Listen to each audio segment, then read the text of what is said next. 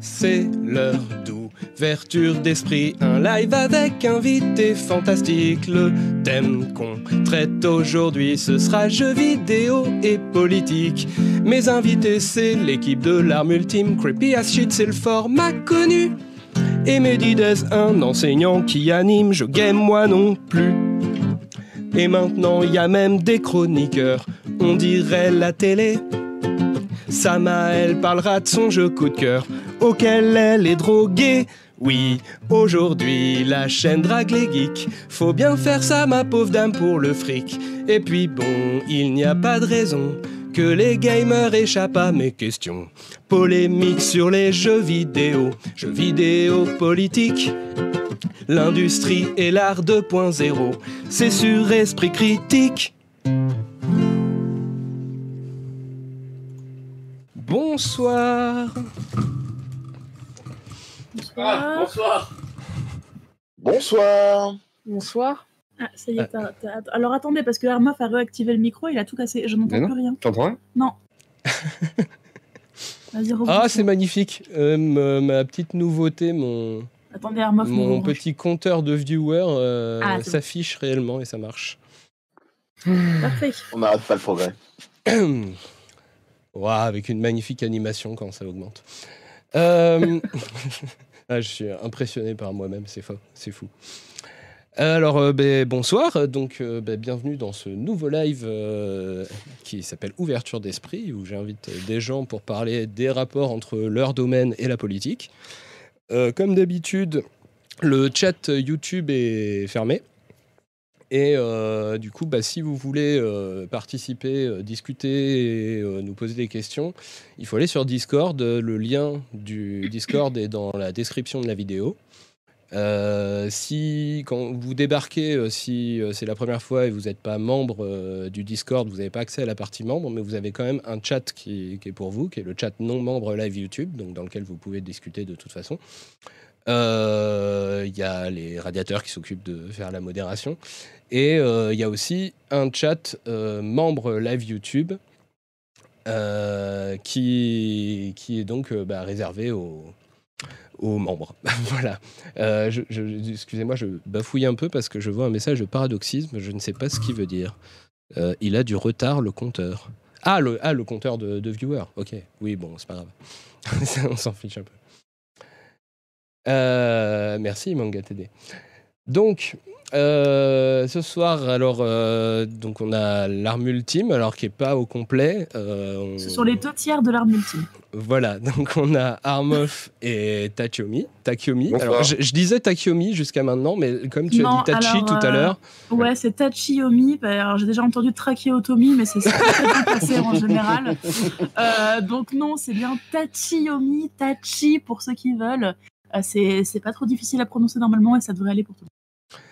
Donc, euh, bah voilà, de- donc deux, deux tiers de l'arme ultime, euh, qui euh, est donc une chaîne YouTube, entre autres, voilà, et qui parle de jeux vidéo, surtout dans l'émission la phare, on va dire, qui est Creepy as Shit, de, de jeux vidéo de- horrifiques, et Ouais. qui en parle de manière...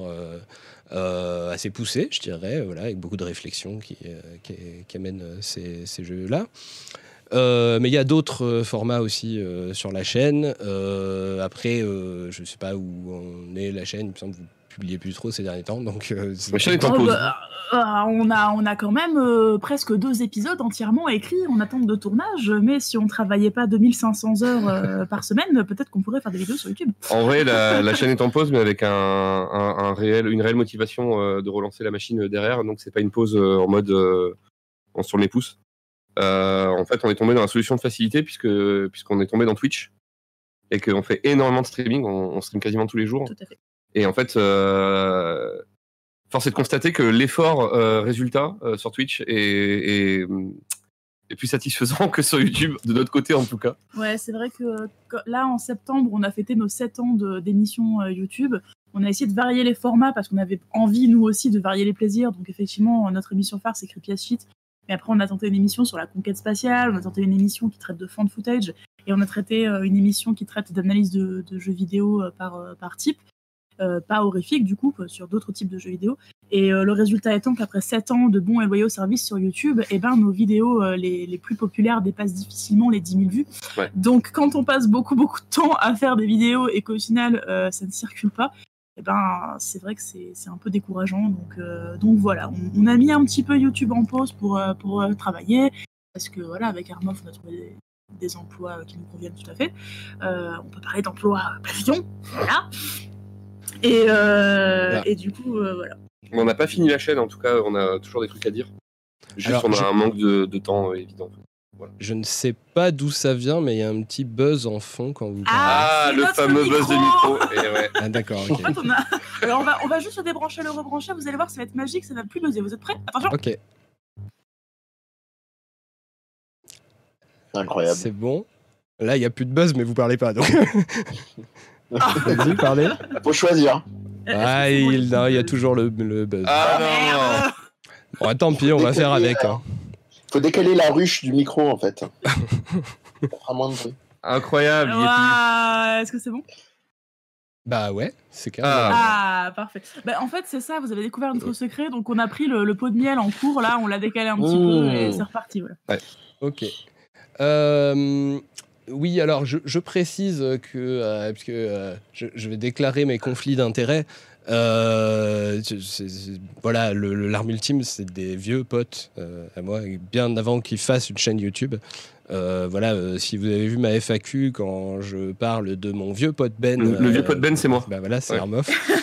voilà, avec qui donc on a fait bah, pas mal de, films, de courts métrages. on a monté une asso aussi.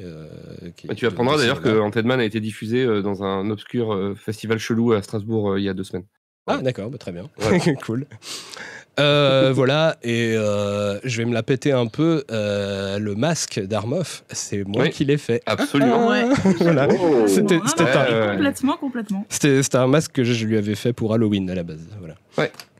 Et d'ailleurs, tu apprendras, euh, mon cher Ti, qu'il euh, est actuellement dans une forme de décomposition avancée et qu'on tente désespérément de sauvegarder notre trois masques de la décomposition liée au temps parce que ça devient difficile. Ils sont limite en papier mâché en même temps. Hein. C'est du papier mâché, forcément, ça, c'est pas fait pour euh, durer. Bah, celui, celui de Mule, c'est du bois et du carton. le mien, c'est un, masque au départ Cultura à, 20 centimes. Donc, comment te dire que les, dommages du temps font leur effet alors, on reparlera de masques en off parce que euh, je, vous avais proposé de vous aider à les réparer. On pourra faire ça une fois. Euh, et maintenant, donc, on va, je vais vous présenter l'autre invité principal qui est donc Mehdi Dez. Bonsoir. Euh, alors, euh, Medidez euh, qui fait beaucoup de choses, euh, qui déjà son, son métier officiel est dans le thème. dire si j'ai bien compris, tu es enseignant en game design, c'est ça?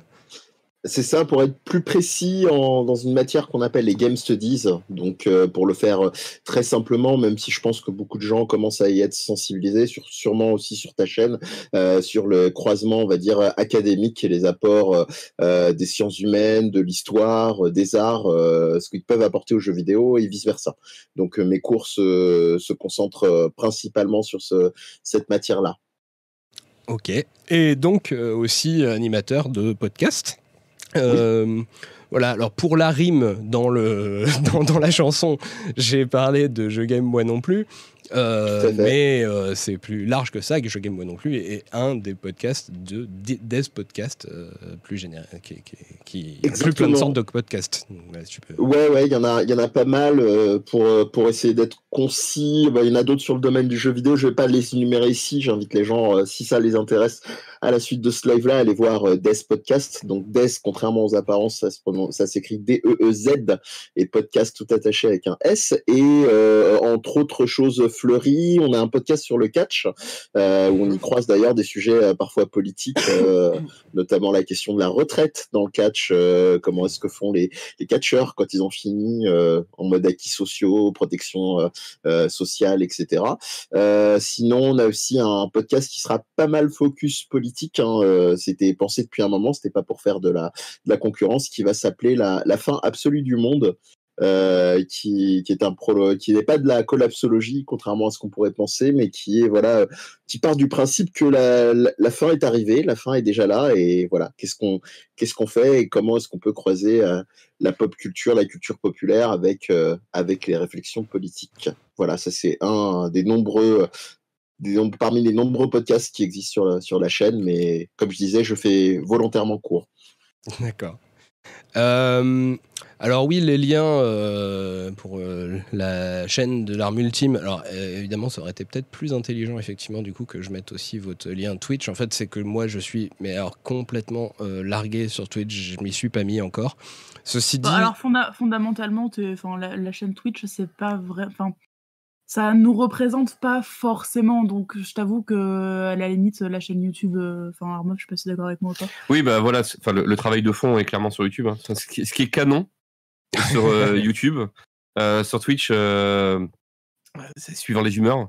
Et de toute façon, il n'y a même pas, il y a, y a, même pas, la, y a même pas la VOD sur Twitch. C'est vous dire si on assume ce qu'on dit. Quoi. donc euh, voilà, donc en tout cas, il y a les, liens dans la description et aussi pour euh, bah, Death Podcast, du coup, j'ai mis le, lien dans la description, c'est sur euh, SoundCloud. Parfait. voilà, et donc on a aussi Samuel que vous avez déjà vu dans le live de rentrée avec plein de potes qu'on avait en septembre. et qui, entre autres, est une personne qui a passé, je pense, la moitié de sa vie à jouer à Mass Effect et, euh, et, qui euh, avait très envie depuis longtemps de nous parler de, des choses politiques qu'on pouvait trouver dans Mass Effect. Et du coup, bon, euh, ce live, c'était un peu l'occasion. Donc, elle, va jouer un peu le rôle d'une chroniqueuse, on va dire, surtout donc, dans la partie qui parlera de ça, qui est plutôt la, dernière partie. Mais avant ça, voilà, Samuel, si, tu veux intervenir à des moments, tu peux. Et aussi, si j'ai bien compris, tu peux nous proposer de retransmettre euh, les messages des chats si, si on les voit pas. Euh, voilà. Donc déjà, bonsoir euh, Samuel. Bonsoir. Donc ouais, je, pour l'instant, s'il y a des remarques ou des questions pertinentes, je vous les retransmettrai pour que vous n'ayez pas, à, penser à regarder en permanence le chat. Merci. Et c'est donc Samuel qui jugera de la pertinence de vos remarques et questions. oui, donc PA, euh, tu peux écrire ce que tu veux, tu... je ne parlerai pas de toi. Bon, allez, on va rentrer dans le vif du sujet. Ça fait quand même 14 euh, minutes qu'on se présente. Alors... Oui, mais on se présente bien. Oui, c'est vrai. Bah, en même temps, ça, ça, change parce que dans le dernier live, j'avais complètement oublié la phase de présentation. Je suis rentré dans le sujet directement. les, pauvres gens d'hacking social, et, euh, voilà, ils n'avaient pas eu l'occasion de se présenter. Bon, bah, je suis bien tombé. Euh, voilà. Alors, euh, vous voulez commencer donc par la question habituelle que je pose pour embarrasser les gens parce qu'ils n'ont pas l'habitude de répondre à cette question qui est euh, l'orientation politique qu'on trouve euh, chez les gens du milieu dont on parle. Là, en l'occurrence, le milieu, c'est le jeu vidéo, donc euh, bon, on va pas, forcément parler des joueurs, ça va être dur à évaluer quand même, mais en tout cas les créateurs de jeux vidéo. Quelle est leur orientation politique, d'une manière générale, qu'on peut trouver, sachant que pour moi, le truc qui m'intéresse, qui est assez particulier dans ce domaine-là, c'est que on est à la jonction de deux domaines qui habituellement ont une sociologie et donc des, idées politiques très différentes. C'est-à-dire, c'est le, jeu vidéo, c'est à la fois un art et une industrie. Et bon, les artistes, euh, le gros cliché, c'est que c'est tous des gauchistes. Euh, mais dans l'industrie, euh, bah, le cliché, c'est plutôt que c'est tous des libéraux. Et du coup, bah, qu'en est-il que qu'est-ce donc, du coup? Est-ce que je pourrais euh, faire une introduction à la réponse de cette question par une anecdote euh, liée à la dernière conférence que nous avons donnée? Eh bien, je t'en prie. Si tu veux. De quoi? Je sais pas où tu vas mais Si, tu, tu, sais parfaitement où je vais en venir, Armoff. En fait, euh, il s'avère qu'avec Armoff euh, et avec donc une autre personne qui se pseudonne Zef, qui appartient donc à la chaîne YouTube Twin Peaks, Twix pour les, le raccourci, euh, nous donnons régulièrement des conférences donc sur, sur, certaines, sur certains événements, en fait, en lien justement avec les jeux vidéo. Et en fait, nous, on fait une espèce de conférence qui ressemble vaguement à, au brainstorming d'une game jam c'est-à-dire qu'en fait, pendant une heure, une heure et demie, on va discuter avec les gens sur une thématique donnée de, euh, bah voilà, on va créer un jeu juste dans nos têtes. Euh, qu'est-ce qu'on va créer Qu'est-ce de quoi ça va parler Comment ça va se présenter Tout ça. Et en fait, il s'avère que c'est notre dernière conférence, donc on était parti sur une espèce de de croisements bizarres entre Zelda Breath of the Wild, Tetris, euh, Monster Hunter World et Stardew Valley. Ouais. Voilà, c'était une sorte de chimère un peu étrange hein, pour ceux qui connaissent ces jeux-là. Euh, et du coup, on, on essayait de définir un, petit peu qui était notre méchant et de le nommer. Donc, euh, on a, il y a quelqu'un dans le public, du coup, parce que c'est une conférence qui est euh, interactive, quelqu'un dans le public a dit que pour lui, le méchant, en fait, euh, n'était pas vraiment méchant. En fait, il avait l'impression qu'il n'était pas méchant, alors qu'en fait, il était méchant. Et du coup, quelqu'un a levé la main et a dit Emmanuel Macron, donc. Oui. Voilà. Je suis très contente que Mais- tu fasses moi. Non, mais, Ouais, si, si. mais euh, Ah, par ça, rapport ça- à- ça me fait rire, mais en fait, euh, il- je, je prends la peine euh, quand je suis dans un chat d'essayer de me rapprocher du micro quand je ris, parce qu'après, si on n'entend pas que je ris, les gens sont vexés. Mais en vrai, j'ai ri. hein. t'inquiète. T'inquiète. Euh, J'ai une remarque de Tup qui, euh, qui demande A-t-on le temps d'être politisé quand on crunch à chaque projet? Oh. Bah, en fait, euh, pour répondre à ta question, si, enfin, pour euh, vaguement tenter d'y répondre, je pense que c'est aussi, euh, aussi pluriel que, que, le, que, que, le, que les joueurs. quoi. C'est-à-dire que c'est comme tu dis, c'est une industrie. Euh, Il y a des boîtes où il va y avoir 400 personnes qui vont bosser, euh, des boîtes à 200 et des boîtes à 40 et des boîtes à 2. Et du coup, c'est euh, c'est extrêmement compliqué de répondre à la question. Euh, J'ai tendance à croire, euh, sans source, hein, euh, de mon point de vue, des jeux que je fais, que les petits ont plutôt tendance à avoir des idées euh, euh, plutôt progressistes. Euh, donc, je les qualifierais plutôt de, gens de gauche. Euh, mais pour autant, il y a des gens qui travaillent dans des énormes boîtes. Euh, je pense notamment au troisième ou quatrième, euh, la troisième ou quatrième plus grosse boîte de jeux vidéo au monde, qui est actuellement Ubisoft. Euh, je ne sais pas comment ils se débrouillent, et peut-être que c'est le cas. hein. Yves Guillemot a toujours une image, euh, donc Yves Guillemot, qui est le, le CEO de- d'Ubisoft, a toujours une image euh, extrêmement sympathique, euh, euh, proche des joueurs. euh, il valide un peu des projets artistiques et en même temps des grosses machines derrière. Je sais pas si c'est euh, une, une espèce, de, de spectre de- du Jacques Chirac des Guignols, tu vois. Hmm. Je sais pas si le mec est de droite et en fait il a un, un quota sympathie incroyable, ou si en fait Ouais. euh, il s'est juste fait avaler par Universal et euh, il a été obligé de, de ravaler ses, ses Ouais, idées à des moments. Mais voilà, quoi. évidemment, quand on, va chez, quand on va chez Activision ou Electronic Arts, il y a des politiques de droite euh, clairement affichées, mais c'est ouais, c'est des politiques euh, capitalistes euh, évidentes. Quoi. Je pense que pour Guillemot, c'est un peu c'est un peu mixte, c'est-à-dire que le, le type, alors sans être dans dans, dans le cliché, hein, je pense qu'il incarne un peu une figure euh, effectivement du, du bosseur euh, méritant qu'on pourrait peut-être assimiler plutôt à, quelqu'un de on va dire de de gauche, euh, pour pas dire prolétarien, euh, et, et du coup euh, la dimension. Alors je, je, je parle avec des, des pincettes, hein, mais je pense qu'il y a même les clichés du fait que beaucoup de gens mettent en avant du fait que ce soit euh, une comment dire une grande famille bretonne euh, de côté un Mhm. peu dur au mal etc Euh, donc on a presque l'impression euh, d'un petit côté euh, à la Zola quoi mais ce que je veux dire par là c'est qu'il y a eu aussi beaucoup de, de petits de storytelling volontaire ou involontaire qui ont renforcé sa euh, on va dire son, son côté plutôt euh, qui pourrait donner l'impression qu'il est plutôt euh, patron de gauche euh, comme notamment ce fameux ce fameux épisode avec, euh, euh, je me rappelle plus, je sais plus quel euh, gros patron là c'était euh, contre qui s'était opposé euh, euh,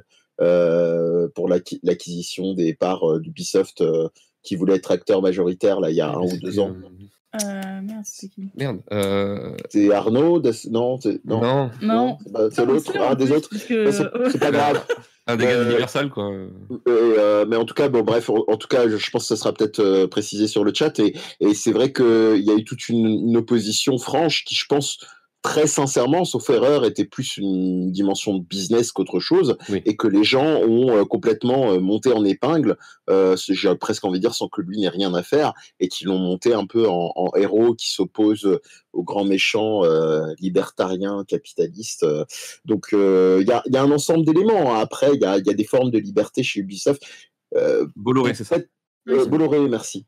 Mais pour peut-être répondre à la question, parce que j'ai fait une grosse parabole, euh, moi je dirais que c'est une dimension, euh, c'est une dimension un peu floue et mixte. Alors c'est pas une réponse de Normand. Après avoir cité les, les Bretons, je vais m'attirer tous les clivages possibles, oui, parce que- imaginables en, en une minute. Euh, Juste pour ceux qui ne le savent pas, Ubi, c'est l'Union des Bretons indépendants. hein. Je tiens quand même à le. Est-ce que c'est une rumeur Voilà. Mais, simplement, pour, le dire rapidement, euh, je pense qu'on a le, ce que vous avez commencé à planter comme décor, c'est-à-dire euh, les indépendants, les plus petits groupes euh, qui vont être progressistes et ou de gauche, et puis les, grands, entre guillemets, les grands méchants productions de, triple A qui vont être plutôt, plutôt libérales, capitalistes, etc. Alors après, moi, je pense qu'il y a des trucs mixtes. Tu parlais, si je dis pas de bêtises, Armov, de, de, donc de dimension progressiste. Moi, je vois qu'il y a une tonalité quand même euh, qui, sous couvert de progressisme, euh, il y a beaucoup de jeux. Euh, j'ai d'ailleurs terminé dans l'après-midi Céleste, qui, travaille beaucoup sur la réflexion de plus ou moins de la dépression. J'y reviendrai peut-être en détail plus tard, mais qui, sous couvert effectivement de dimension progressiste, de sujets personnels, plutôt qui ont tendance à s'éloigner d'un moratoire sur des sujets un peu un peu clivants, peuvent avoir en leur sein des idées quand même un peu, euh, un peu sur les bords. Euh, euh, je pense notamment à la vision de certains types de psychologie, comme la psychologie positive, etc., qui a quand même des relents très très moratoires, hein, sachant que pour rappel, pour le dire rapidement, la psychologie positive, c'est quand même plutôt de tendre vers, euh, vers un mieux absolu qui serait le, bien-être, le bonheur. Euh, mais après, comment est-ce qu'on le définit? Comment est-ce qu'on fait admettre ça scientifiquement? C'est une, autre, c'est une autre affaire. Enfin voilà, je m'arrête là pour l'instant pour ma réponse qui était beaucoup trop longue. j'ai euh, juste quelques précisions. Déjà, j'ai, pas, j'ai oublié de préciser que quand, que, que Tachiomi euh, s'exprime par le biais du micro d'Armov, hein, donc c'est normal si c'est il n'y a, pas l'avatar de, de, Tachi. Euh, nous avons un micro pour deux, nous partageons tout. Voilà. Et euh, autre truc, j'ai vu passer la question pour, pour ce qui est du coup de clarifier un peu les termes. Il euh, y a Dekuro, je sais pas comment dire, qui demande aux USA les libéraux sont encore de gauche ou sont-ils passés à droite Il euh, y a le problème des termes en fait euh, entre mm. la France, enfin l'Europe, on va dire, en fait quasiment tout le reste du monde et les USA. c'est que aux USA, en gros, libéral ça veut pas dire libéral chez nous. C'est libéral, en fait, c'est le terme qu'ont pris on va dire en gros les sociodémocrates, même plutôt les plus à gauche des sociodémocrates, ceux qui sont plutôt pour la régulation de l'économie, donc euh, c'est pas vraiment libéral, euh, et qui sont pour euh, les droits des minorités et tout ça. Donc ce serait un terme, je sais pas, on va dire gauchiste, plus un peu de gauche, voilà. Enfin, ça, pourrait je dirais, ce qu'on appelle libéral aux États-Unis ce serait euh, Benoît Hamon en France. Voilà. Donc, du coup, euh, voilà, il faut, faut pas, faut pas traduire directement. Euh, par contre, il y a du coup des vrais libéraux aux États-Unis. Ils sont même bien plus nombreux que les liberals. qu'ils appellent classical liberal des fois pour les, pour les, les distinguer. Euh, ou alors, bah, du coup, euh, qui vont s'appeler libertariens, euh, enfin libertarianes, voilà, quand ils sont assez radicaux au point de vouloir carrément abolir l'État et laisser tout au libre marché, voilà. et parmi les libertariens, il faut voir que comme, comme eux, ils se réclament du libéralisme classique et que dans le libéralisme classique, il n'y avait pas que la liberté économique, il y avait toutes les libertés qui étaient mises en avant. Du coup, il y a certains libertariens qui, au moins sur le plan des, droits des, femmes, euh, des personnes racisées, des, LGBT et tout ça, sont plutôt progressistes, tout en étant extrêmement euh, libéral sur le plan économique. Euh, et à fond dans la performance, machin et tout. Donc voilà, ça, rend les choses un peu plus compliquées quand on parle des États-Unis. mais bon, globalement, quand même, la plupart des libertariens aux États-Unis sont comme nos libéraux classiques euh, chez nous, euh, c'est-à-dire euh, bah, ils sont de droite sur un peu tous les sujets en fait quand même. Et ouais, libéral, c'est plutôt plutôt social-démocrate. Et après, depuis la la dernière présidentielle avec Bernie Sanders. Euh, ils se sont remis un petit peu à réutiliser, remettre au goût du jour un peu les mêmes termes politiques que dans le reste du monde, ce qui commence à reclarifier un peu les choses parce qu'ils se sont remis à, se dire socialiste à gauche, euh, à utiliser les termes left, euh, right et tout ça, ce qu'ils avaient moins utilisé avant, genre la alt-right, voilà, pour dire l'extrême droite là-bas. Voilà, voilà, pour essayer de clarifier un peu de, de, quoi on parle. Voilà, juste pour, pour, euh, pour, essayer de répondre à ta question, pour faire court, j'ai juste euh, posé des exemples.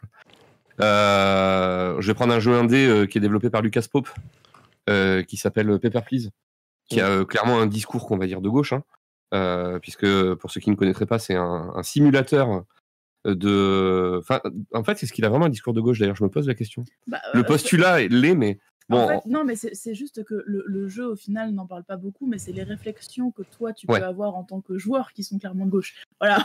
en, en gros, on joue un, un- un gars dans un poste frontière et euh, dans un pays totalitaire. Et du coup, euh, on check les passeports pour laisser passer les gens. Et euh, en gros, on- il faut imaginer euh, Berlin à l'époque euh, de la séparation du mur. Et, euh, et en gros, il y a de plus en plus de directives du gouvernement qui nous donnent de plus en plus de travail. Et euh, il y a des choix moraux qui se font à un moment, puisqu'il y a euh, des, euh, il y a des, euh, euh, des, des vendettas en quelque sorte qui, euh, qui se manigancent. Et en gros, est-ce qu'on les aide, est-ce qu'on les aide pas, ainsi de suite. Et en fait, dès qu'on prend un risque, on perd de l'argent. Et à chaque fin de journée, ou chaque fin de semaine, je sais plus, euh, on a son salaire. Et en gros, il faut qu'on arrive à nourrir sa famille.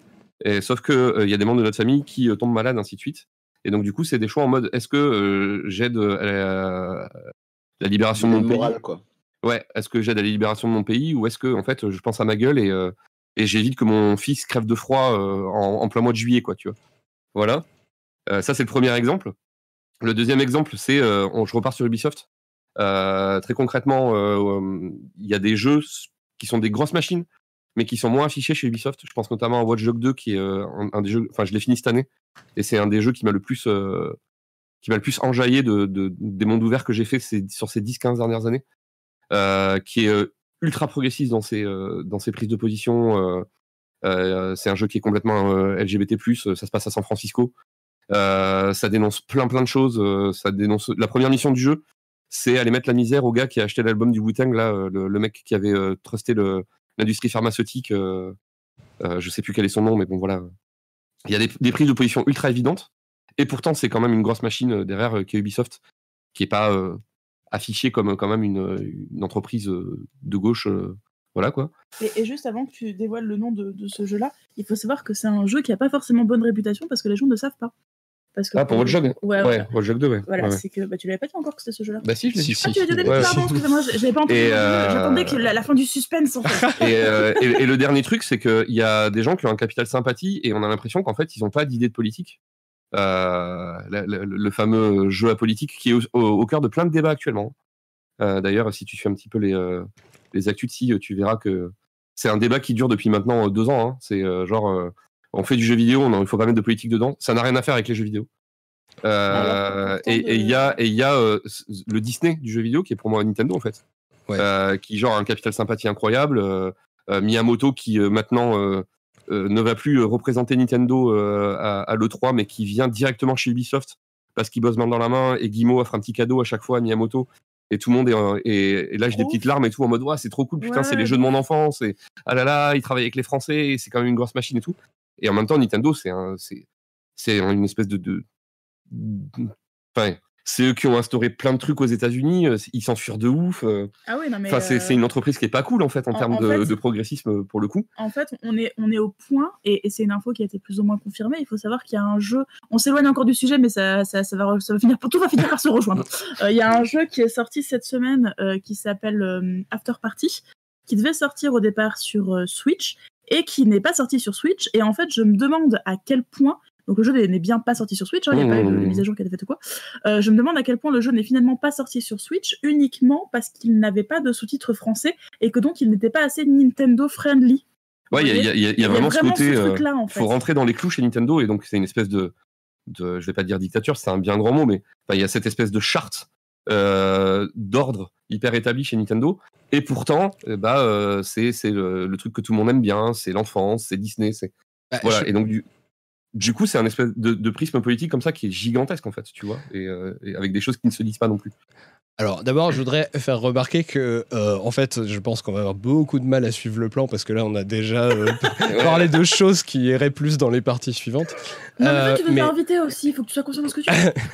Et mais euh, pour ce qui est de, de Nintendo, je, je dirais que en fait, pour moi, c'est quand même assez lié le fait de à la fois euh, vouloir à tout prix euh, être euh, soi-disant apolitique. Bon, je pense que ça choquera personne sur ce Discord que je dise que apolitique mène souvent à droite.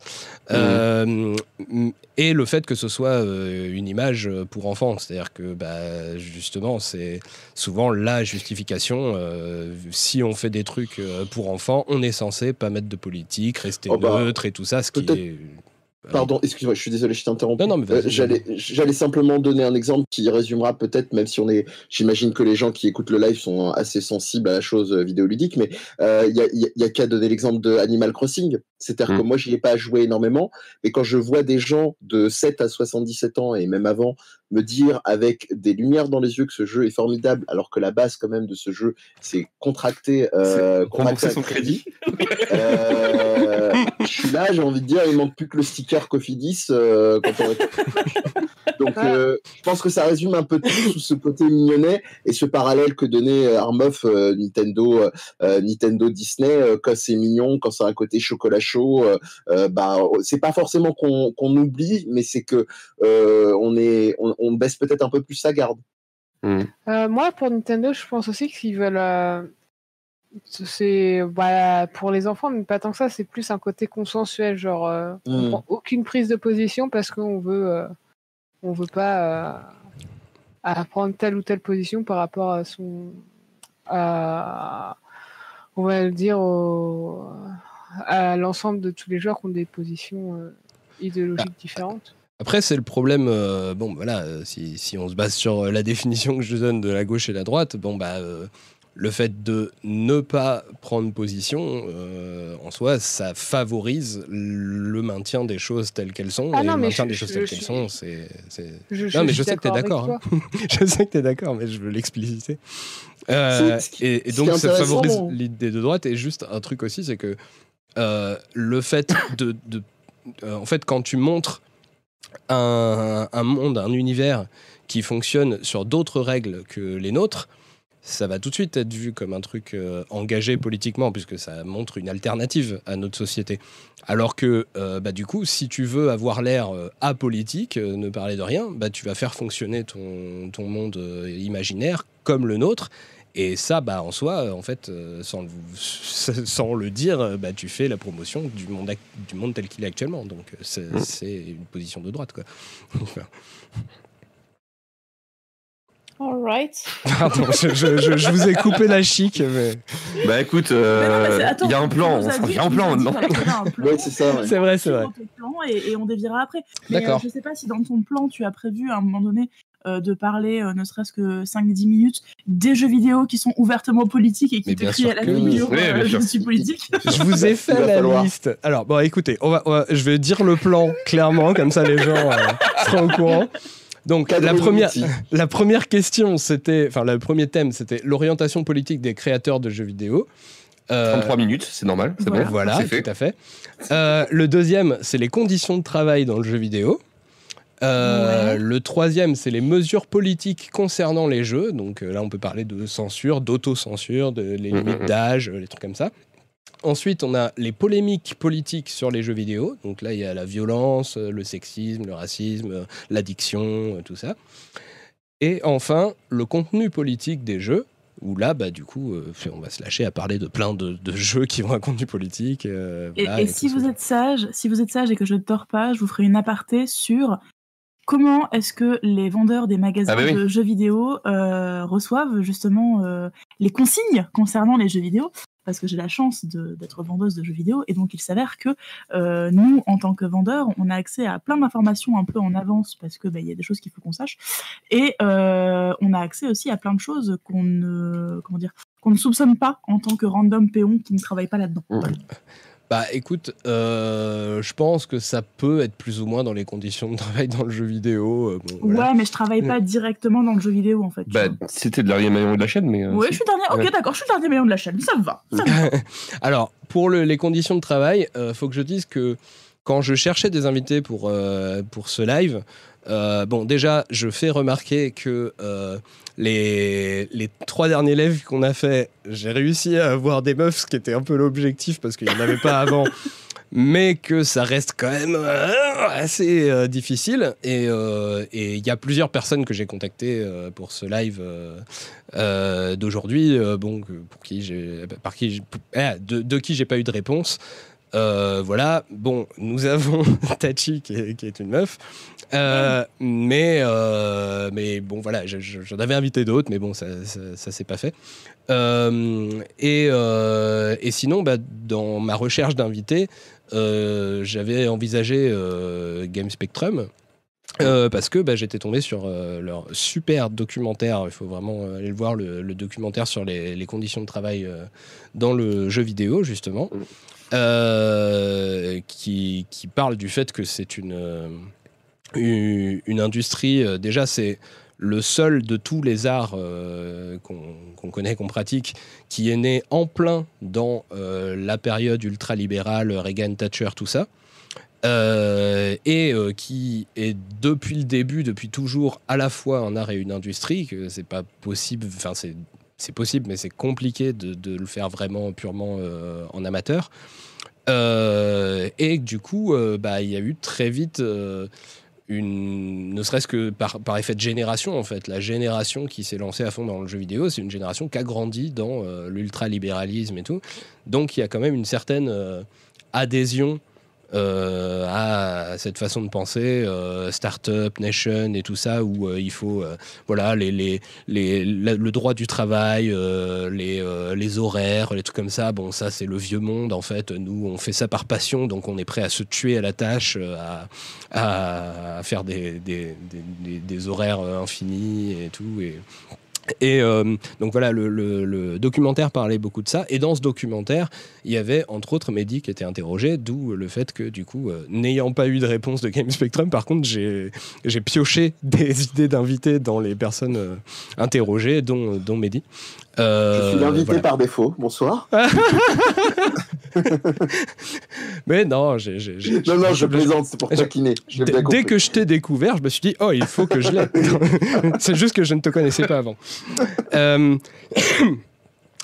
Et euh, voilà, donc euh, bah, du coup, le- les conditions de travail dans le jeu vidéo et le fait que, que, bah, ça rejoint un peu le, le thème d'avant sur l'orientation politique des créateurs de jeux vidéo, c'est peut-être ce qui limite l'effet.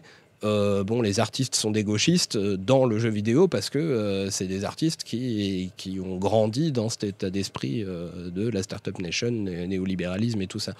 Donc, du, coup, dans, le, documentaire, il parlait beaucoup de la difficulté de faire prendre conscience des problèmes de conditions de travail aux gens eux-mêmes qui, qui les subissent, en fait, et qui se mettent à se mobiliser et tout ça. Bon, du coup, j'ai beaucoup introduit le sujet parce que j'ai vu le documentaire et donc je vous le recommande. Je, sais- je crois que euh, ça s'appelle comment déjà, Mehdi? Euh, Tu sais? Euh, je crois que c'est les conditions de travail dans le jeu vidéo. Hmm. Ok, bah très bien. Allez voir toute la chaîne. euh, allez voir Voilà. Oui, Allez voir Game toute la chaîne de Game Spectrum, voilà. Et, euh, et voilà, donc bah du coup, ça se trouve, j'ai déjà tout résumé. Alors je sais pas ce que vous voulez, si vous voulez dire des trucs euh, en plus par rapport aux conditions de travail. Et, et d'ailleurs, ça peut être donc l'occasion, euh, Tachi, de, de développer ce que tu voulais développer là. Bah, en tant que dernier maillon de la chaîne, oui, je. Bah, qu'est-ce que tu voulais euh, ajouter du comédie de ton côté? Euh, non, non, pas grand-chose, à part peut-être une très brève anecdote euh, que j'avais racontée en partie. je sais plus si ça figurait dans le, dans le documentaire, mais c'était en tant qu'enseignant, effectivement, dans les écoles de, game design.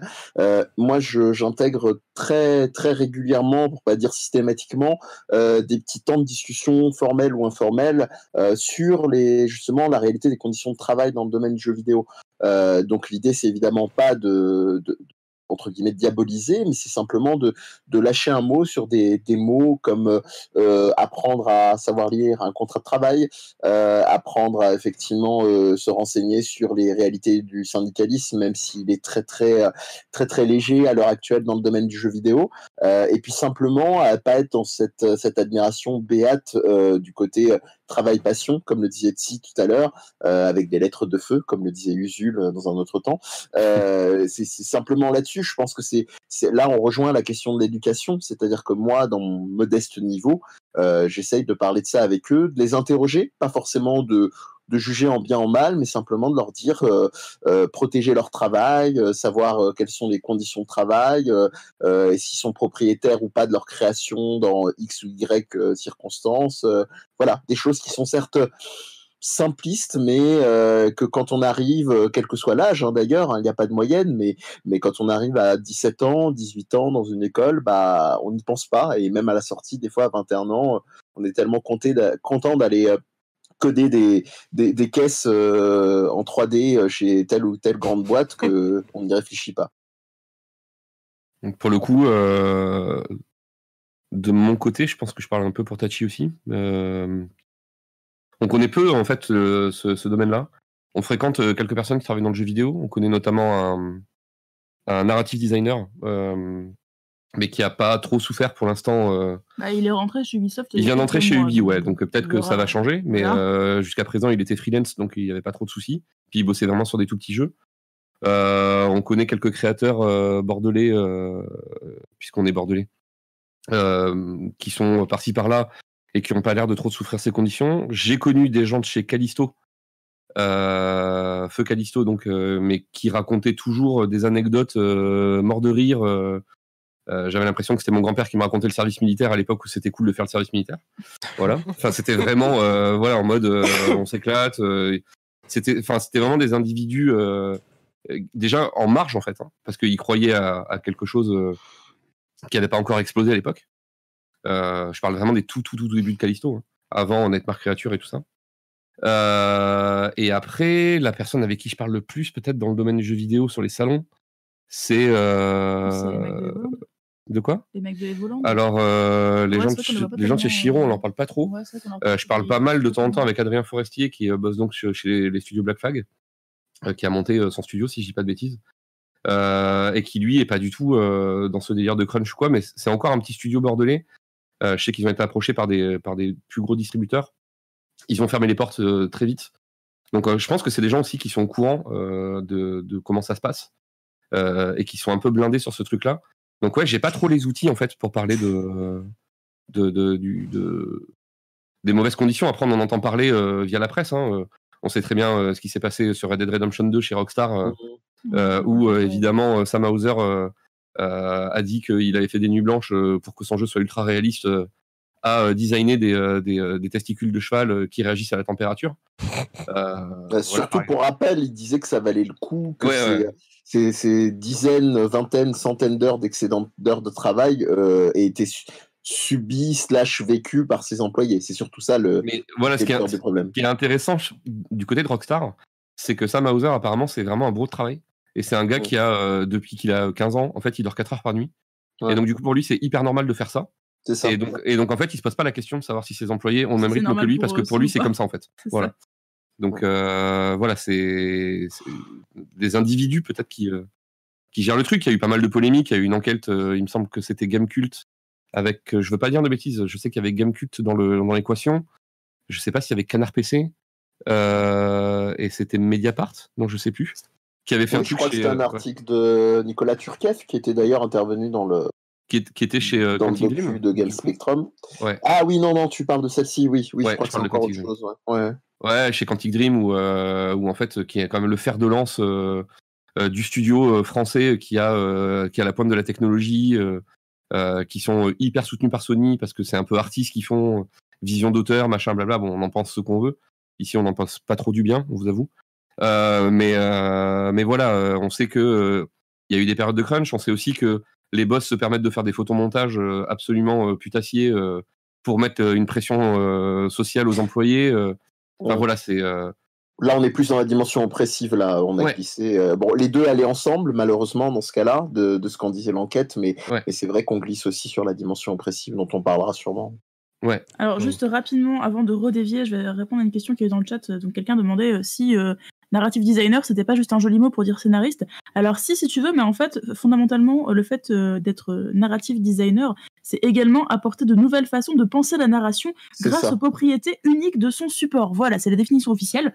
Euh, J'espère que tu es content. En vrai, euh, juste pour euh, voilà pour, pour répondre à la question, narrative designer, en fait, la, la question se posait pas il y a quelques années parce que c'est un mot qu'on n'employait pas trop. Mm. Et en fait, il y a eu un, il y a eu The Witcher 3 qui est arrivé et qui a fait en sorte que toutes les quêtes soient hyper intéressantes et reliées entre elles. Et du coup, en fait, on a mieux redéfini le métier. Et du coup, c'est pas scénariste en fait, c'est vraiment le gars qui s'occupe des side quests et qui va les intégrer à l'univers et en fait étendre, étendre le, la richesse de, de, la narration à travers des, des tout petits points de ponctuation. et c'est pas le scénar principal en gros. Voilà. Fin de parenthèse. Et du coup, Tachi, dans ton travail, toi, en tant que vendeuse chez Micromania Je n'allais pas forcément dire le nom parce que j'ai peur que le chat Trop tard mais, euh... Euh, Attends, alors je, je suis beaucoup. Hein. Est-ce qu'il reste d'autres magasins de jeux vidéo en fait Ouais. euh, euh, merde, comment il s'appelle ce magasin qui, qui est euh, à Pessac euh, Ultima. Ultima, Oh voilà. Il y a Ultima aussi. Hein, Ah, il reste Ultima Il en reste un par chez des- nous, ouais. D'accord. Ouais. Non, mais voilà, effectivement, je travaille pour cette grande boîte bleue, souvent, euh, souvent insultée. Et vous riez, mais je vous jure que euh, on va pas parler de ça.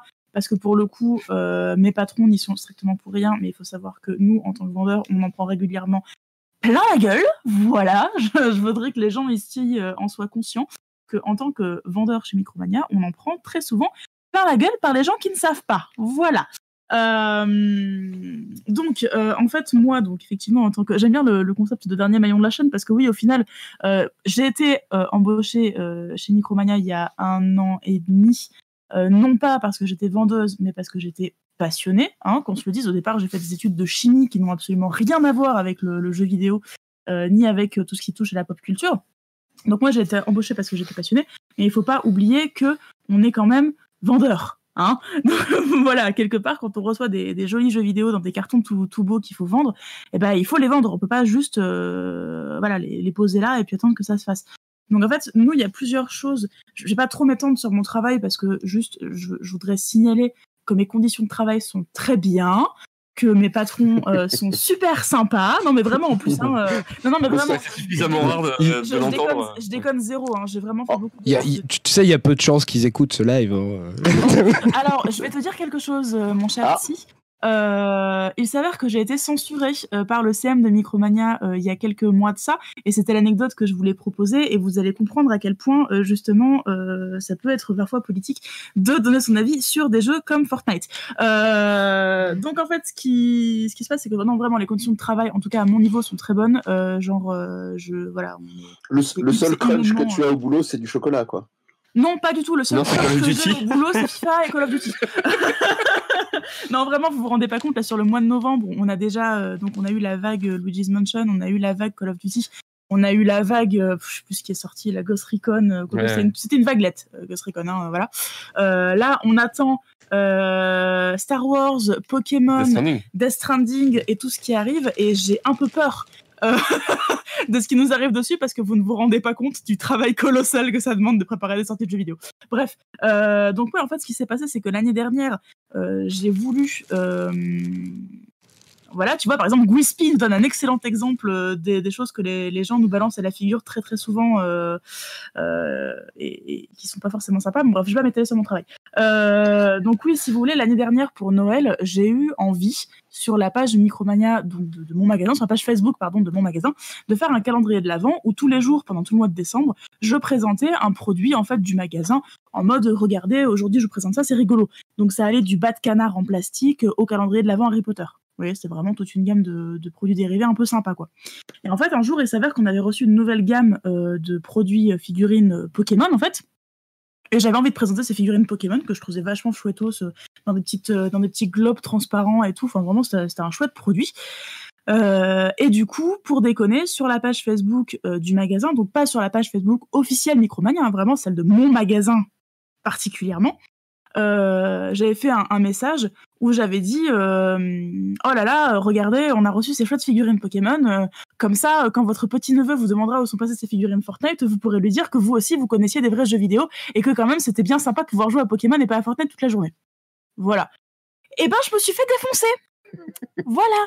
Parce que ce qui s'est passé, c'est que euh, le CM de Micromania est venu me voir en privé en disant que quand on était partenaire d'une entreprise aussi grosse que Epic, on ne pouvait absolument pas se permettre de dire ce genre de choses, même si c'était pour déconner. Et en fait, c'est allé tellement loin que je me suis fait déposséder des droits d'admin de ma propre page Facebook, donc de mon magasin, et que notre page du magasin a été englobée dans la page globale Micromania. Voilà. Ah ouais. quand même. Pour une vanne sur Fortnite et Pokémon, alors qu'au départ, je faisais une vanne que je trouvais rigolote pour vendre un produit. D'autant qu'en plus, à euh, à l'époque, tu jouais à Fortnite et que. Et d'autant ouais. qu'à l'époque, je jouais Ouais. beaucoup, euh, je jouais beaucoup à Fortnite et que je, enfin, c'était vraiment pour déconner. Hein. Mais c'est allé super loin et du coup, j'ai dû stopper mon calendrier de l'avant. J'ai dû, euh, j'ai perdu les droits d'admin de, de la, de la page. Enfin voilà, et je, je me suis fait allumer en MP. Donc, donc c'était pas forcément rigolo. Voilà. Ouais. Bah, c'est des, enfin, ouais, c'est des pressions. euh, Bah, disons que là, on est complètement dans le politique quelque part parce que bah, c'est des pressions des entreprises qui dit que mmh. eh ben, tu n'as pas le droit de dire n'importe quoi, donc c'est une forme de censure. Donc tu n'as pas le droit de dire que jouer à des figurines Pokémon, c'est plus sympa que jouer à des figurines. Allez, allez, un exemple euh, pour rester sur le, le dernier moment de la chaîne, le magasin. Euh, un truc que Tachi me raconte assez souvent. euh, et c'est, moi, je le vois pas parce que du coup, je suis consommateur. Donc, c'est hyper intéressant de voir qu'il y a des représentants des grosses firmes euh, Ouais, constructeurs Qui viennent qui viennent euh, et, et qui décident de là où placer le produit et suivant le chèque qu'ils donnent, euh, oui ou non, on valide en fait ce truc-là. Ouais, en fait, si vous voulez, il faut savoir que plus un constructeur donne des sous, plus son rayon va être près de la caisse. Voilà. Euh, et il faut savoir que régulièrement, il y a des gens qui viennent euh, des différentes boîtes, soit pour discuter avec nous, soit pour s'assurer que tout est bien mis en avant, soit pour prendre des photos, pour envoyer, pour vérifier que tout ce qui touche au marketing est bien respecté, au merch est bien respecté, etc. Donc vraiment, c'est euh, tout ce qui touche à l'industrie du jeu vidéo, c'est pas du pif. En fait, on met pas, c'est pas nous qui décidons comment on met les rayons. C'est tout est étudié, carré. euh, Enfin voilà, c'est pas, c'est vraiment pas du Ah, pif. Après, j'imagine que c'est comme dans toutes les Fnac, Cultura et compagnie, quoi. Bah, je sais pas, j'ai jamais bossé chez Fnac Culture. Non, non, j'y ai pas bossé non plus, mais le- l'enjeu des devantures, ça doit être. euh, Ah oui, bien sûr, mais c'est- vraiment-. Ouais, mais c'est vraiment à qui mettra le plus de sous. Par exemple, il y a un nouveau ouais. produit chez Nintendo qui est sorti il y a quelques semaines de ça, qui s'appelle le Ring Fit. Je sais pas si vous en avez entendu parler. Ouais. C'est cette espèce de, de cercle en RPG, plastique ouais. bizarre euh, euh, qui vous permet de faire du sport. Ouais, voilà, ça vous permet de faire du sport en sauvant le monde. Euh, bon, ben, en fait, euh, no- notre affichage Ring Fit est resté en devanture seulement une semaine parce que quelqu'un a donné un plus gros chèque derrière. D'ailleurs, je crois que c'était Ghost Recon qui a donné un, plus gros chèque. euh, non, c'était non, c'était Call of. Oui, c'était Activision, c'est Call of qui a donné un plus gros chèque. Et donc, du coup, d'habitude, nos, campagnes d'affichage des vitrines durent deux à trois semaines. Et là, en l'occurrence, pour Ring Fit, ça a duré qu'une semaine parce que Call of est arrivé derrière et a mis plus de sous. Donc, on a dû vite, vite changer la vitrine, vite, vite changer l'affichage pour parce que c'était demandé de, de mettre Call of, quoi. Ok. Voilà, mais en, Voilà. en soi, ouais, à no- à notre échelle, euh, si, je pense que par rapport aux conditions de travail dans, dans l'industrie du jeu vidéo, c'est. Enfin, on, on ne parle que de ce qu'on connaît, et du coup, euh, effectivement, nous, les seuls gens qu'on connaît qui bossent dans l'industrie, euh, pour l'instant, ils sont pas euh, complètement cramés par le truc. Donc euh, voilà, on peut pas Ah. répondre mieux que ça, je pense. Bah, Mais par du contre, coup, alors, moi, c'est aussi juste euh, pour, pour... Rapidement, juste très, très rapidement, après premier, je te laisse la parole, Ti. Euh, pour finir justement sur le fait qu'il y a des gens qui se déplacent en magasin, il faut savoir que depuis qu'on a Ubisoft qui a ouvert pas très très loin, ça arrive souvent qu'il y ait des gens qui travaillent chez Ubisoft qui viennent nous voir pour avoir des retours de joueurs. Donc là vraiment en mode pas est-ce que vous vendez bien, mais plus est-ce que les gens vous ont fait un retour sur notre jeu? Mm. Est-ce que ça leur plaît? Est-ce que vous vous y avez joué? Est-ce que ça vous plaît? Ça, je trouve ça très positif en fait comme démarche pour le coup, parce qu'on n'est plus justement sur euh, un concept de euh, euh, est-ce que vous vendez bien notre jeu? Est-ce que vous avez vendu pas un caissier, quoi. mais ouais, voilà. Ouais. Mais plus, qu'est-ce que vous, vous en avez pensé en tant que joueur et quel est le retour que vous ont fait les clients en tant que joueur? Et ça, je trouve ça plutôt chouette que les studios viennent nous voir pour ça. Les mecs de chez Asobo aussi l'avaient fait à la sortie Ouais. Non, c'était c'était chouette de leur part, je trouve.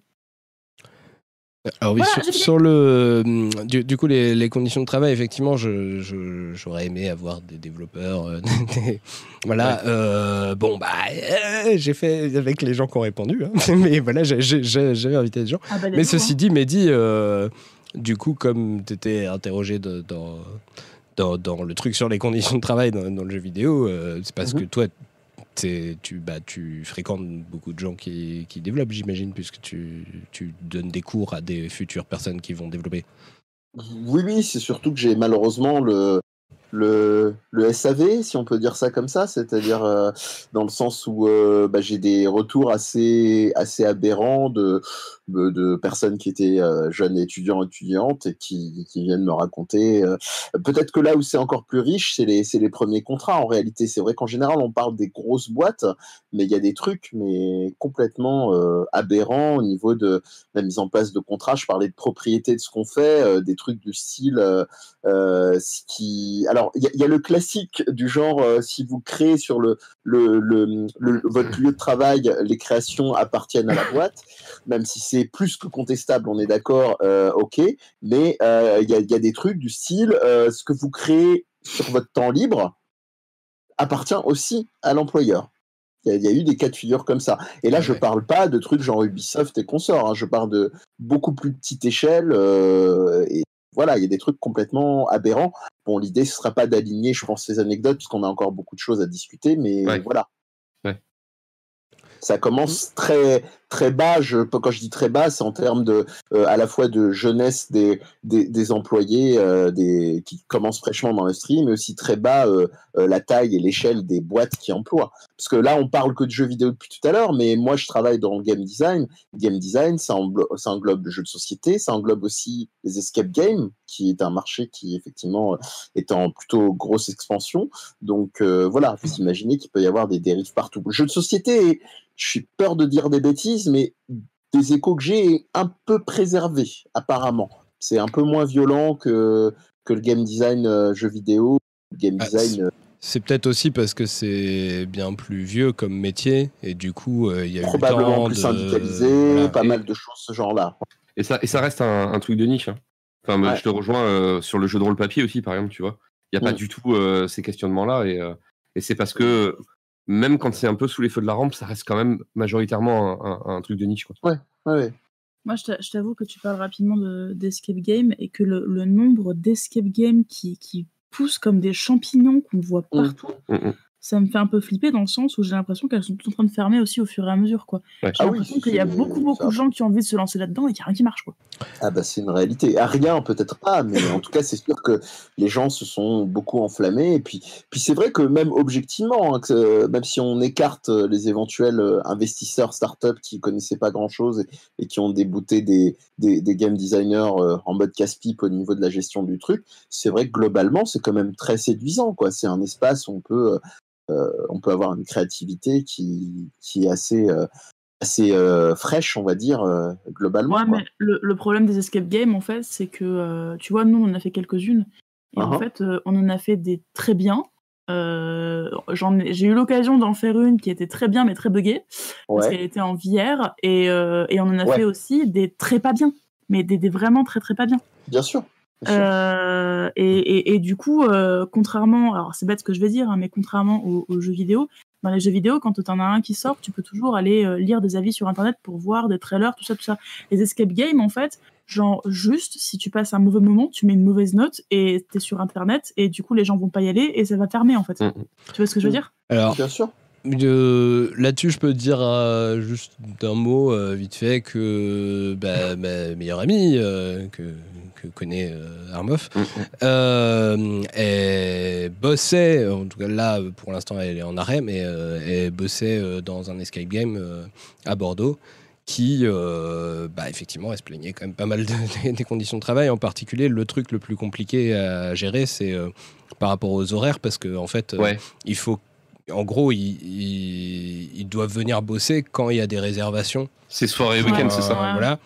Ouais. Et, et du coup, bah, euh, des fois, ils ont euh, une réservation euh, le matin, une réservation le soir, euh, une réservation au milieu, et puis rien entre, entre. Et du coup, on va leur compter que euh, bah, ils font euh, quelques heures le matin, quelques heures le midi, quelques heures le soir. On leur compte pas les heures intermédiaires pendant lesquelles en fait bah, ils peuvent pas vraiment rentrer chez eux. Bah, euh, Comme au Et cinéma, voilà. non Ouais, ouais. et, et du coup, euh, bah ouais, c'est assez, euh, c'est assez compliqué. Et puis, apparemment, de toute façon, effectivement, bah, c'est c'est un exemple de d'escape game qui, a priori, est parti pour fermer aussi euh, sur Bordeaux. Voilà. D'accord. Euh, bon, bah, il y avait une question pour Tachi, mais. euh, bah, Ah, bah, si- si- je pensais y répondre directement sur le chat pour éviter qu'on s'étale. D'accord, ah je, bah, peux, je peux y répondre rapidement au micro, c'est peut-être plus rapide que si je le tape. En gros, il y a Nandi vas-y. qui me demandait euh, si euh, le fait que des gars des studios passent directement par les magasins, c'est pas juste une façon euh, euh, peut-être plus saine de protéger les, les gens qui bossent sur les jeux vidéo des commentaires haineux sur, euh, sur Internet. j'ai envie de dire, malheureusement, tu pourras pas protéger les gens qui bossent sur des jeux vidéo euh, des commentaires haineux sur Internet, parce que le problème d'Internet, c'est que les gens se permettent de dire absolument tout et n'importe quoi, et surtout n'importe quoi. Et, euh, et du coup, je pense surtout que c'est une façon pour eux aussi d'interagir avec des vrais gens IRL qui travaillent là-dedans, qui ont l'habitude de ça, qui sont aussi gamers et passionnés pour la grande majorité, contrairement aux idées reçues, euh, et de savoir ce que eux, en tant qu'humains tangibles, en pensent, même si c'est qu'un seul avis parmi plein d'autres. Ben voilà, il y a une vraie personne avec qui ouvrir une discussion, peut-être grappiller deux trois infos positives, deux trois infos négatives. Bon, c'est pas grand chose, mais c'est quand même plus sympa d'avoir une vraie discussion avec quelqu'un IRL pendant 10 minutes euh, quand il y a personne à la caisse, plutôt que genre euh, de poser la question sur Twitter et de récolter euh, 2500 commentaires haineux pour trois commentaires positifs qui sont pas constructifs. Mais je pense que ce c'est valorisant pour les deux parties de toute façon. Oui, bah c'est valorisant pour nous qu'on nous demande notre avis IRL, et c'est valorisant aussi pour les, les mecs des studios qui débarquent et qui se disent putain ils ont joué à mon jeu, c'est cool, quoi, Mm, mm. tu vois? Genre, euh, je te dis, quand Asobo est venu après la sortie de Plectel et que je leur ai dit qu'on avait été, enfin vraiment, Plectel, je sais pas si vous connaissez ce jeu-là pour le coup, c'est un, Ouais. un jeu qui traite euh, de la, la peste noire et de l'Inquisition, enfin c'est un, jeu un peu euh, pêle-mêle pour le coup, mais c'est un, jeu qui est sorti il y a quelques mois sur. euh, Sur plein de supports. Voilà, sur plein de supports, et qui a été développé donc par Asobo Studio, qui est donc sur Bordeaux. Euh, et en fait, le, le jeu, nous, on l'a plutôt très bien vendu. Alors, c'est pas un jeu qui s'est étalé, qui s'est écoulé par carton entier, comme ça peut être le cas pour un Call of ou pour un Luigi's Mansion, bien sûr. Mais c'est un jeu qui, pour ce qu'il proposait, c'est-à-dire c'est pas un jeu que je considère comme étant grand public de par les thématiques qu'il aborde, de par ce, ce qu'il propose comme image, de par, enfin, pour plein de petites choses. Je trouve pas que ce soit un jeu vraiment grand public. Bah, c'est un jeu qui s'est plutôt très bien vendu. Et quand les mecs d'Asobo sont venus nous voir et que je leur ai dit, bah, je suis quasiment en rupture de stock de Plectel parce que j'ai tout vendu, bah, ils étaient vachement contents, quoi. Même si c'est un magasin parmi 430 en France. Enfin, vous voyez ce que je veux dire Donc, c'est c'est plutôt chouette d'avoir cette interaction-là aussi, quoi. Ouais, j'ai fini. Ok, alors on va essayer de passer au, au prochain thème. Ouais. Euh, du coup, puisque c'est- c'est- c'est- tout à l'heure, je me disais, ah, ça faisait une super transition quand, quand tu disais, ah, mais du coup, ça, ça re- reparle un peu de censure, parce que du coup, bah, là, c'est maintenant qu'on est censé parler de ça. Donc, les, les mesures La censure La censure Voilà, les mesures politiques concernant les, les- les jeux vidéo, donc euh, bah, principalement la censure, l'autocensure, euh, les, trucs de limite d'âge et, et tout ça. Euh, Est-ce que, euh, excuse-moi de t'interrompre, est-ce que Ouais. ça peut intégrer aussi les discours sur le jeu vidéo lui-même? C'est-à-dire Ah. comment, comment dans des interviews, les, les game designers, les boîtes vont présenter leur expérience de jeu? Ou est-ce que ce serait Bon, dans une bah, autre partie? Pff. Ouais, bon, ça pourrait éventuellement être dans les polémiques politiques sur les jeux vidéo qui est censé D'accord, être la suivante, mais bon, en même temps, euh, pff, ça va, on n'est pas vraiment super strict sur le plan depuis tout à l'heure, on peut se permettre de déborder. hein. Euh, mais voilà, alors il y a un truc euh, dont un autre pote qui était censé chroniquer un peu ce soir, mais qui finalement euh, était pas en forme, vous voulez parler, c'était euh, un exemple euh, euh, qui était l'histoire. Alors moi, j'ai pas beaucoup suivi, mais vous, vous avez dû plus suivre que moi, j'imagine. euh, de Blizzard euh, qui, qui Carson, ouais. par rapport à voilà, qui, qui- qui a cédé à- aux pressions de la Chine euh, pour la, la- Ouais. la censure. Si tu veux expliquer un peu. euh. Euh, alors j'ai suivi ça de très loin, mais je sais qu'il y a un, un joueur de Hearthstone, si je dis pas de bêtises, donc qui est un jeu de cartes euh, compétitif euh, dans l'univers de World of Warcraft. Enfin de Warcraft, pardon. Euh, en fait, il y a, bah, y a des compètes hein, qui, sont, qui sont filmées, euh, organisées euh, notamment par des grosses plateformes comme Twitch. Euh, Il y a des euh, dizaines de, de milliers de, de spectateurs. Et euh, un des joueurs chinois euh, qui était extrêmement bien classé, je crois même d'ailleurs qu'il a gagné, hein, si je dis pas de bêtises. Euh, au bout d'un Je moment, a crois fait qu'il une- est hongkongais. hein. hongkongais, ouais, a fait une prise de position sur les, euh, sur les mouvements sociaux actuels euh, euh, voilà, euh, qui, euh, qui a pu avoir. Et euh, le gouvernement chinois a absolument pas apprécié euh, et a demandé effectivement à Blizzard de euh, le destituer de son titre. Et du coup, il a pas du tout gagné, alors que, ben, en fait, il a gagné. Mais c'est voilà. En gros, je t'ai fait un résumé hyper simple. Alors moi j'avais compris autre chose. Je crois que le gouvernement chinois n'a pas intervenu en tant que tel. C'est Blizzard qui a pris la décision lui- lui-même de sanctionner les joueurs. Non, mais est-ce que c'est Blizzard de lui-même qui a pris la décision tout seul comme un grand ou est-ce que c'est Blizzard de sous pression euh, de tierces personnes? Pour le coup, de ce que je sais du gouvernement chinois sur l'industrie du jeu vidéo, j'ai du mal à croire que Blizzard ait fait le, ait fait le move euh, d'eux-mêmes. Euh, après, c'est pas, euh, pas incompatible parce que c'est un peu tout le problème de. Bon, euh, voilà, on en, parlera dans, le, prochain live sur, euh, sur le journalisme, mais c'est, tout le. La, je sais plus comment on dit ça, mais en gros, je sais pas, on pourrait dire la soft censure, enfin, en gros, où simplement les gens savent qu'il va y avoir des gens qui vont pas apprécier.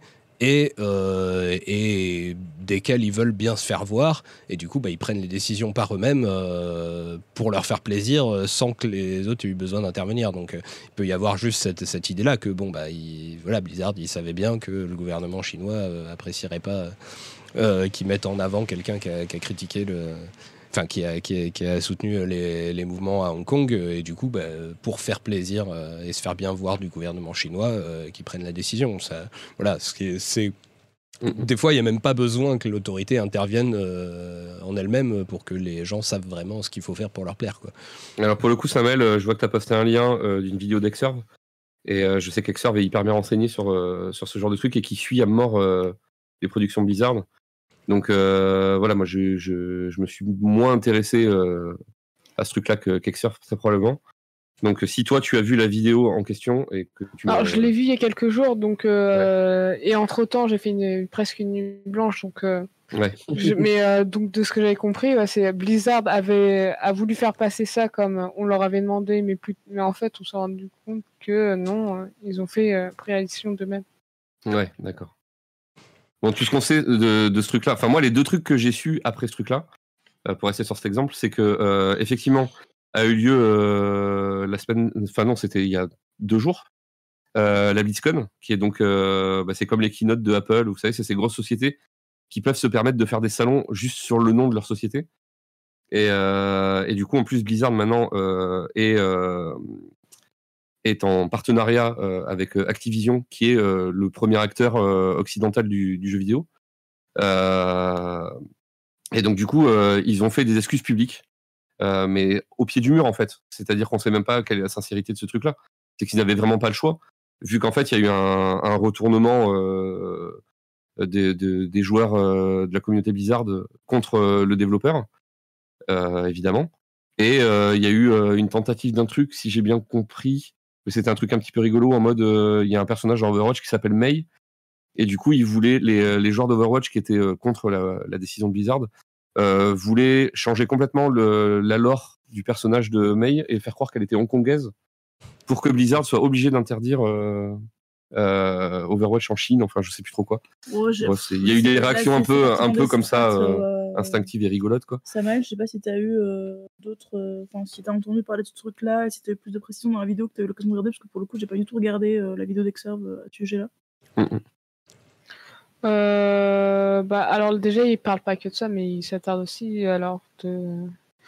Donc ouais, il revient sur ce qui s'est passé. Donc le joueur hongkongais qui euh, qui sou- soutient publiquement lors du de la compétition euh, le, le mouvement social à Hong Kong et qui après euh, se se fait euh, se fait se fait sanctionner par Blizzard et Ah. que bah il y a eu ouais il y a eu un... donc ça a créé la polémique et que bah, Blizzard a dû euh, se euh, se retourner face à tout ce qu'il y a eu mais j'ai pas de Euh, Après, on n'est pas du tout obligé de rester sur cet exemple-là. Ouais. hein. C'était juste pour lancer euh, la mais, conversation. euh, Mais, Euh, même si on reste sur, euh, les, euh, sur la, cette vid- enfin, sur le cas de Blizzard, euh, c'est pas la première fois, euh, à la demande explicite ou pas de la Chine, qui, euh, qui se censure. euh, euh, bah, dans cette vidéo-là, vidéo-là, on apprend que, euh, par exemple, euh, dans, dans World of Warcraft, il y a les, les, comment on appelle ça?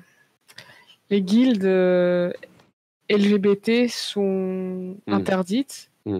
pour éviter qu'il y ait des euh, propos LGBTophobes. d'accord Ah oui, d'accord. Mais- Ça- Ah, c'est pas mal ça. Le... C'est euh, pour éviter qu'il y ait, qu'il y ait, euh, qu'il y ait des raids d'extrême droite, entre guillemets. Ouais, si- euh, ça n'existe pas on n'en parle pas quoi. Voilà. Mhm. Ah, ça fait penser à- aux réactions euh, de certains responsables euh, RN euh, après euh, l'attentat de, l'ancien candidat RN donc, contre la mosquée, qui, qui disait Bah oui, mais vous voyez bien, si.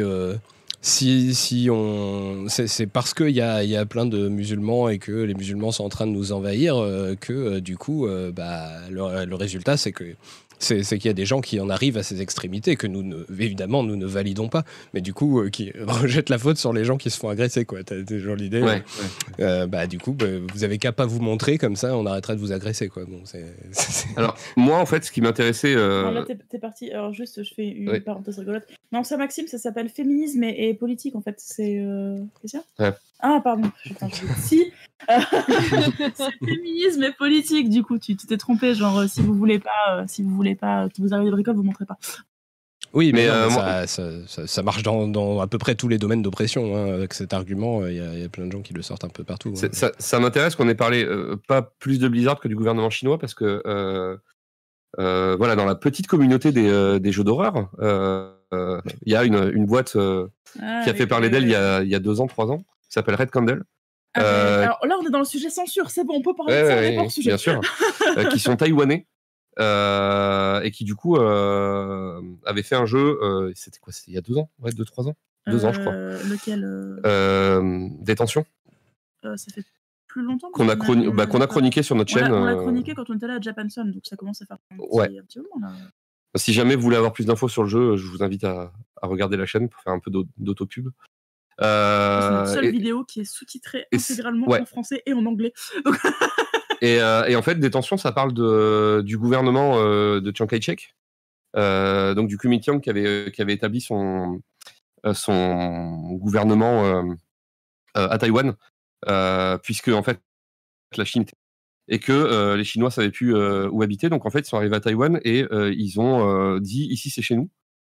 Et du coup, tout le discours euh, autour du jeu, c'est euh, c'est euh, la naïveté d'une lycéenne qui fait de la délation parce que, en gros, on, on lui a dit qu'il y avait des choses interdites et qu'il fallait pas lire, pas lire un livre, notamment un livre qui a une couverture rouge, lol.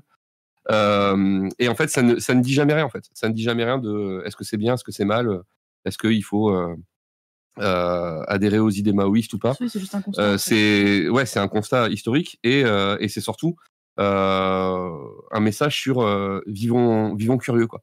Même si on n'adhère pas aux idées, euh, essayons de lire toutes les idées avant de, de savoir euh, celle qui est la nôtre plutôt que celle qu'on nous a imposée.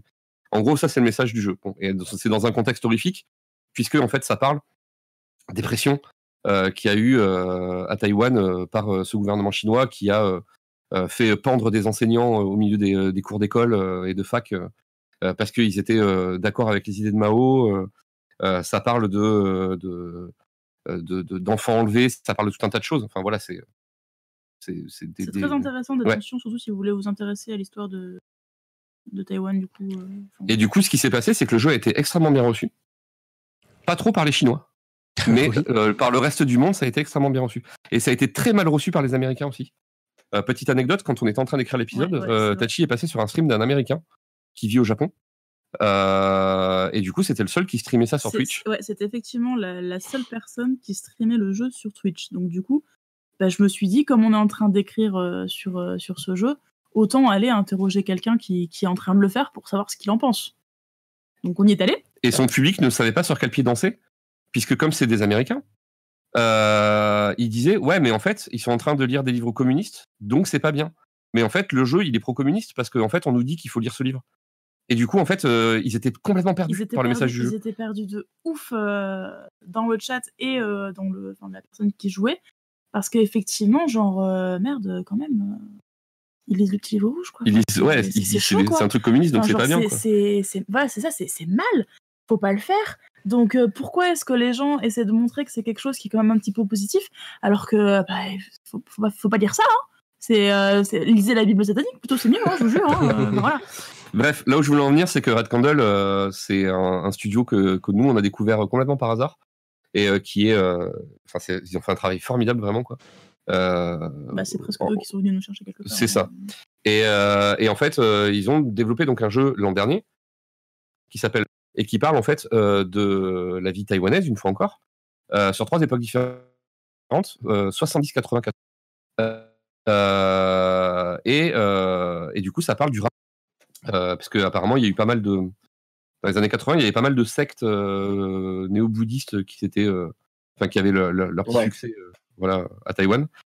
Et en fait, il y a, on, sait, on connaît précisément leur position politique hein, à Red Candle, quand on sait le jeu qu'ils ont fait auparavant. Quoi. Euh, et en gros, il y a un des développeurs qui a mis une- un petit flyer qui traîne dans un coin d'une pièce. C'est absolument un micro truc. euh, personne ne, ne- ne le voit. Moi, je l'ai pas vu quand j'ai fait le jeu, alors que pourtant je l'ai vraiment détaillé le jeu, quoi. Euh, où en fait, sur ce flyer, il y a marqué euh, le nom du président chinois actuel, donc j'ai perdu le nom. Et en dessous, il y a marqué euh, stupide Winnie l'ourson. Oui. Puisque voilà, on, on va en- en- encore ensuite après cet exemple parler euh, encore d'une censure chinoise. Euh, et du coup, en fait, Eh ben, euh, Juste euh, résultant à ça, ne cherchez pas le jeu sur euh, Steam, vous le trouverez pas. oui, Steam a retiré le jeu du magasin. Euh, le jeu est resté littéralement 5 jours en fait euh, en ligne. Euh, Red Candle a fait plein de messages sur les réseaux sociaux en disant le jeu était pas stable du tout, notre moteur il est pourri, euh, euh, on est vraiment désolé, en fait on va le rebosser parce qu'on a mis un jeu complètement buggé en ligne, ce qui est archi faux. hein. Le jeu, moi je l'ai dévoré en, en 5 heures, j'ai eu zéro souci de quoi que ce soit. Et en fait on sait aujourd'hui que c'est le gouvernement chinois qui a demandé, enfin, et qui a et les joueurs chinois qui ont demandé immédiatement à Steam de retirer le jeu. Et en fait, il y a quoi, deux mois, trois mois, Red Candle a dit, bah finalement notre jeu, euh, il n'était pas si bien que ça, donc euh, en fait, on, le on le remettra plus jamais en ligne. euh. et j'ai appris euh, par un, un des viewers de la chaîne que apparemment euh, le studio ne l'a pas dit, mais il y a des infos comme quoi en fait ils sont cadenassés et que c'est le gouvernement chinois qui, euh, qui les tient en otage en- entre guillemets, ils peuvent plus développer de jeu. Waouh. Ouais, ça va très très loin. ouais. Alors, Pour, juste un- une un petite précision euh, par rapport donc à, à Winnie l'ourson, c'est que euh, Xi Jinping, en fait, c'est marrant parce que là, c'est vraiment lui qui a provoqué un effet Streisand tout seul. Ouais, c'est ouais, ouais. qu'en fait, personne n'avait spécialement euh, pensé à Winnie l'ourson pour Xi Jinping, mais lui-même, visiblement, a voulu censurer. Euh, Winnie l'ourson sur euh, tous les réseaux euh, en Chine parce que il supposait que les enfin, peut-être qu'un pote à lui avait fait la remarque qui ressemblait à Winnie l'ourson il n'a pas supporté et du coup comme ça s'est su que, que le gouvernement chinois censurait Winnie l'ourson pour cette raison du coup bah, ça a appelé plein de gens à se mettre à se moquer de Xi Jinping donc en, en parlant de Winnie l'ourson quoi Ce qui me permet de rebondir sur la censure de Winnie l'ourson. Euh, je pense que les gens qui sont euh, joueurs ici, et même ceux qui ne le sont pas, doivent connaître au moins de nom une licence qui s'appelle Kingdom Hearts, qui mélange euh, les personnages de Final Fantasy et de Disney. Euh, et il se trouve que dans Kingdom Hearts 3, qui est sorti l'an dernier, euh, on retourne dans le monde magique de Winnie l'ourson, comme ça avait été le cas dans les deux premiers. Et en fait, en Chine, l'intégralité du, de- du personnage de Winnie est floutée. Le gouvernement chinois a fait en sorte que Winnie n'apparaisse pas dans le jeu. Oh là là. Ah, Voilà. Très Donc, bien. Tout ce qui touche à Winnie l'ourson, c'est c'est compliqué. hein. et, interdit en Chine, d'accord, euh, Brice. Je savais même pas qu'il était interdit. Moi, j'avais vu des images où il était, euh, il y a juste une grosse bulle floue sur le personnage, quoi. C'est absolument ridicule. Coup, c'est bien parce qu'il y a l'un de nos viewers qui s'appelle Winnie Pooh Oui. euh, qui en profite pour arriver pile à ce moment-là sur le chat. Promis, j'y suis pour rien, dit-il. Bravo. Après, voilà, la question de la censure sur le jeu, sur le, le- le jeu vidéo pour euh, sortir un petit peu de la Chine. Euh, bah nous, c'est un sujet qui est, euh, qui est euh, assez important vu qu'on traite des jeux d'horreur euh, sur la chaîne. Euh, le dernier épisode qu'on a fait, ça parlait d'un jeu qui s'appelle Harvester, Tout à fait. qui est un jeu en, en full motion vidéo euh, et qui du coup, en fait, euh, apparemment, d'après ce qu'on- d'après nos recherches, Alors juste C'est- rapidement, ouais. manga TD, ce n'est pas détention qui est interdit euh, sur Steam. Non, c'est dévotion. Dévotion. Dévotion. Détention, lui, est bien disponible. Euh, apparemment, euh, voilà, c'est le jeu Harvester qui aurait fait créer le SRB, Mm. qui est donc le- le- l'équivalent de notre PEGI européenne, parce qu'il allait beaucoup trop loin et que en fait, comment vous décrire euh, Harvester? Moi, j'aime à dire d'Harvester que euh, il a les mêmes, euh, le même postulat que certains genres de cinéma de la fin des années 70, quand on a commencé à voir la Black Exploitation, la Nazi Exploitation, ce genre de trucs et où les réalisateurs se disaient est-ce qu'on peut aller plus loin que ça? Essayons jusqu'à que ça pète. Et euh, Harvester, en fait, c'est précisément ça. C'est-à-dire qu'ils ont essayé de, de faire le jeu le plus immoral et choquant possible. C'est un incroyable pot pourri de conneries, ce jeu. C'est assez incroyable. Et euh, donc, du coup, on sait voilà, que qu'il y a des. euh, qu'il y a des organismes qui existent dans, dans tous les pays, euh, le SRB aux États-Unis, le, le PEGI, je pense que tu voulais qu'on en parle, si, Oui, oui. en, en France, enfin en France, en Europe. Pour ceux qui ne voient pas ce que c'est le PEGI, si vous, vous avez une boîte de jeux vidéo sous les yeux, il y a effectivement une, un âge marqué dessus, donc c'est 3 7 12 16 18 euh, et derrière, en fait, vous avez une, euh, une petite, série- une petite série de- d'icônes. où Vous avez euh, euh, jeux de hasard, euh, gros, Drogue. langage grossier.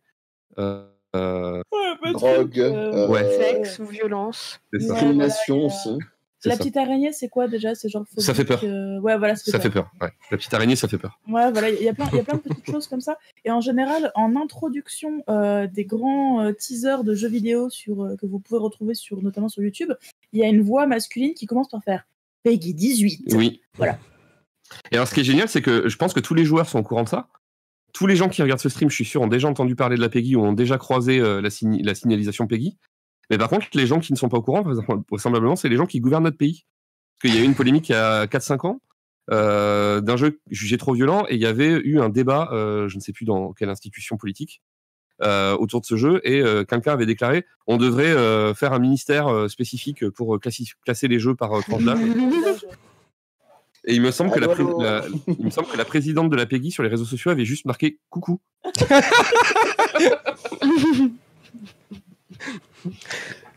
Et le... Euh, Vas-y. pour, pour rester, euh, euh, je me permets, enfin, je sais pas. si- Oui, non, mais vas-y, parce que t'as pas beaucoup parlé ces derniers temps.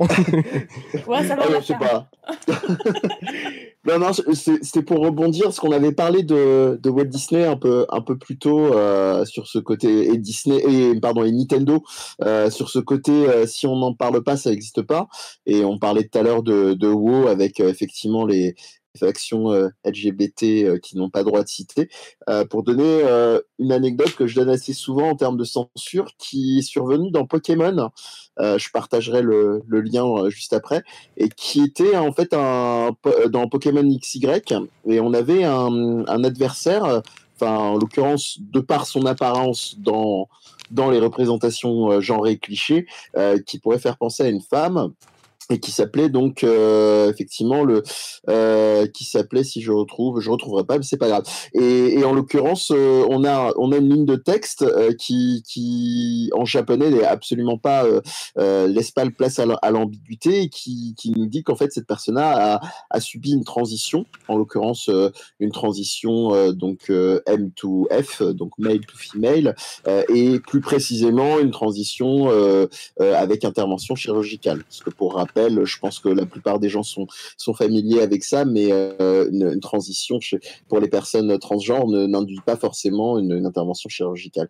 Et en l'occurrence, euh, bah, ce- cette ligne de dialogue, elle a été, euh, elle a été censurée dans la version anglaise, où il ne reste plus qu'une référence à, une allusion, en à une histoire de- d'obtention d'une ceinture noire en fait euh, alors que à la base en fait on- on- le- la ligne de texte c'était euh, j'étais un roi du karaté il y a de cela euh, à peine moins d'un moins d'un an. Le pouvoir de la de la science médicale est incroyable n'est-ce pas? Donc là ça c'était en fait la traduction littérale. Et, et ils ont transformé ça en fait par l'acquisition d'une ceinture noire à la place Mm. de la transition. Donc ça c'est après apparemment donc euh, c'est un article qui est beaucoup plus détaillé que la traduction sauvage que je viens de faire que je vais partager sur le sur le chat. Mais euh, il semblerait que si on lit entre les lignes euh, il y a quand même une possibilité de d'avoir on va dire un truc à la Pixar c'est-à-dire double double discours à la fois de pouvoir comprendre la la, la suggestion et et, et peut-être qu'elle passe un peu à la trappe pour les plus jeunes pour ne pas risquer je mets d'énormes guillemets euh, ironiques euh, de les choquer Ouais. voilà Et il faut voir un, un truc, c'est que c'est souvent euh, tout, tout ce qui est euh, euh, bah, les, les- les problématiques euh, LGBT euh, pour pas mal de- d'autorités, et en particulier euh, aux États-Unis, euh, c'est euh, considéré comme euh, parler de sexe, quoi. Et du coup, dès que tu. Le sexe de genre, tout ça. Dès que tu es dans un truc qui est censé être pour les enfants, bah, il y a Mm. plein de gens qui sont choqués et qui, qui coupent le truc. Et ça se voit euh, par exemple dans YouTube euh, avec euh, bah, Yuffie, qui est donc euh, ma pote que vous avez vu pas mal de fois dans, dans, dans les sketchs euh, de la chaîne, qui a donc euh, sa, sa chaîne YouTube euh, euh, qui parle en- entre autres euh, de transidentité. Euh, bah, qui a plein de problèmes avec beaucoup de ces vidéos qui sont interdites aux moins de 18 ans. Moi-même, euh, ma vidéo sur le sexe biologique a été interdite aux moins de 18 ans euh, par Google, alors que ça parle pas de- d'actes sexuels, quoi. Ça parle juste de, de personnes LGBT, quoi. Et. Et rien que ça, bah, voilà, c'est suffisamment. euh, pour eux, c'est la justification de c'est pour enfants, on ne doit pas parler de sexe, sauf que Mm. ils ont une autre définition, définition assez extensive de ce qui parle de sexe. quoi. Et ça rejoint aussi, un, je dirais, un, un- un courant, on parlait de dimension progressiste. C'est assez intéressant, j'ai envie de dire, le, le, le grand écart Volvo euh, auquel sont un peu soumis les, les petites boîtes et les grandes boîtes euh, depuis que on a de plus en plus de, de, de, de créations qui peuvent euh, évoquer ce, euh, ce- ces, ces sujets-là. Euh, je pense notamment à une référence dont on n'a pas parlé tout à l'heure, euh, qui a été donnée par euh, Manga TD sur le, sur le chat et qui explique, qui, donnait l'exemple de Life is Strange, donc euh, de la société Dontnod, qui très clairement, euh, effectivement, alors euh, a on va dire euh, évoquer des, des, sujets sur euh, sur euh, la, comment dire les, dynamiques LGBT dans, dans, ce jeu-là. Et que maintenant il y a un peu une dimension ah bah oui il va falloir peut-être qu'on intègre ça ou qu'on fasse gaffe effectivement à, à ce qu'on peut dire. Donc euh, c'est c'est assez, c'est assez intéressant on va dire les, les différents discours qu'il peut y avoir à l'heure actuelle et comment ils se transforment Est-ce que je peux rebondir rapidement sur ce que tu viens de dire, euh, Mehdi? Je t'en prie Euh, Alors, on va pas parler de Life is C'est Strange. la Némésis, Euh, Life is parce que- Strange, parce quoi. que Life is Strange, c'est vraiment notre némésis tellement. Alors, je je reviens pas sur ce que tu as dit. C'est très bien qu'ils aient un discours LGBT. C'est, enfin, c'est- le, le, le jeu propose des choses qui sont très intéressantes et là-dessus, je reviendrai pas dessus. C'est juste qu'on trouve que c'est fondamentalement mal écrit et que c'est les personnages sont clichés au possible, que les références geeks sont outrancières et que globalement le jeu c'est de la merde. Mais euh, mais en fait, si vous voulez voir un jeu qui est plus actuel que Life is Strange et qui est absolument exceptionnel, et je n'en parlerai euh, jamais euh, trop, je vous invite à découvrir Sayonara Wild Ouais. Qui euh, qui Tu peux a l'écrire? pour Ouais, je tu peux peux. l'écrire. Parce que là, Euh, enfin, Armov, Armov va l'écrire parce que c'est lui qui a le clavier. Ouais, ça y est. Mais, Alors attends, je l'écris où? Dans membre. Dans, oui, enfin, après les, les gens le verront et puis au pire quelqu'un balancera un lien. Je pense que ça va, ça va se faire. Euh, une petite précision technique, euh, les, les deux chats sont lisibles par tout le monde. Ouais, ouais. Il y a juste les non-membres ne peuvent pas écrire dans le chat membre, mais ils peuvent le lire. Donc, euh, Il peut le lire, ok. Donc en fait, c'est un jeu donc, euh, développé par Saimogo euh, et qui est sorti il y a quelques semaines, Semaines, mois, euh, je sais plus où on est, mais bon, c'est un jeu qui est très récent et qui traite en fait d'une reconstruction, enfin, de la reconstruction du- d'une jeune fille après une déception sentimentale. euh, de type euh, amoureuse euh, lesbienne quoi enfin Mhm. voilà c'est tout simplement et du coup c'est vrai que c'est hyper intéressant parce que c'est c'est le cœur en fait de, du jeu et, et c'est très actuel et c'est très cool et ça marche bien et ce jeu est formidable et faites ce jeu. Voilà. Mais après, euh, là-dessus, c'est c'est très bien. Au, au plus on aura des références, et puis c'est toujours chouette de découvrir de nouveaux jeux. Et je te, je te rejoins pas. Enfin, apparemment, c'est tous les deux, pas uniquement toi sur Life is Strange. Je te rejoins pas du tout sur la question de l'écriture des mécaniques de jeu. Parce que Ah moi, ouais, j'aurais plutôt à l'inverse, mais c'est pas, c'est pas le, c'est pas l'intitulé de. Ouais, ouais, ouais. non, Mais non. surtout, surtout simplement pour euh, clore ce que je voulais dire, c'est que euh, je, je peux comprendre que je peux comprendre qu'il y ait cette dimension de se dire euh, il, faut rester, je dirais, rigoureux sur ces sujets-là, même s'ils arrivent euh, nouvellement dans des boîtes. Mais je, moi, j'ai toujours ce côté un peu euh, utopiste et bisounours qui est de se dire c'est déjà quand même assez chouette quand, quand un discours peut se frayer un chemin euh, dans des boîtes qui ont une portée autre euh, que, que des, des studios indés ou, ou autres. Ah ouais, ça veut carrément, pas mais- dire carrément, carrément. voilà, ça ne veut pas dire évidemment qu'il faut pas toujours garder cette rigueur-là et continuer de d'avoir des réflexions comme on en a ce soir, mais euh, mais voilà. Là, là où on te rejoint complètement en tête chez moi, Mehdi, c'est que qu'on ait aimé ou pas le jeu, euh, il a de grandes qualités et que c'est un excellent outil. Aussi, Voilà, excellent jeu. C'est euh, Mm. pour libérer la parole et ce genre de choses, c'est vraiment un outil euh, génial. Tout à fait. Je vous invite d'ailleurs à, à consulter euh, une chaîne YouTube que Mehdi doit connaître. hein. Jeux vidéo histoire. Ouais, de Romain Vincent, vidéo histoire. qui, a, qui s'est servi de Life is Strange comme outil pour libérer la parole auprès d'un public de, de 5e à 3e dans des ateliers extrascolaires. Et c'est extrêmement intéressant ce qu'il a fait avec le jeu. voilà, je, je, vous invite à regarder tout ça. Non, pour le, pour le coup, le Tellement fait de- pas les Strange, c'est c'est très très personnel. C'est pas faute d'avoir fait le jeu trois fois et de l'avoir retourné dans tous les sens pour essayer Ouais. de tirer du bon. Hein. Vraiment, c'est on a essayé. Après, Tellement de, de découvertes de gens que j'aurais pu proposer euh, pour les inviter ce mais, soir. mais note, note-les, note-les si, comme ça, si éventuellement tu as envie de faire un autre débat similaire, tu pourras voir. ouais. Romain, est hyper, aussi. Romain est hyper accessible. En plus, tu pourras l'avoir euh, Ouais. vraiment facilement, je pense. Je confirme. Euh, après, pour, euh, pour les, les- les thématiques justement euh, LGBT, je reviens sur ce que je disais en tout début de, de live avec Watch Dogs 2, euh, qui se passe donc, comme je disais, à San Francisco en 2016, avec tout ce que peut représenter San Francisco au niveau de la culture gay, quoi. Mm. C'est en fait moi ce que j'ai particulièrement apprécié dans ce dans ce Watch Dogs, c'est que il y a cette diversité de corps, cette enfin de, de représentation des corps euh, qui ne qui n'est pas un questionnement, qui n'est pas un sujet. Euh, Il y a deux PNJ euh, avec qui on va faire un petit bout d'histoire, qui sont des, des personnages trans, et ce n'est pas un sujet. Et j'ai trouvé ça formidable en fait. Je me suis dit, Hmm. ok, j'ai ça, euh, le jeu me propose ça, et jamais une seule seconde, il va y avoir une Mm. blague, il va y avoir une phrase, il va y avoir une réflexion. C'est genre, c'est là, c'est comme ça, c'est dans le décorum, ça fait partie de l'histoire. Genre, te pose pas la question. Ouais. Et J'ai j'ai trouvé ça génial, quoi. Je me suis dit, ouais, mais je suis dans un nouveau truc, quoi, en fait. C'est. euh, voilà, quoi. je, je- je te rejoins complètement dans le sens où euh, c'est, j'ai envie de dire, c'est le, pour moi, c'est le, c'est l'état le entre guillemets le plus abouti, quels que soient les sujets. hein. Là, on parle des thématiques euh, LGBTQI euh, et, et autres, mais c'est, c'est, c'est d'avoir, c'est aussi, on a tendance à sous-estimer, je pense, dans les discours politiques autour des jeux vidéo, que quand un, un sujet entre guillemets nouveau ou progressiste arrive, c'est pour ça que je parlais de aussi de Céleste. Si j'ai le temps, je reparlerai un peu plus tard et d'autres jeux de ce genre-là euh, il y, a, y a comment dire, euh, on peut sous-estimer le fait qu'un jeu soit très mal écrit.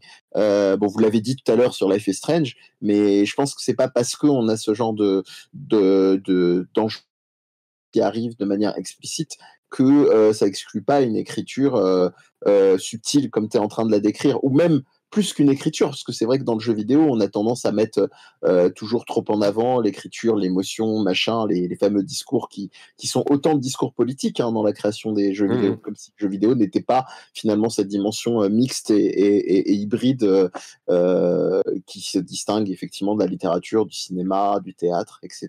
Enfin voilà. Et alors, pour revenir sur Watch Dogs et la censure, du coup, parce que c'était la thématique principale du truc, Mm. euh, il se trouve que dans, dans, un des, dans une des petites rues de San Francisco euh, qu'on peut visiter dans le jeu, il y a euh, des, des hippies naturistes qui se baladent. En fait, ils sont en train de, de, de planter des fleurs dans leur, dans leur potager derrière une petite maison. Et du coup, on arrive, on les surprend un peu et ils sont complètement enveloppés. Ils sortent et ils disent Ah, trop cool, qu'est-ce que tu fais là, machin? Et puis ils t'invitent à fumer, voilà. Mais c'est c'est même pas une, une scène cinématique ou quoi, c'est juste Ouais. une réaction comme ça, parce que le monde est hyper Intégré au jeu. Ouais. dans Watch Dogs 2. Et il y a un gars qui, euh, du coup, là, est tombé là-dessus sur Twitch et l'a streamé. Et il s'est fait bannir sa chaîne parce qu'il y avait des gens à poil. Ah, ok. Mais- On mais- avait, mais- euh, Ce qui est drôle, en fait, parce que sur Twitch, il y a très peu de jeux qui sont euh, sur leur liste noire. Ouais, C'est des jeux très très violents. hein. Ce qui, ce qui est drôle, en fait, c'est le fait que nous, ça nous fasse rire, alors qu'il y a des gens, de manière très très sérieuse, qui ont dit que c'était une offense et qu'il fallait vite qu'ils empêchent une personne de continuer à jouer. Ouais, il y avait un pénis. alors que euh, nous, alors que attention, nous quoi. naturellement, on a fait pff, Ouais. genre lol, tu vois. Sur en même temps, sur Twitch, problème, y a, ça arrive que des connards fassent des. Dès qu'ils voient une nana qui a un, qui a un décolleté, euh, fassent tout pour qu'elle se fasse. euh, Ouais. qu'elle se fasse, euh, Alors, pas Oui, bannir euh, parce que bah, c'est une sanction provisoire, mais qu'elle ait des. qu'il Oui, non, mais des après- sanctions. Après, tu sais, sur Twitch, euh, il suffit que tu sois une meuf et que tu te mettes en just chatting et tu peux être sûr que tu vas attirer tous les pourris de la Terre. Ouais. Donc, euh, bon. voilà quoi. Et euh, au tout départ, je voulais revenir sur les instances, parce qu'on a parlé de, de la PEGI et de l'SRB. Euh, c'est en ça que je suis un tout petit peu déçu que, que Kramul ne soit pas là, puisque c'était lui qui avait traité du sujet. On avait fait un, un épisode hors série sur, sur les jeux adultes chez Nintendo. Euh, et en fait, il y avait toute une partie qui avait été écrite par, euh, par le troisième larron de la chaîne, du coup, Kramul. euh, qui parlait de Nintendo of America. Nintendo of America, en fait, c'est du coup c'est un- une institution qui s'est montée sous sous Reagan, je crois. Je sais plus. Ouais, sûrement. Et où en fait, c'est là où Nintendo a inventé le Seal of Approval, le, fameux petit logo doré que vous voyez sur toutes les boîtes Nintendo. Ça veut dire que la maison mère Nintendo a vu le jeu, a validé le jeu et que Nintendo a le droit de le vendre. Et, euh, et du coup, ce, Nintendo of America été juste là pour faire de la censure sur les jeux et du coup pour changer des trucs dans les jeux. Par exemple, dans, euh, dans un Final Fantasy, si je dis pas de bêtises, il y a un gang de trafiquants de drogue. Euh, Nintendo l'a transformé en trafiquant de bananes. Toutes les croix dans Castlevania, alors qu'on sait que dans Castlevania, on joue un chasseur de vampires en Transylvanie qui va tuer un vampire, avec toute l'iconographie religieuse et vampirique qu'il y a autour. Euh, ils ont changé euh, les croix, euh, les croix chrétiennes en, en X, enfin vraiment les croix, comment dire, chaque, chaque, chaque côté de la croix a, a la même longueur. Euh, les, euh, les tombes ont été changées en d'autres trucs aussi. En fait, tout ce qui avait attrait à la, enfin, ce qui touchait ouais, à la mort, au sexe, à la drogue, euh, tout ce genre de trucs ont été complètement censurés. Et c'est vraiment Nintendo of America qui a, qui a, qui a fait tout staff et qui a fait reprogrammer des sprites aux développeurs pour que ça puisse sortir sur le sol américain. Quoi. Et c'est quand même euh, sans précédent. Je, je, crois que c'est pas re-arrivé non plus depuis. hein. Enfin, c'est vraiment le truc. euh, Il y a une, une, instance, quelque part aux États-Unis, qui décide que euh, si le jeu doit fouler un territoire, alors euh, il doit euh, répondre à des critères, euh, mais qui, le con- qui concernent uniquement son pays. C'est-à-dire qu'en France, on n'a pas, on a, on a- on a- pas ce genre de censure. Au Japon, les jeux sortent tels quels. Mais aux États-Unis, il faut reprogrammer le truc pour que ce soit euh, legit. quoi. C'est assez incroyable, je trouve, euh, comme, euh, comme niveau de censure. Quoi. Je pense que tout ce qu'on dit là comme exemple de, de censure, euh, ça rejoint aussi le, le, bah, le truc euh, que j'évoquais au début, le fait que euh, ce soit un art qui ne peut pas être autre chose qu'une industrie en même temps. Et du coup, bah, ça implique des tas d'étapes possibles de contrôle et, et aussi de d'intérêts qui font que on va pas vouloir fâcher un tel ou un tel qui euh, évidemment bah, sont vachement moins présents euh, si euh, je sais pas si tu fais de la peinture ou des, des- Ouais. des choses comme ça quoi Là, d'un coup, tu as plein d'intermédiaires entre les gens qui ont les idées de euh, ce qu'ils voudraient créer comme, euh, comme jeu et euh, le moment où euh, les, les clients achètent les jeux, qui, qui vont faire plein d'étapes possibles dans lesquelles euh, la censure va pouvoir euh, se, se caler. quoi. Bah, Il y, a- il y a Manga TD qui, qui, qui sort vraiment le- l'exemple type dont, euh, enfin, que tout le monde connaît. hein. Euh, c'est dans Wolfenstein 3D. Euh, sur le sol allemand, euh, le boss de fin, c'était euh, c'était pas Hitler. Et euh, ils avaient viré toutes les croix gammées du jeu, par exemple. Et ça, Mais- de l'autocensure. euh. Et C'est pas le- Excuse-moi. Ouais, c'est pas les Allemands qui ont demandé, hein, c'est vraiment l'autocensure de, de la part du développeur. Parce que je crois que ça englobait également l'autocensure, euh, ton truc, euh. Oui, oui, bien sûr. Et du coup, j'ai pas trop trop d'exemples, mais celui-ci euh, est quand même hyper parlant. Quoi. Pour rester, euh, pour rester sur Hitler et les, les nazis, il y avait aussi le, le cas de Bionic Commando qui avait été censuré. Euh, déjà, le titre était assez évocateur au Japon, c'était Hitler no Fukatsu. Donc, euh, et, et du coup, il y avait déjà Hitler dans le titre, effectivement. Et les- Ouais. le, le dernier boss était Hitler, effectivement. Et dès l'intro et, et pour le dernier boss, euh, qui était Hitler, ils ont, euh, ils ont viré effectivement les, les, les, euh, les drapeaux, euh, les drapeaux euh, nazis dans l'espèce de petite euh, cutscene qu'il y avait au début du jeu. Et euh, Hitler euh, ne ressemble plus du tout à Hitler euh, en tant que, que dernier boss. Je- Tu veux dire Euh, un truc juste, ouais, je voulais dire un truc en fait, mais ça, en fait, c'est une question que j'avais mis dans un coin de ma tête qui a été posée, posée pardon, il y a environ 20 minutes euh, quand on parlait du PEGI. En fait, il y a quelqu'un qui, qui nous a demandé dans le chat, je sais plus qui c'était, euh, si euh, IRL, le, le PEGI, changeait vraiment quelque chose euh, à part le, petit, le petit numéro posé en bas à gauche de, de la boîte du jeu. Et bien en fait, si. Ce que vous ne savez pas, parce que vous ne travaillez pas dans un magasin qui vend des jeux vidéo, c'est que lorsque vous scannez, vous, vendeur, un jeu vidéo sur votre caisse qui est PEGI 18, il faut savoir qu'il y a un message qui apparaît au centre de votre ordinateur et qui vous dit Attention, ce jeu est interdit aux moins de 18 ans. Hmm. Voilà. Sous-entendu, attention, tu sais à qui tu vends ce jeu? Et- Est-ce que tu veux vraiment lui vendre? Et, et- mais du coup, c'est juste une incitation ou tu as une obligation légale de vérifier Je que la personne est majeure? Je n'ai absolument aucune Non. obligation légale de le faire. C'est non, de toute façon, si un gamin de 12 ans veut m'acheter un GTA et qu'il insiste pour l'acheter, je n'ai pas le droit de ne pas lui vendre. Par contre, euh, d'expérience, j'ai déjà eu des parents furax qui sont venus au magasin parce qu'on a vendu un jeu 18 à leurs gamins, alors qu'ils leur avaient strictement interdit. Sauf que nous, en tant que vendeur, on ne peut pas le deviner. Mais effectivement, quand on prend un jeu 18 et qu'on le scanne, eh bien, il faut savoir que sur le PC, il y a un message qui apparaît qui dit attention, ce jeu est déconseillé au moins de 18 ans. Vraiment pour dire au vendeur fais gaffe à qui tu le vends. Tu sais ce qui va se passer si jamais tu le vends à un gamin qui n'avait pas l'autorisation de ses parents. Et c'est des Voilà. recommandations en fait. C'est comme. euh, C'est juste une recommandation. c'est comme pour les fumeurs. hein. Moi qui suis fumeur, euh, voilà, sur chacun de mes paquets, il y a marqué euh, attention mec, pourquoi tu fumes? C'est ça. Et donc, Voilà, pour, mais- répondre, pour répondre à Gwispy, euh, je n'ai pas de risque en tant que, que vendeuse. Enfin, genre, euh, je ne risque rien à, à vendre un, un jeu 18 à un gamin qui ne l'est pas. Par contre, euh, genre, si ses parents sont vraiment vénères et qu'ils décident de venir nous, nous casser les couilles, ils vont le faire. Et, et on va en prendre plein la tête. C'est là où l'hypocrisie est quand même dingo parce qu'effectivement il y a cette dimension déconseillée au moins de 18 ans. Il n'y a pas d'interdiction, ça tout le monde le sait euh, par rapport aux normes PEGI. Et, et d'autre part, j'im- j'imagine que majoritairement tes employeurs te te- t'imposent, enfin te, te suggèrent très fortement de vendre le jeu même si c'est un mineur. Alors non, j'ai parfaitement le Non droit. Si un mineur, Ah, en fait, d'accord. si, si Ah, un chouette. mineur arrive avec GTA et me dit je veux acheter ce jeu, j'ai parfaitement le droit d'aller lui dire T'es sûr que tu veux ce jeu? Regarde, j'ai Lego City Undercover qui est beaucoup plus adapté à ton âge et qui fonctionne très bien. Non, mais c'est très con comme exemple, mais ça m'est déjà arrivé plusieurs fois quand un gamin arrive, donc un gamin très clairement mineur, pour pas dire 9-10 ans, arrive avec un GTA. S'il veut absolument GTA, je suis obligée de lui vendre. Par oui, c'est ça. À la fin, ouais. j'ai parfaitement le droit de lui suggérer d'autres jeux. Je n'ai pas le droit de lui interdire de l'acheter, mais j'ai Oui, parfaitement le droit de le C'est pousser ça. à chose. Tu, tu peux pas lui demander de revenir avec euh, ses parents ou euh, une autorisation. C'est ça le problème. Ouais, voilà, c'est Ouais, ça. D'accord. c'est- D'accord. je- voilà. Après, le, D'accord. le- le truc, c'est que euh, le, le fait que tu n'as pas le droit de, lui, de refuser de lui vendre, euh, c'est.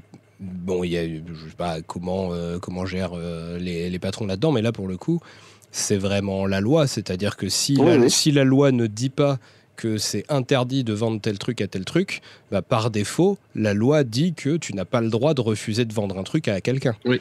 Puisque Ouais, euh, Bah, c'est- puisque c'est de la discrimination, sinon. Bah, c'est ce, que- Donc, euh, c'est ce que voilà. disait Gwispy euh, par rapport à mon exemple des cigarettes. Oui, là il dit euh, t'as pas le droit de vendre des clopes à des gosses. Parce qu'il y a eu une évolution de, de la loi par rapport à ça. Euh, moi qui ai bientôt 40 ans, j'ai commencé à fumer au collège. Euh, S'il y avait eu cette interdiction de loi, enfin c'est cette loi de de- d'interdiction de, vente de cigarettes aux mineurs, je sais pas, je sais pas si j'aurais commencé à fumer en fait. À l'époque, euh, les parents ils t'envoyaient acheter des clopes, ils te filaient 10 balles, ils disaient garde la monnaie, achète-toi des dragibus quoi.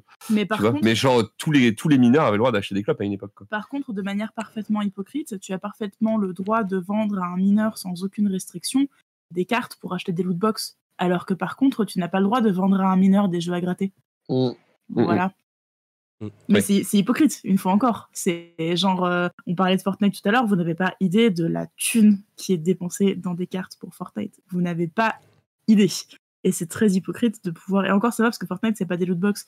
Mais euh, mais il y a des gens qui. Enfin voilà, on a des cartes euh, prépayées pour d'autres d'autres trucs. Et Ouais. elles, on, on les vend complètement à des mineurs. hein. On a, enfin voilà, il y a, il y a pas. Mm. C'est pas comme dans un bureau de tabac quand tu vas acheter pour acheter un jeu à gratter et que partout il y a marqué que euh, attention, euh, jouer comporte des risques. euh, attention, tu vois. Mais par exemple, euh, pour les évolutions de loi, en Belgique, depuis deux ans, tous les jeux à lootbox sont prohibés. 18 plus, non? Non, non, prohibés. Ah ouais? Et du coup, je sais très bien que dans mes contacts Twitter, par exemple, il y a, j'ai un, un, un ami qui habite à Bruxelles et il ne peut pas jouer, par exemple, à Pokémon Master sur euh, mobile parce que euh, le tirage des Pokémon est totalement aléatoire et coûte des crédits. Donc, du coup, le gouvernement belge a interdit le jeu. Et en fait, euh, les lootbox sont complètement interdites par le gouvernement belge. Voilà. Donc, c'est une fois encore le gouvernement, enfin, c'est ce que tu disais, hein, si c'est la loi qui Mm. fait Mm. que. Et pour ce qui est de. Du coup, Quispy demandait pourquoi ils font pas le même système qu'avec les films en salle de cinéma où les gamins doivent être accompagnés pour certains films. Bah, en fait, euh, je pense honnêtement que bon, les, les, les politiques.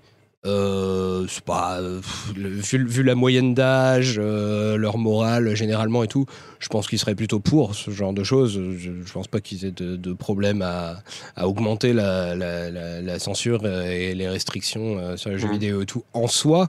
Après, le truc, c'est qu'il y a bah, une industrie derrière qui a envie de vendre le plus possible. Bah ouais. Donc, bah, il y a aussi pas mal de politiques qui sont sensibles aux arguments des grands industriels. Euh, et en même temps, il faut dire aussi qu'il y a aussi sans doute une certaine pression des joueurs aussi, hein, qui n'ont pas envie que, qu'on leur interdise des trucs. Donc, euh, et les joueurs, c'est des électeurs aussi. Donc, euh. Donc bon, bah, c'est l'un dans l'autre. ouais, je pense que moralement, la plupart des politiques seraient pour. Euh, après, euh, ils, doivent euh, faire avec les pressions des, industries et, des électeurs. Après, voilà, le, le truc de la censure, pour le coup, ça pourrait être genre deux heures d'exemple. Il y, y a tellement de trucs sur la censure, c'est. Voilà quoi. Surtout Ouais. qu'il est 22h44. Ouais, ouais, ouais. Non, mais alors, euh, si, au départ, je t'avais dit 23h parce qu'il s'avère qu'habituellement, le lundi, je fais l'ouverture du magasin. C'est pour ça que je t'avais dit 23h. D'accord. Par un concours de circonstances absolument pas fait exprès, il s'avère que demain, je ne travaille pas. Ah, bah, c'est génial. Voilà. Voilà. Par contre, par un autre concours de circonstances pas fait exprès, il s'avère que je me suis levée à 7h30 ce matin et que j'ai fait du roller derby cet après-midi. D'accord. Tu restes encore un peu quand même. Bah oui, je reste encore un peu, mais bon, voilà quoi. À, à ton rythme de parole, j'ai pas l'impression que tu sois très fatigué. je sais pas. D'accord. Non, je m'amuse Elle est bien. encore sous cocaïne, c'est bon. Non, je suis actuellement sous Volvic Citron. C'est la Alors, pire des Les ravages de la vitamine C. Du Voilà. coup, essayons de passer à l'avant-dernier thème. Donc, les polémiques politiques sur les jeux vidéo. Ah. Euh, donc bon, je pense qu'on peut, bah, puisqu'on est sur la censure et tout ça, euh, on peut parler euh, de la violence dans les jeux vidéo, donc qui est vraiment bon, le truc récurrent euh, qui Ah, évidemment ne violence concerne pas que les jeux vidéo, puisqu'il y a eu des tas de polémiques sur la violence dans euh, les mangas, sur la violence dans enfin, bon, plein de choses. Ouais, Mais- mais la violence dans les jeux vidéo, ça a encore fait parler de lui il y a, il y a quelques, quelques semaines de ça avec euh, la, la xème, millième, milliardième fusillade aux États-Unis. Ouais. voilà. Ouais, c'est le, le vilain petit canard. je, je peux essayer de, de faire ce qui est, à mon avis, un état des lieux des connaissances scientifiques sur, euh, sur le sujet. Bon, déjà, euh, bon, évacuons le, le fait que, euh, bien sûr, quand les gens ne connaissent pas un milieu, bah, euh, ils s'y intéressent que quand il y a des polémiques. Donc, du coup, euh, bah, ils vont avoir une vision euh, déformée de ce qu'est l'univers, de, de, qui qui connaissent pas. Et donc, forcément, quand euh, les gens qui connaissent pas les jeux vidéo entendent parler des jeux vidéo, c'est quand il y a des polémiques sur la violence. Donc, ils ont l'impression que tous les jeux vidéo sont hyper violents et tout ça. Bon, évidemment, c'est pas tous les jeux vidéo. Il y a pas de la violence partout. voilà. De toute façon, les, gens, les gens qui sont ici en sont, je le pense, absolument convaincus. Hein. Là, Oui. t'as oui, pas bah, besoin de. Bah, après, enfin, ici, euh, les gens, ils, ils ont connu surtout une chaîne de philosophie politique. Ça il y en a qui sont peut-être pas du tout gamers. hein. Mais, Ah, mince. euh, Ah, gamer. et, Non, je- euh, pardon, j'ai en détestation ce, ce terme-là. ah, Je désolé. que D'un point, d'un point de vue politique, euh, justement, je pense qu'il faudra, faudra en parler un moment. Non, mais gamer ouais. uniquement si tu l'écris avec un arrobase, un E de euro et de dollars à la fin. hein. C'est intéressant, c'est important. Bon, euh, juste donc tu, sur euh, l'état scientifique des choses, je, je- moi de ce que j'en sais, euh, je ne me renseigne pas que pour le jeu vidéo, mais d'une manière générale, l'exposition à la violence a un effet. Euh, qui n'est pas euh, parce que le, le côté catharsis de, euh, de, de- de- donc il vaut mieux euh, sublimer la violence dans l'art plutôt que la faire dans la réalité. Ça pour le coup c'est une théorie psychanalytique qui est vraiment dépassée ça ça marche pas. Euh, c'est pas vrai que, euh, que, que faire des, des trucs violents dans l'art et tout ça euh, empêcherait d'être violent dans la vie. Que- Excuse-moi, et- et- du, du coup, je, Non, mais je je- Bon. Sur la catharsis, c'est- c'est-à-dire que ça n'a jamais été euh, fondé même euh, dans le champ de la psychanalyse. hein. C'est-à-dire que ça a été un des éléments de, de la réflexion freudienne euh, qui empruntait justement à la cat- catharsis du théâtre, mais ça n'a jamais été euh, à proprement parler euh, euh, acté sur ce que tu le parallèle que tu faisais avec la suite. Ouais, alors calmez-vous bien parce que c'est notre fond de commerce hein, sur la chaîne. Donc, Mais- ouais, donc, la La Alors, catharsis- bah, entre autres, ouais. Ah bon Oh là là, clickban, hein. Alors- Ah, non, mais si, vous, si vous- jamais- vous allez peut-être pas aimer ma prochaine vidéo. Euh, Non, mais- on, mais, euh, on s'en fout parce que nous, on. on s'en fout, on la regardera pas. Bon, bah, clickban, hein. non, mais en fait, si tu veux, notre fond de commerce, c'est vraiment genre de faire des jeux vidéo d'horreur et d'expliquer pourquoi ça fonctionne. Heureusement que parce qu'on ne fait euh, pas, je vais pas dire qu'on voit pas que des jeux vidéo d'horreur parce que c'est pas vrai, mais heureusement que parce qu'on fait beaucoup de jeux vidéo d'horreur, on va pas d'un coup se mettre à aller disséquer des enfants dans la rue et, et faire des murs avec des bébés. Oui, non, mais, mais je parlais de la catharsis. C'est Ah, Et- la- hein. Bah, alors, juste, je, je- je peux finir mon, mon, point. Euh, donc, globalement, euh, en fait, effectivement, plus on est exposé à des actes violents, euh, même fictifs, plus on est tolérant à la violence. Et alors, la tolérance à la violence, ça ne veut pas dire qu'on va être violent soi-même. Ça veut juste dire qu'on supporte plus de voir de la violence sans être choqué. Ce qui veut dire que ça peut se traduire de plein de manières. Ça peut être simplement bah, du coup qu'on va consommer plus de choses euh, qui montrent de la violence et sans être choqué. Voilà, ça n'a pas forcément des conséquences euh, énormes. Euh, ça peut être que là où c'est un peu plus grave, que si on voit des choses violentes, on va peut-être pas être euh, choqué et avoir tendance à les, dénoncer. Et pour les gens qui eux-mêmes auraient, euh, pour d'autres raisons, euh, des, des- des envies de violence, voilà, qui eux-mêmes seraient des gens violents, ça peut effectivement les aider à passer à l'acte. Après, le problème, c'est que bah, le fait de montrer de la violence, ça se fait dans tous les médias, dans tous les trucs, et aussi parce que bah, notre monde est violent et on voit de la violence aussi au, au, aux 20h, enfin voilà, euh, de, de la Ouais, violence dans, le monde réel.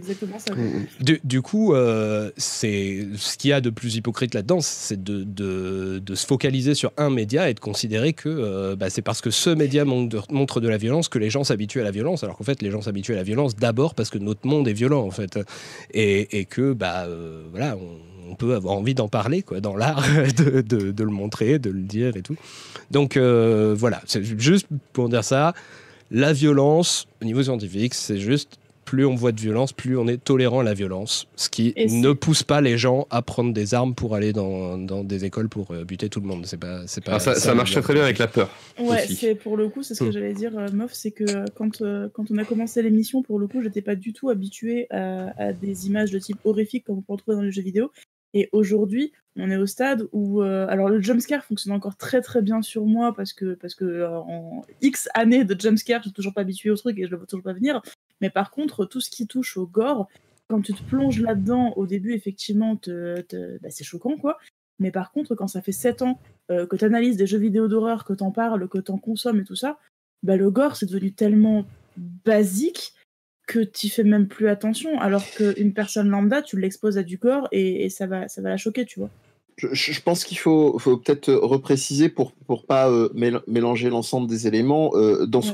Que tu viens de décrire, euh, c'est tu, tu l'as nommé d'ailleurs euh, à la fin de ta phrase, c'est la dimension de sensibilisation, désensibilisation. Euh, on Mhm. pourrait faire le même parallèle également dans un autre registre qui, qui est très polémique aussi, qui est le porno. Euh, et d'une certaine, Mhm. d'une certaine manière, ce que, ce que je veux dire par là, c'est que l'exposition euh, de, de contenus qui vont être euh, explicites, qui vont être dits jugés comme violents, sachant qu'on peut mettre euh, des curseurs, il n'y a pas que la, vi- la violence graphique, évidemment, hein, dans le, la dimension de la violence. Et c'est vrai qu'en général, les, nos chers amis de BFM et d'ailleurs mettent plutôt ça euh, en avant. Et, et, surtout, le, pour récapituler ce que disait Tsi tout à l'heure, c'est que la- l'essentiel des études qui ont été bah, publiées prouve que jouer à des jeux vidéo qui vont contenir des comportements, des représentations de violence va augmenter effectivement l'excitation euh, sous-entendue euh, euh, physique et psychique euh, et non pas la, violence à proprement parler. Après, c'est des, des, des dynamiques beaucoup plus fines et subtiles, euh, recherche à l'appui, qui prouvent, et ça c'est une évidence, c'est dans dans quel contexte est vécue effectivement l'image violente.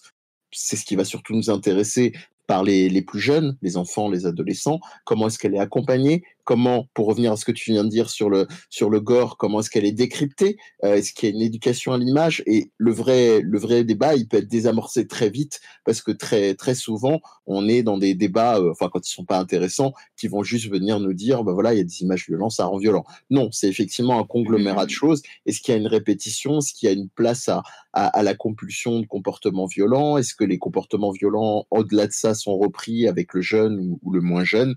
C'est surtout ça que, qui souvent est évacué dans les débats. Après, dans les études, c'est ce qu'on a dit depuis le début, les, comportements violents. Moi, il y a un parallèle que je prends souvent quand je suis invité dans des conférences, notamment auprès de parents, euh, sur ce sujet-là. C'est, euh, je leur demande, dans un premier temps, c'est est-ce que vous avez déjà joué à un jeu vidéo? Pas du tout en mode troll, hein, mais en général, il y a une partie qui me dit oui, une partie qui me dit non. Euh, pour ceux qui me disent non, je leur dis ok, imaginez que vous êtes en train de lire le dernier James Elroy, euh, vous êtes à deux doigts de savoir euh, qui est le, le, le tueur euh, de, de, de, de, l'his- de l'intrigue, et quelqu'un euh, vient, vous prend le bouquin, vous le jette par la fenêtre. Effectivement, ça va vous donner des potentiels envies Ouais. de meurtre. Ouais. Jeu. Pareil, si vous faites pareil avec votre môme que vous coupez sans sommation ou sans rien, qu'il n'y a pas de dialogue d'installer, euh, oui, ça va pouvoir effectivement euh, le mettre dans un état d'excitation dans lequel il est déjà. Sachant que, et dernier point promis, je m'arrête juste derrière, il y a aussi la, comment dire, la, hum, confrontation aux images, comme on peut le retrouver dans le cinéma, euh, qui bien entendu va être une source d'excitabilité pour les jeunes et les moins jeunes. Donc ça, évidemment, par définition, on est déjà dans une source de tension quand on joue. Après, par rapport à ce que tu dis, Mehdi, il y a- ça rejoint un petit peu le Peggy aussi. hein. Il y a ce truc euh, qu'on a tous connu étant adolescent euh, de j'ai pas le droit donc j'y vais. La transmission, Euh, bien sûr. Par, par rapport à, enfin, j'ai un exemple très concret euh, par rapport à une collègue qui a encore euh, 10 mois me disait que son fils avait arrêté de bosser à l'école, qui regardait des vidéos de Fortnite toute la journée sur YouTube, Mm. euh, qui regardait des compètes sur Twitch de Fortnite et tout, elle comprenait pas. Et en fait, je lui ai posé une seule question. Je lui ai dit, mais ton fils, il joue à Fortnite? Elle me dit, bah non, il a pas le droit. Bah, tu, eh, tu fais le jouer. Elle me dit, bah non. Je fais, si, si, fais le jouer et, euh, et pose-lui des questions. Pose-lui des questions, genre, euh, mais tu fais quoi C'est quoi ce truc C'est quoi le but Machin. euh, Ouais, bien sûr. ah, mais t'es avec ces gens, tout ça, machin. Et je lui dis, si euh, sur le format, euh, le médium jeu vidéo, t'as des questions, viens m'en parler à moi. Et euh, si tu veux, je te donnerai quelques clés. Mais parle. Mm. Parle avec lui et fais-le jouer. Et euh, du coup, elle m'a dit, OK. Et du coup, elle l'a fait jouer le soir même. Et, et une semaine après, tout était rentré dans l'ordre, en fait. Enfin, il y a aussi ce truc de euh, l'interdiction, tu vois. Enfin, vraiment. euh, Bah, c'est une forme de, de frustration en fait. hein. Les gamins, ils ont accès, euh, enfin surtout que de plus en plus les gamins, ils ont des téléphones, des tablettes, ils ont accès à YouTube. Tu leur dis, t'as pas le droit de jouer à ça, bah, par euh, euh, comment on appelle ça? Euh, Par procuration, et ils vont euh, jouer au jeu au travers de vidéos qu'ils vont voir, et ils vont être encore plus frustrés de pas pouvoir prendre la manette pour, euh, pour y aller. Donc c'est, pour moi, c'est une très mauvaise idée de- d'interdire de, toute façon euh, le jeu vidéo à un gamin qui aura envie de jouer, parce que bah, de toute façon, il va se démerder quand même pour y jouer. Donc, euh, Après, par, par rapport à, à, ce que tu disais au tout début, euh, Ti, Mhm. je te disais, c'est le vilain petit canard. C'est le, c'est le vilain petit canard, mais il n'est pas le seul.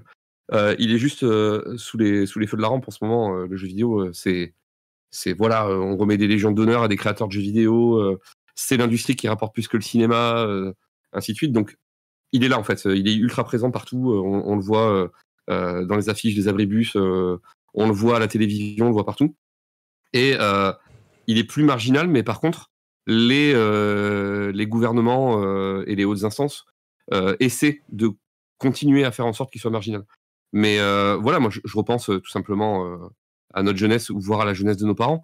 Il y a eu le même délire avec les pulps et les super-héros. Aujourd'hui, le Pékin lambda qui s'intéresse pas du tout au cinéma, il, il attend le dernier Avenger. Il y a 20 ans, tu lui disais que tu lisais Avenger, euh, c'était pas possible, quoi. T'étais hyper marginal. Euh, T'as euh, le jeu de rôle qui avait été diabolisé dans les années 90. Moi, je me souviens de, su- de sujets de JT qui disaient qu'il y avait des gens qui jouaient à des jeux de rôle et qui n'en sortaient jamais. Et donc, du coup, ils se prenaient pour des chevaliers dans la rue, ils allaient tuer des gens. Enfin, c'était complètement ouf. Mm. Il y a la musique métal. Il y a, enfin, on voit encore les images qu'on a du Hellfest aujourd'hui et ce genre de choses. Bon, je, je, je défends pas du tout certains agissements de, de, de toutes les communautés. hein. Mais ce que je veux dire, c'est que c'est une diabolisation du truc. Et je pense que ça fait aussi le jeu des politiques, en fait, tu vois. Tout simplement, de, de... c'est un truc, on sait pas trop ce que c'est, c'est ce que tu disais. Et euh, bah, c'est la base, en fait, de la peur. Hein.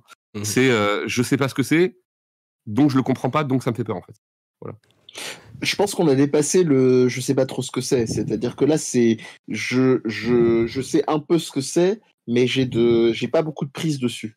Ouais. Et ça, c'est quand même un truc, euh, une dimension de plus en plus inédite parce que euh, ça arrivait aussi en corrélation évidemment avec euh, la démocratisation de comment dire de euh, des, fournisseurs euh, d'accès à Internet, dans le sens où on est arrivé vraiment à une consommation et un rapport euh, protéiforme en fait du jeu vidéo. Tu donnais l'exemple euh, euh, à Moff euh, par rapport à, à la personne que tu connaissais, du fait que le, le jeune ne pouvait pas jouer et ne pouvait que Mhm. regarder des, des, euh, des vidéos. Attends, Euh, juste une seconde, Samuel, Oui. tu peux. Il y a un truc qui souffle dans ton micro. tu peux. Ah. Pardon. Faire gaffe. Arrête de respirer, s'il te plaît.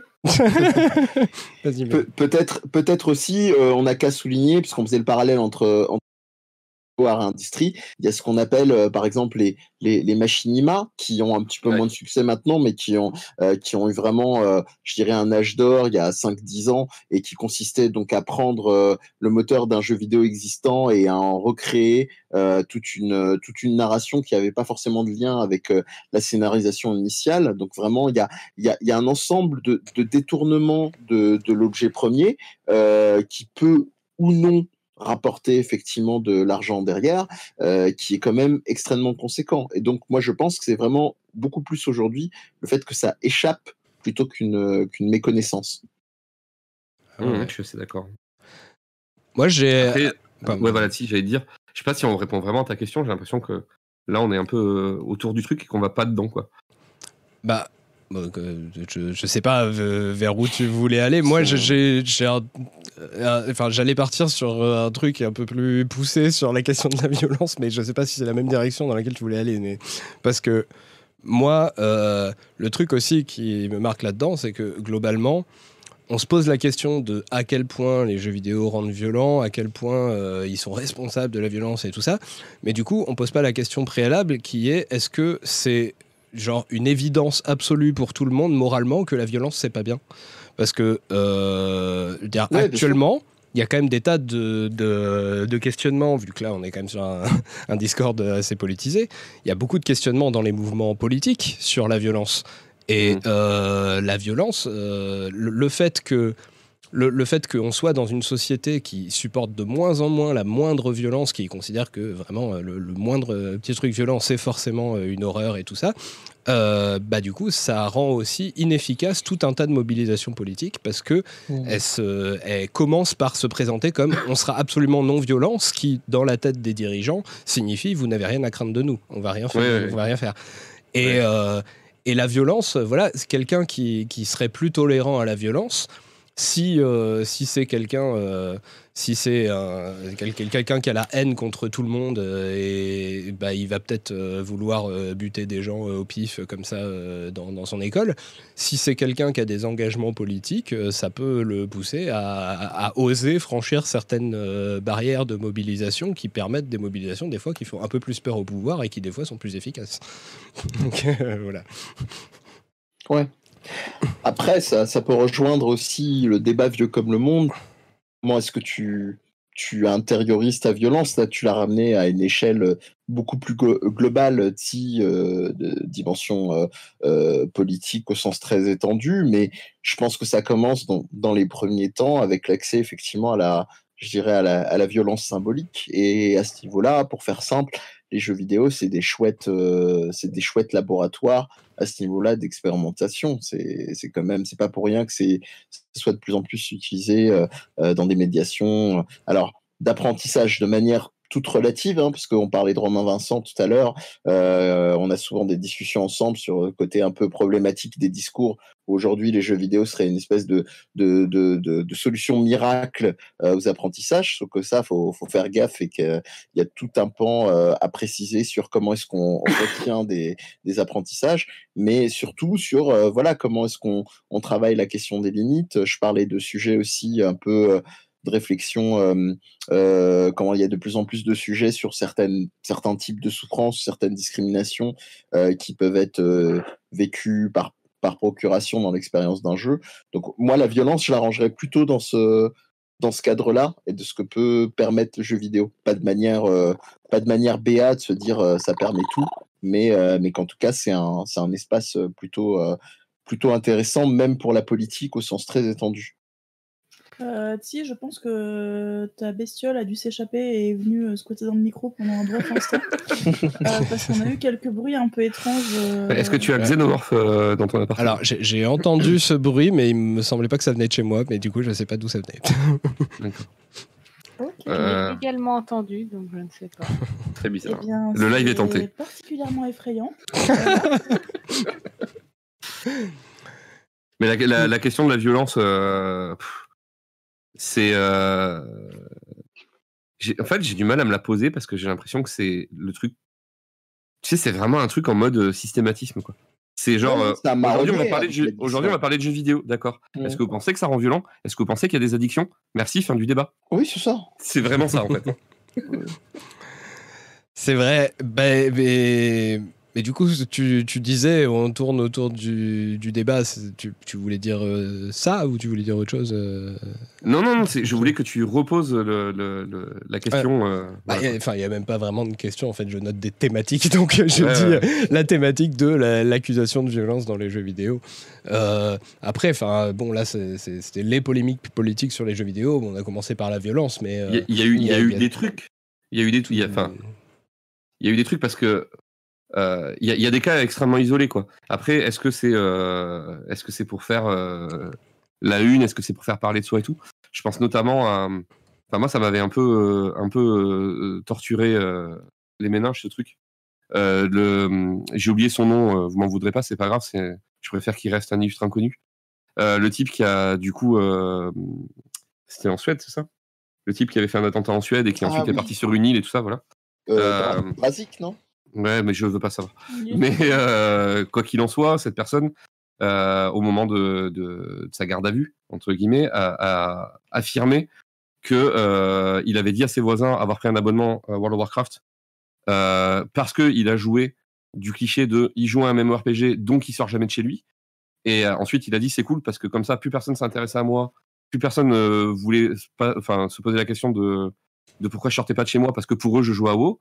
Et après, il a affirmé que euh, il avait plus ou moins testé de façon euh, virtuelle euh, l'efficacité des armes en jouant à Call of Duty. Du coup, je t'avoue que ça m'a fait un peu grincer, quoi.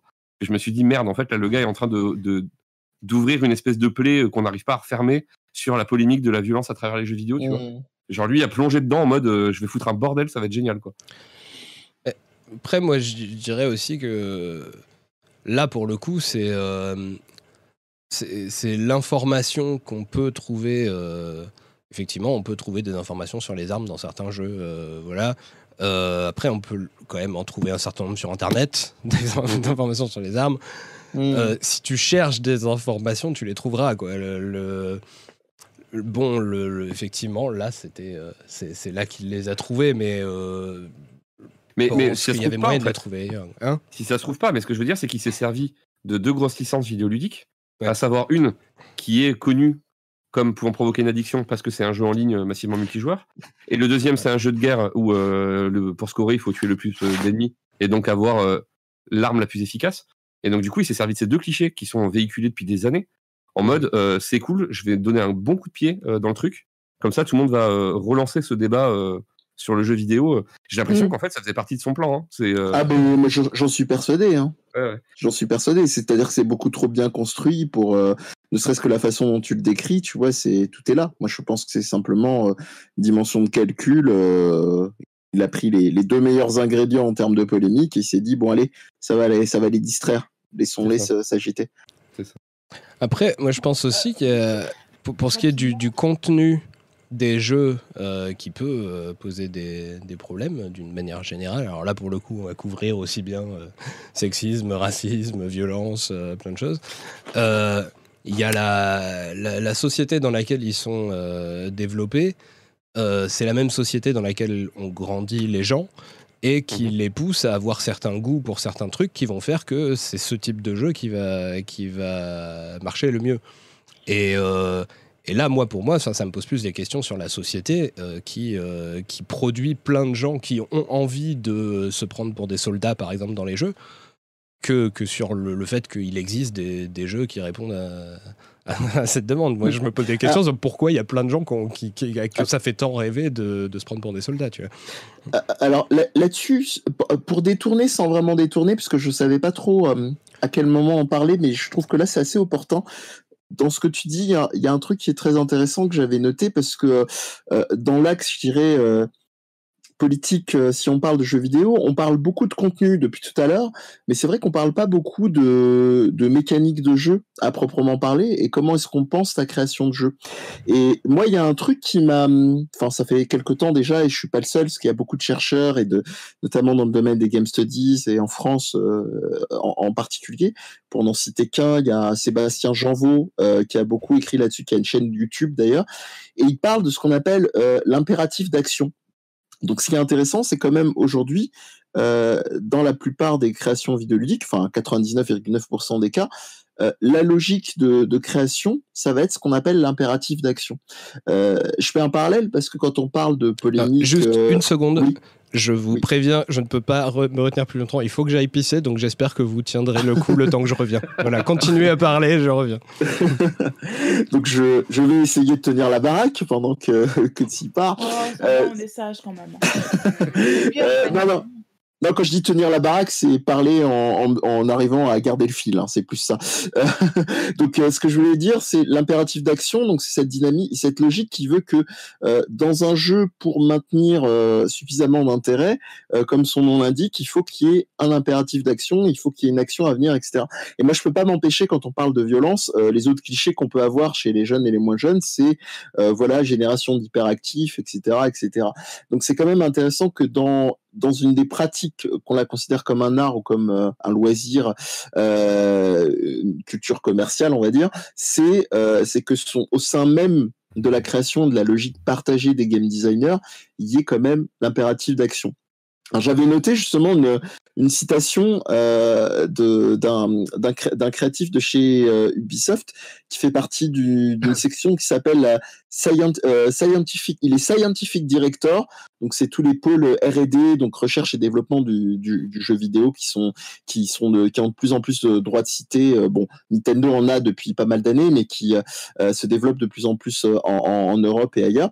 Et il avait dit euh, je cite, hein, un bon jeu selon moi, c'est un jeu où il se passe plein de choses. Euh, plein de choses intéressantes, pardon, même quand le joueur ne fait rien et se contente d'observer. Il fait trop chaud, un court-circuit se produit, donc un incendie, un incendie se déclare, les pompiers arrivent, cela perturbe le trafic, certains personnages non jouables arrivent en retard à leur travail, etc.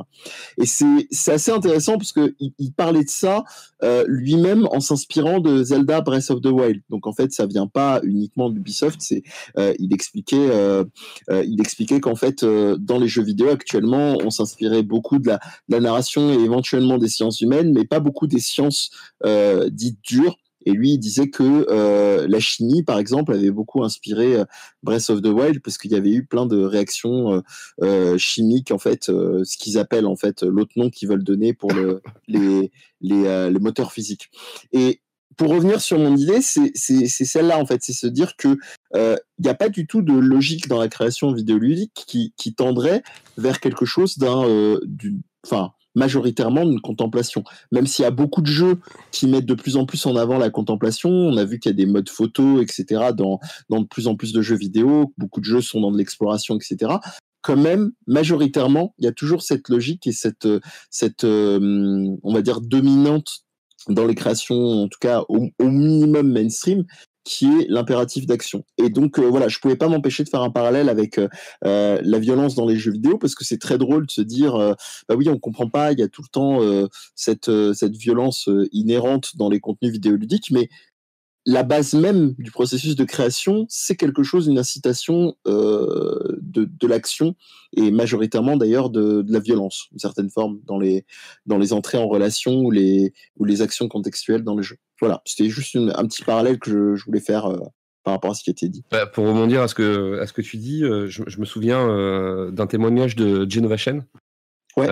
Donc art director et et chef de projet chez Z Game Company Mm. Euh, au moment où ils bêta testaient euh, Journey, euh, ils avaient euh, mis comme interaction principale au départ avec les autres joueurs le fait de pouvoir se pousser. et, et, en fait, il a observé pendant, pendant de longues heures les joueurs jouer à Journey et essayer de tuer l'autre systématiquement, de le foutre dans des trous, mm. de le pousser, de le bloquer. Voilà. Et, euh, et, en fait, il s'est dit, euh, c'est propre à mon médium. Euh, dans mmh. le jeu vidéo, euh, quoi qu'il arrive, il y a euh, une action d'empêcher, il y a une action compétitive. Et c'est pour ça qu'il l'a changé en faisant en sorte qu'on ne puisse plus que se, se siffler, se provoquer cette note de musique. Mm. Mais ça, ça l'a travaillé pendant hyper longtemps. Et en fait, euh, je pense même que c'est l'essence peut-être même du jeu. Voilà, les, je- quand quand j'avais fait le, le colloque là, à l'université Bordeaux-Montagne, Mhm. il y avait euh, une personne qui était venue pour euh, le- le- la, la thématique principale, c'était sur la Première Guerre mondiale, et il y avait un, il y avait deux, deux intervenants qui avaient fait un, tout un délire sur euh, les jeux d'avion, enfin les, les shoots quoi, Ouais. qui parlent de la guerre. Et, et en gros, l'intervention commençait par la première manette qui a été designée de base, la toute première manette, hein, voilà quoi, c'est un stick. Et en fait, par essence, le concept même de la manette de jeu a été pensé pour tirer quoi. C'est vraiment un truc euh, historiquement en fait euh, le l'essence même du jeu vidéo c'est d'éliminer euh, quelque Mhm, chose. En fait. Ouais, bien sûr. Donc Bah, cette, question de la violence, c'est pour ça que moi je, je- je me la pose plus tant que ça, parce que je me dis bon bah Elle est intégrée, ouais. ouais, oui ouais. ça, Elle est inhérente au. Ouais. c'est ça quoi. Mais c'est mais c'est intéressant parce que c'est c'est c'est quand même des, des réflexions qui euh, on aura peut-être le temps d'en parler en dernière partie mais on on, on, on réfléchissait là sur la Life is Strange et, et le jeu que vous avez donné je suis désolé j'ai j'ai déjà oublié le nom Sayonara Wild Heart. Merci. Euh, mais il y a effectivement des mouvements qui essayent de déconstruire ça. Euh, je pense notamment euh, dans la mouvance LGBTQI, euh, il y a, euh, il y a les, ce qu'on appelle les, queer games. Euh, je ne sais pas si certains sont familiers avec ça, qui sont justement une veine de, de évidemment indépendante et très et encore très niche, même si ça tend à se développer, mais qui, qui, qui tend à développer des jeux dans une logique de réflexion donc queer euh, marginal au sens euh, hors, des, normes et, des, trucs auxquels on est complètement habitué, comme tu viens de le dire euh, très bien, euh, Armoff. Quoi. Ouais, il y a quand même un, un truc, pour l'impératif d'action, je pense qu'à un moment, effectivement, bon, vu que la spécificité du jeu vidéo par rapport à bah, tous les autres arts, on pourrait dire, c'est le fait que, que, que le joueur euh, soit là, qui, qui puisse euh, modifier ce qui se passe. Bon, bah, du coup, forcément, il a envie d'agir sur le truc. Et quand on voit un jeu euh, où euh, il y a plus de cinématiques que de moments d'action, ça nous fait chier, quoi, parce qu'on est- On est on, d'accord. on a l'impression de voir un film, quoi, plutôt que de juste, euh, juste Mais agir. action, Après, est-ce pas, que action mais pas violence. oui, voilà, effectivement. Mais du coup, la violence, moi, je me demande à quel point c'est vraiment un truc euh, comme euh, parce que vous dites qu'il y a le, le fait de tirer, euh, qui qui est une des, des premières actions et tout ça avec le, le joystick. Je me demande à quel point c'est euh, inhérent au jeu vidéo ou à la société dans laquelle on a inventé le jeu vidéo. Oui, Quoi. oui, bien sûr. Parce Mais que- c'est- surtout parce que euh, dans l'industrie vidéoludique euh, et même dans les petits éclairs de génie euh, du côté in- indépendant, voire encore plus marginal, on est quand même dans des réflexions, des propositions qui restent, même s'il y a des très belles choses, assez bas du front sur ces, ces enjeux-là. C'est pas des personnes qui vont avoir genre de logique et de réflexion. Euh, moi, je, quand je parle de mon boulot justement sur les game studies, c'est sensibiliser de manière déjà euh, dans les premiers temps à la culture G et comment euh, on peut penser ce genre d'enjeu-là. Donc euh, pour l'instant, dans l'industrie vidéoludique, on n'en est pas du tout à des distinctions comme toi tu les fais ici. Quoi. Alors les enfants, je vais profiter d'un d'un bref instant euh, de non-parole pour vous annoncer que ma Volvic Citron ne fait plus effet. Ah, Je. Ah. je suis en train depuis un bon quart d'heure de m'endormir sur le canapé. Donc euh, ce n'est pas que je m'ennuie, mais je vous avais dit 23 heures, euh, pas euh, presque au pif. Ouais. Mais là vraiment, je suis en train de m'endormir et je suis en train de pleurer toutes les larmes de mon corps. N'avez pas. Donc euh, je pense que je vais aller continuer à suivre le débat depuis mon lit. Euh, mais voilà, donc brièvement, euh, merci euh, en tout cas pour l'invitation, c'était très très chouette. Merci au chat d'avoir été très très chouette aussi. Et puis, euh, et puis euh, je m'en vais. Voilà, salut, au revoir. Merci Tachi, bonne Bonne nuit. bonne nuit. Ah. Euh, oui, moi, un truc que je voulais évoquer tout à l'heure, juste, c'est très, très rapide comme anecdote, c'est juste euh, quand, quand je parlais euh, de, de, de, la violence dans la société, à, qui attribuer cette, euh, cette, euh, culture de la violence euh, Est-ce que ça vient du médium ou de, la société dans laquelle il est développé? Moi, j'ai un truc qui m'avait marqué, c'était au lycée, j'ai redoublé ma, ma première. Et, et tous mes potes sont partis en terminale, et puis l'année d'après, ils, ils sont partis du lycée, et moi j'étais en terminale. Et euh, je me suis retrouvé avec une nouvelle génération de plein de gens que, voilà, que je connaissais pas. Et j'ai été euh, complètement perturbé. Alors vra- vraiment, je veux pas euh, donner lieu à l'idée que les, générations seraient de pire en pire. hein. C'était un hasard total. hein. Mais il se trouve que toute la classe de gens qui ont débarqué, je trouvais que c'était vraiment des gens complètement bas du front et débiles. Et, euh, et en particulier, un truc qui m'avait particulièrement perturbé, c'était quand, à un moment, euh, en, en cours de soutien d'anglais, euh, la, la, la- la prof avait demandé Ah, qu'est-ce que vous voulez faire dans la vie? Et il y avait genre euh, 80% de la classe qui a répondu Je veux être militaire. Euh, Parce que bah, ils trouvaient ça trop cool de tirer sur des gens. A a priori, je, je pense que ils avaient joué à des jeux où ils tiraient Oui. sur des gens, je pense. Quand même. Oui. Mais est-ce que. euh, voilà, je, je me suis toujours posé la question depuis ce moment-là de, est-ce qu'il y, a- y a des choses qui les ont poussés vers ces jeux-là et tout ça Ou est-ce que c'est parce qu'ils ont joué à ces jeux-là que d'un coup ils ont découvert le goût de tirer sur des gens? C'est très Voilà. intéressant ce que tu dis parce que, regarde, euh, on va prendre un, un exemple euh, assez euh, flagrant qui est celui de Splatoon. Euh, donc, euh, Ah. jeu. Euh, ou même celui de Fortnite, hein, tout simplement. Euh, en fait, Fortnite, ils ont une intelligence rare, c'est que c'est un jeu euh, qui est pas 18+, parce qu'en fait, il n'y a pas de représentation graphique de la violence, il n'y a pas de sang, Mm. et, euh, et en fait, le jeu te dit que tu es dans une simulation.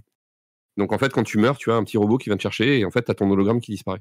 Et quand tu tires sur les gens, un peu comme dans Team Fortress, hein, voilà aussi, il n'y a pas de. C'est du cartoon en fait. Donc il n'y a pas de cette représentation de la violence. Et donc tout est fun. Euh, Dans Splatoon, on, on s'asperge de peinture.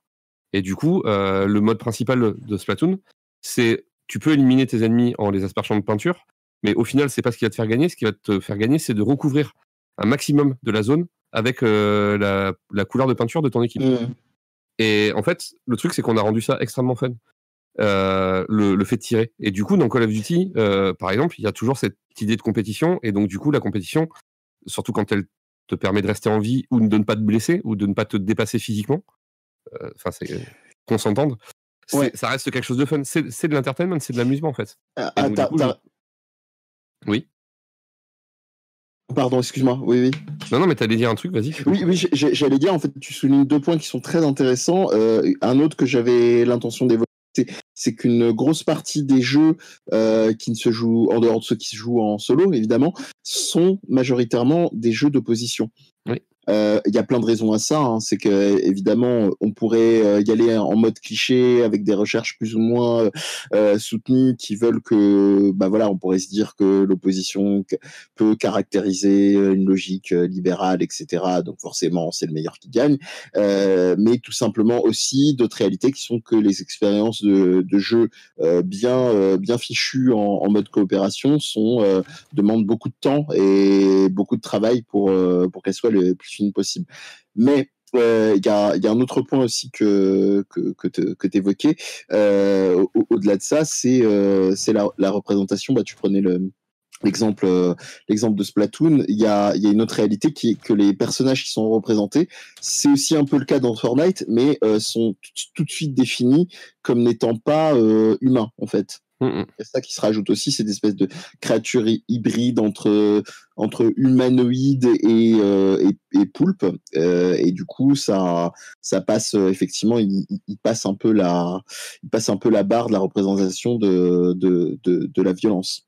Mais, mais par rapport à, à la question que tu se posais, ils ont peut-être joué à des jeux et ce genre de trucs. Et alors, en quoi en fait le jeu vidéo t'engage dans un processus de, de, de un processus mental de euh, c'est cool, on va tirer sur des gens.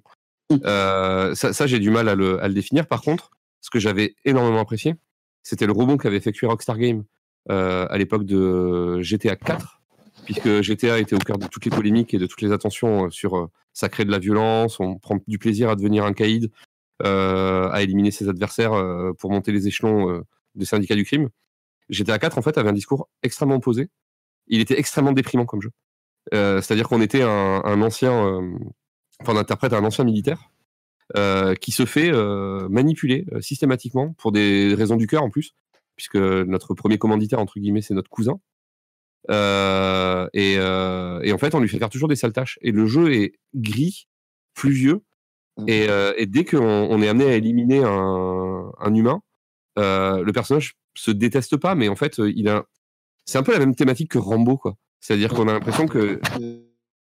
Que le mec a été formé pour tuer et qu'en fait, il s'en veut terrible. C'est mon GTA préféré d'ailleurs. Tu parles du 4, hein, excuse-moi. Ouais, le 4. ouais, ouais. Ouais, oui, je, je trouve que c'est vraiment le.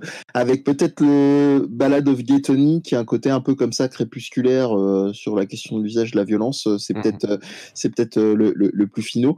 Et, et- et oui, c'est ça que j'ai oublié en cours de route. Je suis désolé sur Splatoon. Tu as utilisé un terme. Moi, j'aime bien rentrer tout seul et, et avec mes étudiants, mais c'est mieux quand j'ai un public. De, sur, les, sur les termes, en fait, qui sont tellement utilisés, qui sont plus du tout questionnés. Et t'en as lâché un qui, qui m'horripile.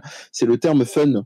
Je Ouais. parlais de gamer tout à l'heure. Le terme ouais. fun, cette espèce, pour rester sur ton, ta, ta métaphore du gris, c'était cette espèce de, de, de zone euh, de non-lieu où euh, on sait plus de quoi on parle. On parle de quoi? On parle de divertissant, on parle d'amusant, on parle de source de plaisir, on parle ça. de. Et, et ce, ce terme-là m'horripile, sachant qu'il est quand même, il fait partie quand même majoritairement de l'ADN euh, de, de, des créatifs de jeux vidéo, parce que Mhm. pour rappel, donc il y a, y a un game designer euh, qui est à l'origine des Ultima, qui s'appelle Raph euh, qui a qui a développé, qui a qui a fait une publié ce qu'on appelle une théorie of fun, euh, qui est à l'origine euh, une une, euh, un talk, enfin une conférence qu'il avait donnée lors de la GDC, la Gamer Dev- De- Developer Conference. Ouais. Et, euh, et- et effectivement, c'est, euh, moi ça me ça me rend fou. C'est-à-dire que quand je de- je dois demander, je donne un exemple concret à mes étudiants, de quoi vous parlez quand vous parlez de fun, ils sont incapables de de, de, de vraiment réduire de quoi ils parlent.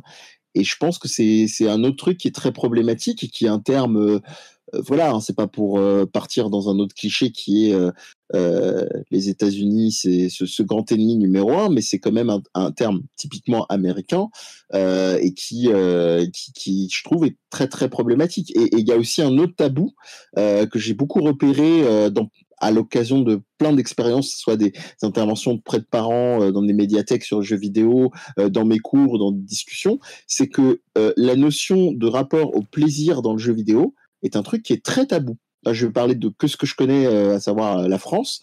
Mais quand on parle de prendre du plaisir dans le jeu, euh, il y a ce côté, euh, ce côté euh, culpabilisant qui vient tout de suite de ah ben oui, mais on perd son temps, mais Ouais, on n'apprend rien. C'est infantilisant. Euh, ouais. C'est ça, c'est infan- infantilisant, c'est-à-dire on n'a pas le droit d'avoir un temps euh, qui, qui, qui, qui est dédié euh, à, à littéralement faire ce qu'on souhaite. Il faut, il faut apprendre quelque chose, il y a un cahier des charges, et c'est pas pour rien que le, le jeu vidéo, dans l'histoire liée à la France, a quand même tout un passif qui est lié effectivement aux apprentissages, hein, corrélé et chevillé aux apprentissages. Adibou, euh, avant ça, le, le, MO, le micro, le micro-ordinateur euh, MO5. Enfin, il y a toujours eu des discours politiques qui étaient que euh, la création ludique ou le, le fait de passer du temps sur une occupation euh, vidéoludique devait être euh, corrélé à en tirer quelque chose. Mais par- pour, pour revenir sur le, sur le fait que c'est dans l'ADN du jeu, euh, le compétitif, le fait de se tirer dessus, cet, cet apport à la violence, ainsi de suite, ce rapport à la violence, pardon. Euh, moi, je le mets en complètement parallèle avec, euh, avec le jeu de rôle euh, table, papier, Mhm. qui est une discipline que, que j'ai découvert il y a pas si longtemps que ça. hein. D'ailleurs, c'est Tizimik qui m'y a initié. Merci beaucoup. Parce que je, non, mais c'est parce que en fait, les trois quarts des game studies que je dis aujourd'hui, c'est surtout sur le, le jeu de rôle papier. Que la Ouais. communauté rôliste, en fait, s'interroge systématiquement sur les façons de jouer, pourquoi jouer, comment faire jouer, enfin ainsi de suite. C'est une, c'est d'une richesse incroyable et je le mets souvent en parallèle avec le jeu vidéo du coup. Mm. Et en fait, dans le jeu vidéo, j'ai l'impression que la base, c'est, euh, sauf peut-être pour le MMORPG, mais la base, c'est toujours euh, comment on va faire pour que les joueurs euh, s'affrontent. Là où dans le jeu de rôle papier, quand vous êtes maître du jeu, le- la, la question la plus existentielle au départ, c'est comment je vais faire pour réunir le groupe? Parce Mm, que mm. l'ADN du jeu de rôle papier, c'est il faut jouer ensemble avec des gens qui ont a priori rien à voir avec vous, même avec votre personnage. Alors que dans le, dans le jeu vidéo, c'est plutôt il faut éliminer ce qui ne ressemble pas. C'est euh, ouais. assez. euh, euh, Enfin, Mm. tu vois, c'est- pour moi, ça, dans l'essence du jeu vidéo, il y a ce truc de, de domination et d'élimination en fait. Il y a une autre nuance qui est quand même de taille qu'il faut rappeler, c'est que quand on parle de jeu de rôle, jeu de papier, euh, majoritairement, enfin je pense à plus de 90% des cas, on n'est pas dans un rapport de virtualisation. Mm, mm. C'est-à-dire que le- la confrontation à l'autre, et ça, euh, pas la peine de sortir euh, des études de sciences sociales, de sociologie et, et de comportement de groupe en psychologie, on sait évidemment que le comportement qu'on va avoir en, en présentiel par rapport à, comment dire, à, à une relation virtuelle n'est absolument pas le même. Enfin, très différent, peut, beaucoup varier. Et pour répondre au chat, hein, je, suis désolé, j'en profite. Euh, on, parlait effectivement du, du, du game feel euh, qui est peut-être un petit peu moins problématique, euh, euh, mais c'est pas. Euh, c'est vrai que c'est assez corrélé le, le, terme de game feel, donc qui se traduit littéralement par sensation de jeu. Donc je ne comprends pas où, où, pourquoi est-ce qu'il n'y a pas de traduction française. Ça c'est un, une autre une autre croisade que je mène très souvent. si vous pouvez utiliser des termes français, utilisez-les. qui est que qui est là vraiment la sensation manette en main en fait, c'est-à-dire l'expérience de jeu manette en main. quel quel est le, le, le retour d'expérience, feedback de, du joueur. Mais c'est encore, c'est vrai que ça peut être corrélé euh, au fun, effectivement. Après, alors, euh, bon, il y avait plein de choses que vous avez évoquées là depuis tout à l'heure, euh, oui. sur lesquelles euh, je, je, voulais euh, revenir. moi, un truc qui marque, c'est les questions de entre compétition et coopération. je pense qu'il n'y a rien dans le dans, la technique de, ce qu'est un jeu vidéo qui oblige à en faire une culture de la compétition et, pas de la coopération. On pourrait très facilement faire euh, beaucoup plus de jeux coopératifs euh, et tout ça. Euh, et mais moi, je, mets ça en parallèle aussi avec le sport. De, dans le sens où bah il y a des sports, enfin il y a des activités physiques coopératives parce que justement sport normalement implique compétition et on dit activité physique euh, si c'est pas s'il y a pas de compétition. Euh, mais bah, c'est le sport qui, qui, marche quoi. C'est là où il y a de la compétition que, que, que ça attire les, les gens. Et euh, bah là, pareil, moi je mets ça plus en parallèle avec le contexte de société dans lequel ça, se développe. Euh, C'est-à-dire que euh, bon, bon je, je, disais tout à l'heure, euh, je, je, rappelais que le jeu vidéo, c'est un art qui s'est développé en plein dans le néolibéralisme, euh, en plein dans l'ère Reagan-Thatcher et tout. Je pense que c'est pas. Voilà, c'est quand même assez lié si les premiers jeux vidéo étaient axés compétition et donc qu'on a gardé cette culture par la suite et tout mmh. ça. Euh, plus que lié vraiment au, médium. Quoi. Je, pense que ça interroge d'abord la société en fait dans laquelle c'est développé. Quoi. Je suis pas forcément d'accord parce que les premiers jeux que tu vas trouver, ce sera surtout des jeux de tir. Euh, et moi, je le, je le mets dans un ensemble. C'est hyper con, mais euh, enfin voilà, aujourd'hui, ce qui définit cet ensemble, euh, c'est clairement ce qu'on appelle geek, c'est le, le, le, terme consacré, quoi. Et du coup, euh, faut croire que euh, les premiers euh, développeurs de jeux vidéo ont joué à Donjons Dragons, ont, ont lu Spider-Man et ont adoré euh, la guerre des mondes. Et du coup, euh, les premiers jeux qu'ils ont fait, c'était pas des simulations de guerre. C'était genre des soucoupes volantes qui arrivaient sur la Terre et nous, on jouait les humains qui devaient défendre notre planète. Et du mmh. coup, on était dans de la pure SF. Et je, tu vois, enfin, genre, euh, je le mets pas du tout en, ah, y avait en parallèle aussi, avec, euh... avec le, le, le, contexte politique. Je le mets en parallèle avec le contexte culturel euh, et euh, le, le, le, fait que. Je... Enfin, j'ai du mal à me l'expliquer, mais. Euh, mais j'ai. Toi, toi, je pense que c'est une considération marketing, mais je pense que c'est pas une considération de game design, quoi, en fait. Le, le, le ton questionnement. Euh...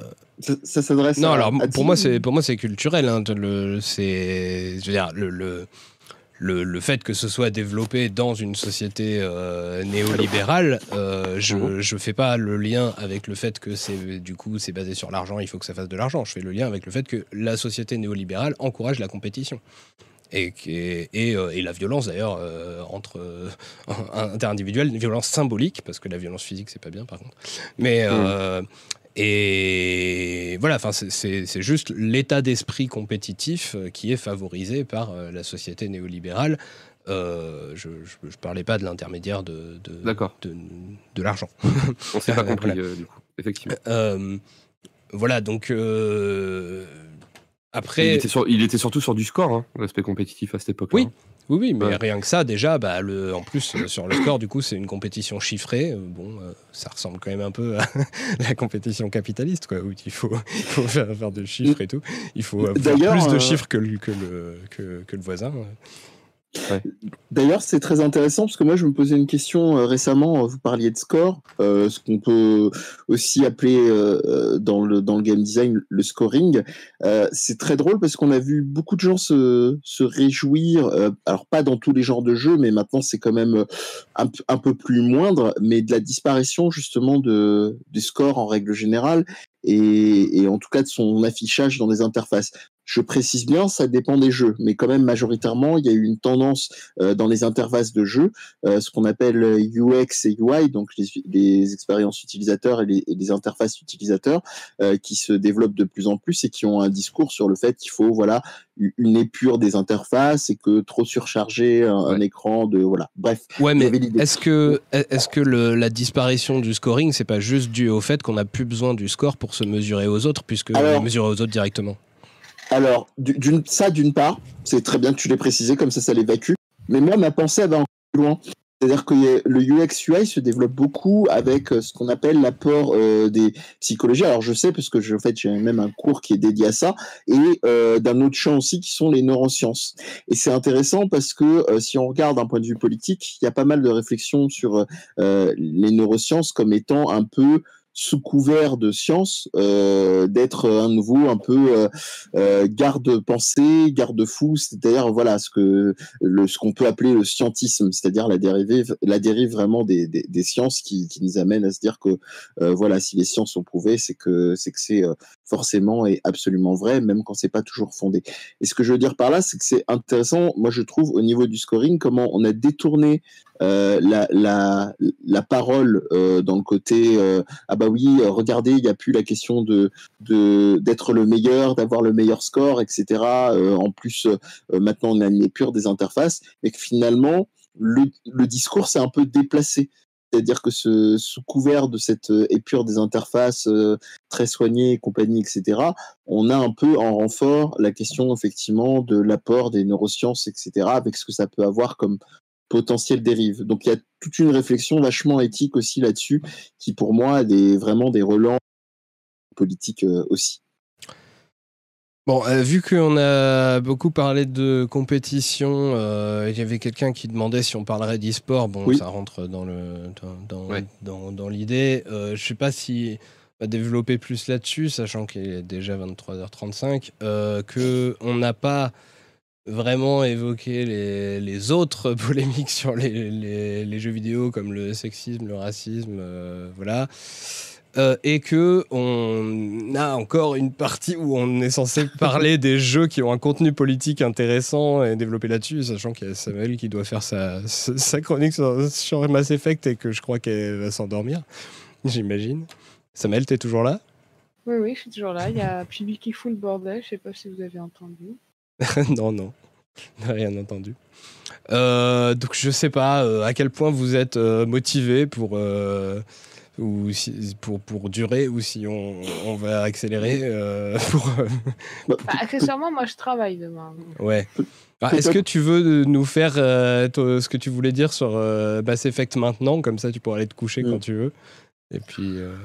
Euh... ouais, ça va être plus simple, je pense. ok. Bonjour, vous connaissez Bonjour. Mass Effect Non, j'arrête la blague, elle est pas drôle. Enfin, vu que j'ai trop fait, elle est pas drôle. Euh, bah, pour Mass Effect, donc euh, déjà, on va rappeler que Mass Effect, il y a une première trilogie, donc 1, 2, 3, et plus un autre jeu, euh, Mass Effect Andromeda, qui se base sur l'univers de Mass Effect, mais qui se passe 600 ans plus tard. Donc, il y a vraiment une coupure entre la, la trilogie et Andromeda. Et euh, tout l'intérêt de la trilogie, c'est que tout au long du jeu, on, va faire des choix qui, euh, mais des, euh, des, choix qui impliquent des conséquences morales, mais c'est pas direct, forcément direct, c'est plus pour notre personnage directement, ça va pas l'impacter, c'est plus au final la société que, que ça va créer. Parce qu'on est, on est dans un contexte, c'est au 21e siècle, on a découvert les extraterrestres, euh, il y a des conflits hein, avec des extraterrestres, il y a des conflits avec des, des espèces euh, qu'ils appellent synthétiques. Donc les espèces synthétiques, c'est les intelligences artificielles, qui ne sont pas créées par les humains. Enfin, il y en a quelques-unes créées par les humains, mais la, la plupart, c'est pas créé par les humains. Et à chaque fois, on a des, on peut choisir, enfin plusieurs fois, on peut choisir si on va et on peut même éliminer certaines espèces parce qu'on aurait peur des conséquences que ça pourrait avoir. Et euh, la grande question euh, de la trilogie, c'est euh, la place des espèces qualifiées organiques par rapport aux espèces synthétiques. Et ça se modélise avec la fin, enfin le, la fin de Mass Effect 3. Attention, spoiler du coup. Ah ouais. spoiler, mais bon, enfin, j'ai essayé de la présenter sans trop spoiler. En gros, euh, tout au long du jeu, on se bat contre une espèce euh, synthétique qui est vieille de plusieurs millions d'années et qui a pour but de, en gros, de euh, tous les 50 000 ans d'aller éliminer toutes les espèces intelligentes qui vivent à ce moment-là. Et euh, donc, euh, tout, au long de la trilogie, on essaie de trouver une solution pour se débarrasser d'eux. Et euh, à la fin du jeu, on a, on a alors trois fins, trois choix, enfin quatre choix. Le quatrième, je vais vous l'expliquer, mais trois choix nous sont proposés. En gros, soit on détruit, soit on les détruit, mais en les détruisant, on détruira toutes les espèces synthétiques. Soit on prend le contrôle de cette espèce euh, synthétique, mais ce qui veut dire qu'en gros, on comme c'est une espèce très puissante, en gros, on s'improvise euh, euh, des spots de l'univers, parce qu'après, ça on pourra décider de tout ce qu'on veut au niveau de la galaxie. Soit on, essaie de fusionner les espèces organiques et synthétiques. Alors, faut avoir joué au jeu pour comprendre pourquoi ça réglerait le, problème, mais ça réglerait le problème.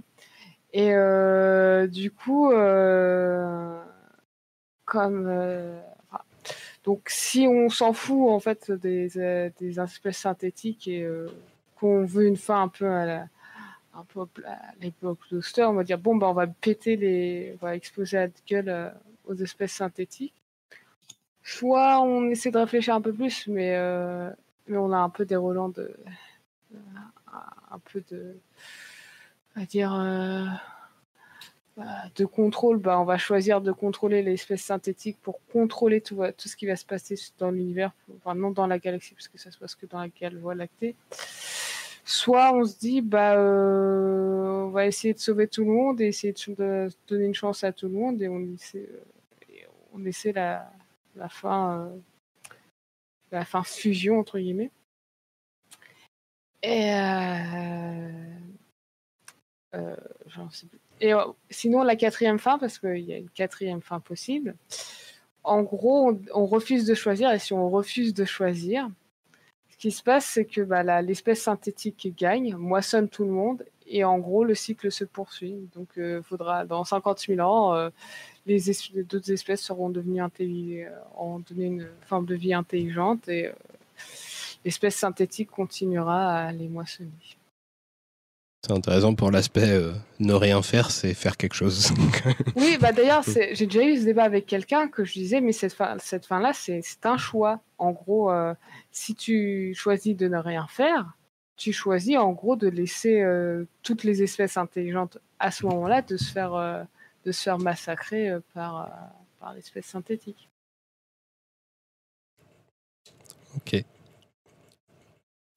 Mais alors ça c'est euh, c'est la fin, mais il y a deux à d'autres moments on a des, choix à faire dans, ce sens-là qui rentrent un peu dans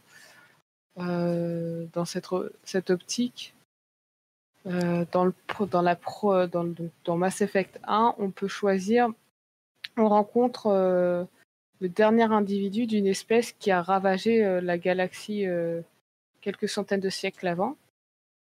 Et cet individu nous promet de, bah, si on le relâche, de faire sa vie tranquille dans son coin.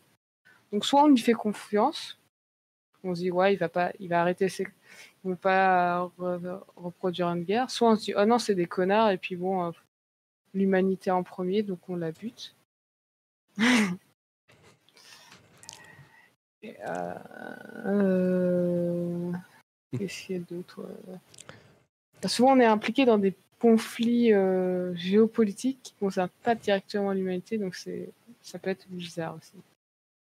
Et ce que j'adore, c'est dans, dans Mass Effect 1, tu as un peu euh, l'équivalent du FN, enfin maintenant du RN, qu'on va croiser euh, euh, dans un endroit qui s'appelle la Citadelle. Donc la Citadelle, c'est c'est une station interespèce où il y a un conseil avec plusieurs, toutes les, euh, enfin, plusieurs espèces re- représentées. Elles ne sont pas toutes représentées, donc il y a des enjeux politiques hein, dé- déjà.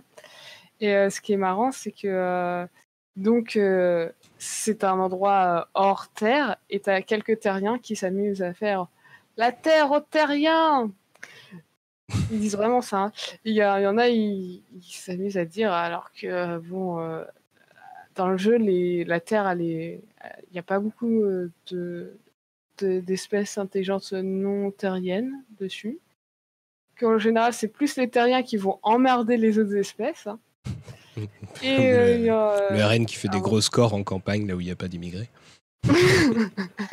et, euh, et ce qui est drôle, c'est qu'ils euh, ils sortent même comme slogan euh, halte au, au racisme an- anti-terrien, un truc comme ça. Je sais plus c'est quoi la. Mais c'est vraiment la, la- c'est vraiment ce que le FN pourrait sortir, hein, ce qui sort. Tu Oui, remplaces euh, terrien par euh, par euh, blanc ou truc comme ça, c'est vraiment des, des, des, des- des punch, des punchlines que tu peux retrouver dans la vraie vie. Moi, je me pose une question, de, bah, du coup, qui peut introduire aussi le, le sujet plus général, c'est que est-ce que euh, tu penses que genre les créateurs de Mass Effect, euh, ils avaient pour motivation de faire réfléchir les gens à des sujets politiques et donc ils ont voulu créer un jeu euh, qui, se basait là-dessus? Ou est-ce que c'est juste ils voulaient faire un jeu et puis bah, il fallait bien qu'ils trouvent des histoires, alors ils sont inspirés de, de ce qui se passe dans le monde pour, pour faire des histoires quoi. Ah, ça, je sais pas à quel Mhm. ils sont impliqués. Je sais pas. Mass Effect est réputé pour les choix qu'ils offrent, et notamment au niveau des romances. Donc, euh, plus ça va, plus ils, ils proposaient des romances que non hétéronormées. Et, euh, et ils présentaient ça non pas euh, par, euh, par souci des luttes LGBT, de la- des représentations, mais plus pour offrir des, des choix euh, aux joueurs qui le souhaitaient. Alors, je sais pas, non, justement, au niveau des représentations de, bah, justement, du parti politique dont vous parlez, qui s'appelle Terra Firma, qui ressemble pas mal au FN. Euh, euh, puis à d'autres partis, parce que c'est des développeurs euh, des États-Unis, je crois. Donc, euh, le FN, je sais pas si euh, voit ce que c'est. Oui, enfin, ils, connaissent Trump. Hein. euh. Ouais, voilà, mais euh, oui, non, mais je vois, donc je disais des équivalents en gros. De... Euh, je sais pas si c'est par un truc militantisme ou si c'est parce que euh, ah bah c'est un peu comme ça dans la vraie vie ça donnera ça, sera, ça donnera un peu plus de contenu. Après, de mon impression que j'ai de jouer, quand tu as des, des choix que tu as à faire, notamment au niveau des espèces synthétiques, j'ai l'impression qu'il y avait des, des choix de réflexion, notamment sur euh, où, où est-ce qu'on pose euh, où est-ce qu'on pose la différence entre euh, différentes entre euh, intelligence euh, organique et art- artificielle.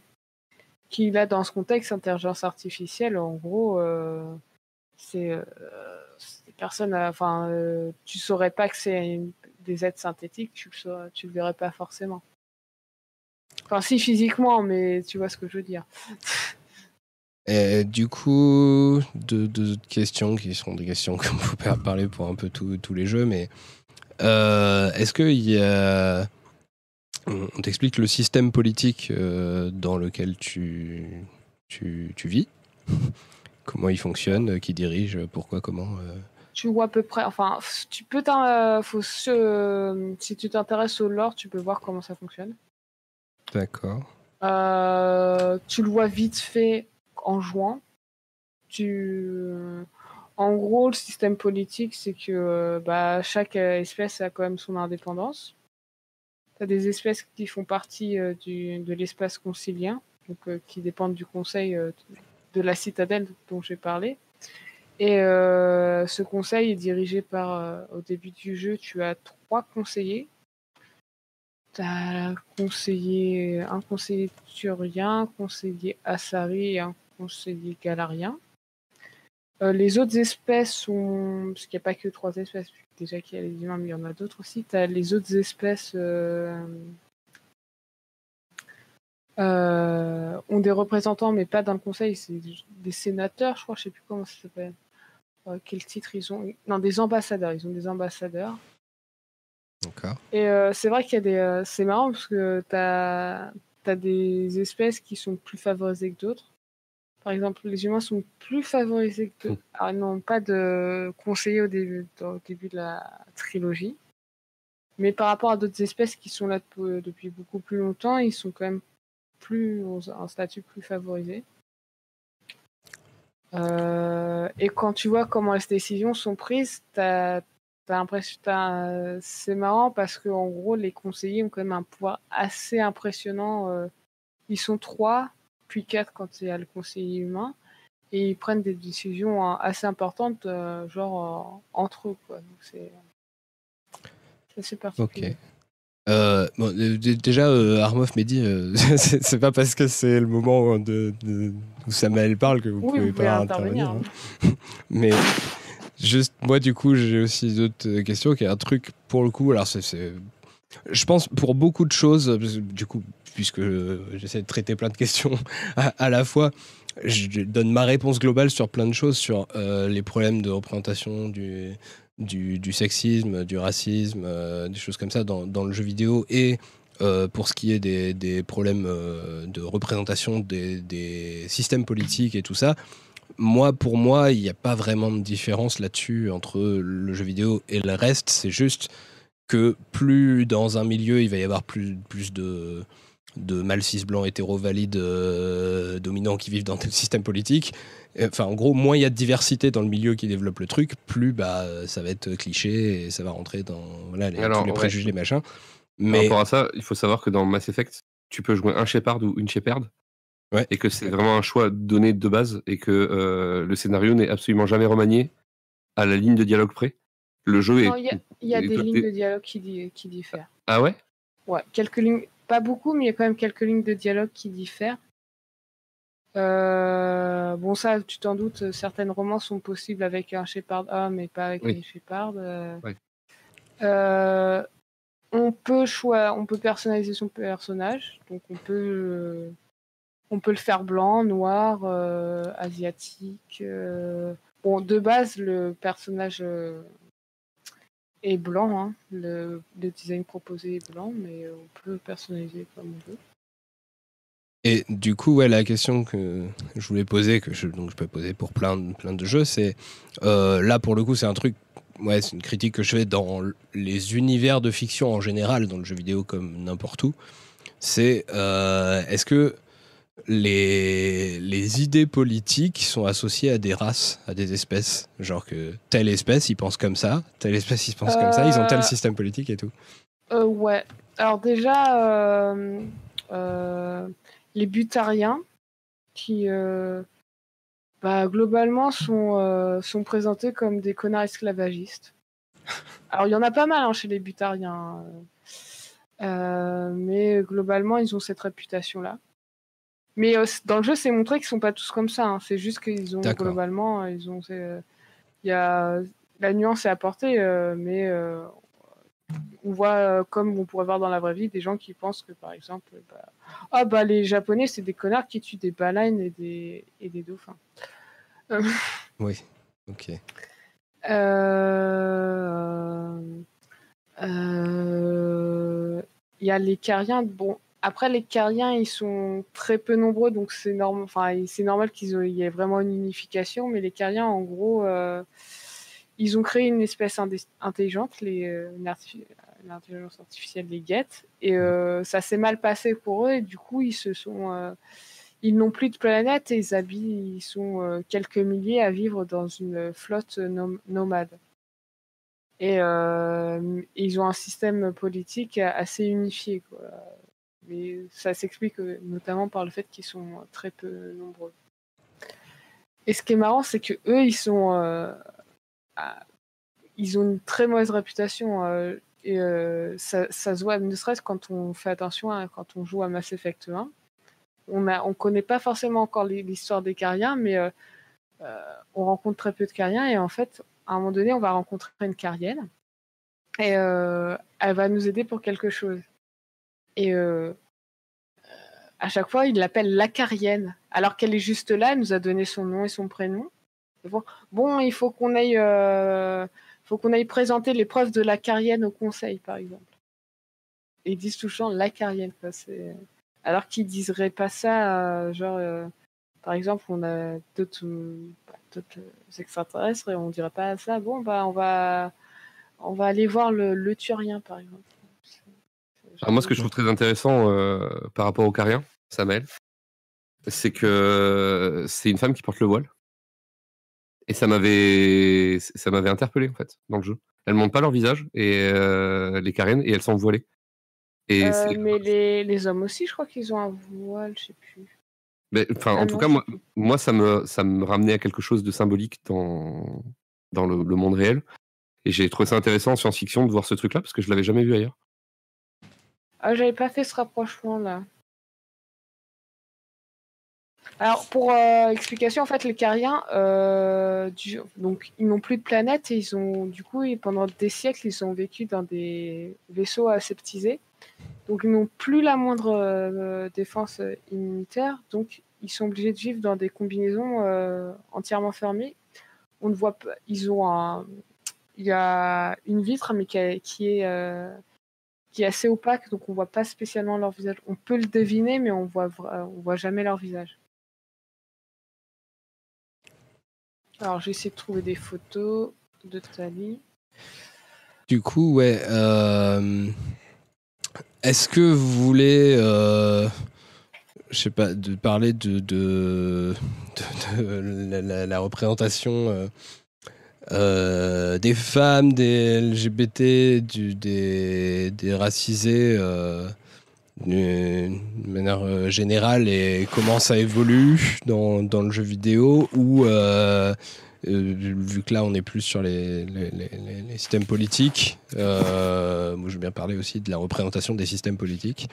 Donc je ne sais pas, vous avez des idées d'exemples de choses auxquelles ça vous fait penser, de ce que vous voulez il y en aurait plein, mais euh, après, moi, je me pose la question sincèrement, c'est est-ce que, euh, je sais pas quelle est la faisabilité, mais est-ce que ce serait pas plutôt pour euh, une potentielle partie 2 Parce que là, je me dis, d'entamer ça, ouais, non, non, si c'est, je sais pas si c'est envisageable, hein, mais parce que là, moi, je renverrais de manière très sobre à un mouvement dont je parlais un peu plus tôt, qui est le mouvement des, des queer games, qui, comme son nom l'indique, donc euh, s'appuie sur euh, sur la mouvance queer et euh, donc qui va englober autant des des logiques effectivement de euh, égalitarienne, donc euh, euh, qui va englober aussi la question de la production, du coût de la production d'un jeu, donc qui va favoriser le, le do it yourself, qui, qui va aussi avoir comme enjeu évidemment toutes les réflexions de représentation sur la même mouvance égalitaire, donc racisée, comment dire, genrée, etc.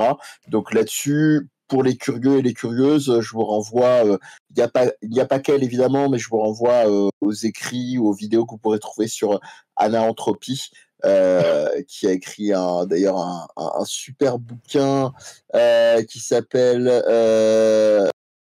Rise of the Video Games Zynister. je vais vous trouver un lien, ce sera beaucoup plus simple que, que de le faire avec la fatigue et, mon accent. Et voilà, sinon sur, sur ces enjeux-là, je pense pour aller très vite, c'est ce que je recommanderais. C'est vrai que bon, on arrive euh, doucement à minuit là. ça, va, nous faire quand même euh, trois heures de, de live. Euh, peut-être qu'effectivement, on peut se dire que, je sais pas. Alors, soit, soit refaire un live sur les, les, jeux vidéo si vous avez la motive un jour pour développer tout ce qui est contenu des, contenus politiques des jeux vidéo, soit, soit même peut-être inclure ça dans un truc sur euh, univers imaginaire et, et politique, quoi. Genre euh, que que- qu'on se contente pas forcément aux, aux jeux vidéo et puis qu'on puisse mélanger euh, de, Ouais. de- des univers geeks différents, quoi. Voilà, euh, je sais pas. Parce que effectivement, j'ai l'impression que tout le monde fatigue. Euh, C'est surtout qu'on on serait parti euh, pour euh, très très loin. C'est, je pense que la fatigue, euh, à titre personnel, ce serait tenable, mais je pense qu'on sera moins, un peu moins efficace et un peu moins carré euh, dans nos idées. Donc euh, voilà. Mais en tout cas, moi, avec plaisir, avec tes deux propositions. Pareil, hein. C'est c'est soit le, le chef d'orchestre, tu les appuies où tu veux. Quoi. Ok. Bah, euh, ok. Du coup, bah, on va dire que on a à peu près fini ce live. Euh, euh, Il y a, bon, il n'y a pas eu a priori d'autres de, questions qu'on a laissé passer. Euh, je sais pas. Il y a surtout eu des remarques, mais pas trop de Ouais. questions dernièrement.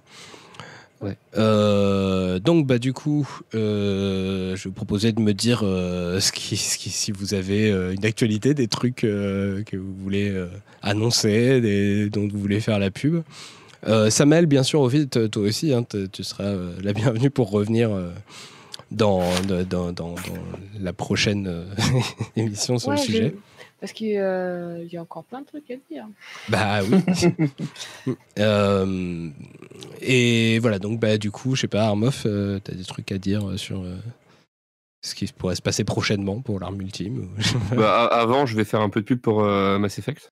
Ouais. C'est vrai que c'est très très bien. Non, ouais, on pourra aborder plein de trucs, effectivement, hein, comme tu dis, Samael. Euh, En fait, euh, euh, juste pour résumer moi mon point de vue sur Mass Effect très rapidement, euh, c'est un, cas d'école parce que c'est tout ce qu'on a déjà aimé en science-fiction, qui est compilé et de façon très intelligente. Et du coup, par rapport au système politique, si déjà, notre personnage, en fait, pour moi, il répond aux, aux quatre alignements de Donjons et Dragons, de base, vraiment. C'est la façon dont on rôle le personnage, quoi. Donc, euh, on a un univers en place et puis on peut être euh, loyal, chaotique, mauvais, bon, euh, comme on veut, quoi. Et, euh, et le système politique en place, c'est celui de Star Trek. C'est-à-dire qu'il y a une espèce de, une espèce de, de Starfleet qui est décidé avec des représentants d'espèces. Et en fait, c'est supposé être l'ONU ou les Space Marines, comme tu veux, qui vont vers l'infini et l'au-delà, voir s'il reste de la vie sur des planètes, et ainsi de suite. Et du coup, qui arrivent euh, et qui disent euh, Nous, on a cette façon de faire, et ça marche hyper bien. Donc, en fait, vous allez faire comme ça. Parce qu'en en fait, dans Star Trek, il a fallu attendre très, très, très longtemps. Mais je crois que c'est à partir de Next Generation où il a commencé à avoir des, euh, des questionnements sur Mais pourquoi la Starfleet, ils font forcément le bien? Et ça, c'est des questionnements qu'on a dans Mass Effect. Enfin, il y a c'est hyper riche en thématiques. Et du coup, la question est un peu piège sur c'est quoi le système politique? Parce qu'il est évolutif en fonction de, des jeux aussi. Euh, voilà. Ouais, et bah, surtout que dans Mass Effect, on voit juste au niveau du conseil, on voit très peu, euh, à part dans certaines missions, mais on voit très peu comment ça fonctionne euh, au sein de chaque nation en tant que telle. Mm, mm. Là, on Et, voit le je- plus s'appliquer, c'est chez les Cariens, parce qu'à un moment donné, on doit, on doit aider Tali à se défendre. Et euh, Mais- comme c'est un, système très petit, on peut, on débarque vraiment au cœur euh, du truc, mais euh, Et par rapport à la question que posait euh, Tsi tout à l'heure, euh, euh, je crois qu'il y a quelqu'un qui a répondu dans le chat euh, sur euh, est-ce que les scénaristes ils ont pensé à, à mettre de la politique ou est-ce que c'est venu au fur et à mesure? Bon, tu as été maître du jeu euh, sur, euh, sur Warhammer notamment. Mhm. Tu sais très bien qu'au bout d'un moment, quand tu veux créer une épopée, euh, bah, tu vas mettre de la religion, tu vas mettre de la politique et que c'est des thèmes euh, sur du jeu de rôle qui sont euh, hyper euh, pas obligatoires, mais on s'emmerde s'il n'y en a pas. Et ils ont une, forme d'obsession, hein, je pense, chez BioWare, le, développeur du jeu. C'est que dans Mass Effect, tu joues un militaire qui fait partie d'un groupe qui s'appelle les Spectres. Et c'est un espèce d'agent secret double qui a tous les droits et, et qui ainsi de suite. Et ils ont un autre univers qui est qui s'appelle Dragon Age, un univers médiéval fantastique. Et le dernier en date s'appelle Dragon Age Inquisition. Et en fait, tu, on crée une inquisition autour de ton personnage pour qu'il puisse avoir tous les droits et aller partout. Et donc vraiment, enfin, c'est c'est un peu obsessionnel chez eux, hein, le, le héros euh, qui a le droit de foutre politiquement par terre tout ce qu'il veut. Quoi. bah, donc ouais, oui, je pense qu'il y a des positions politiques quand même de base. Quoi.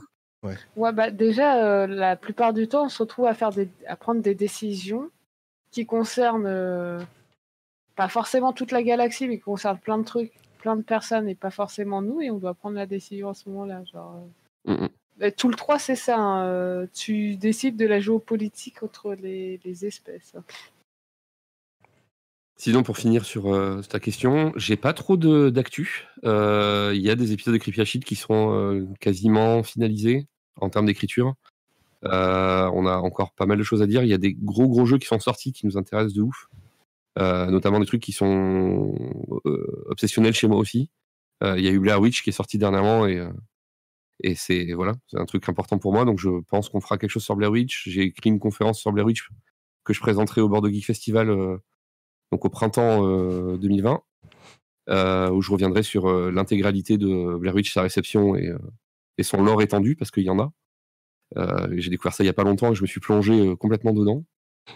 Euh, je J'en profite stream, une euh, petite incise que, euh, que je cherche depuis euh, des mois après avoir gagné euh, le BChef Awards dans la catégorie vulgarisation, à savoir comment je fais et à qui je m'adresse pour savoir comment faire une conférence au prochain Gordo Geek Festival. Parce que j'ai- et en Ah, plus, bah, tu- euh, qui serait en plein dans le thème que je viens de vous proposer pour un live euh, plus tard, qui serait la représentation des systèmes politiques dans les univers de fiction.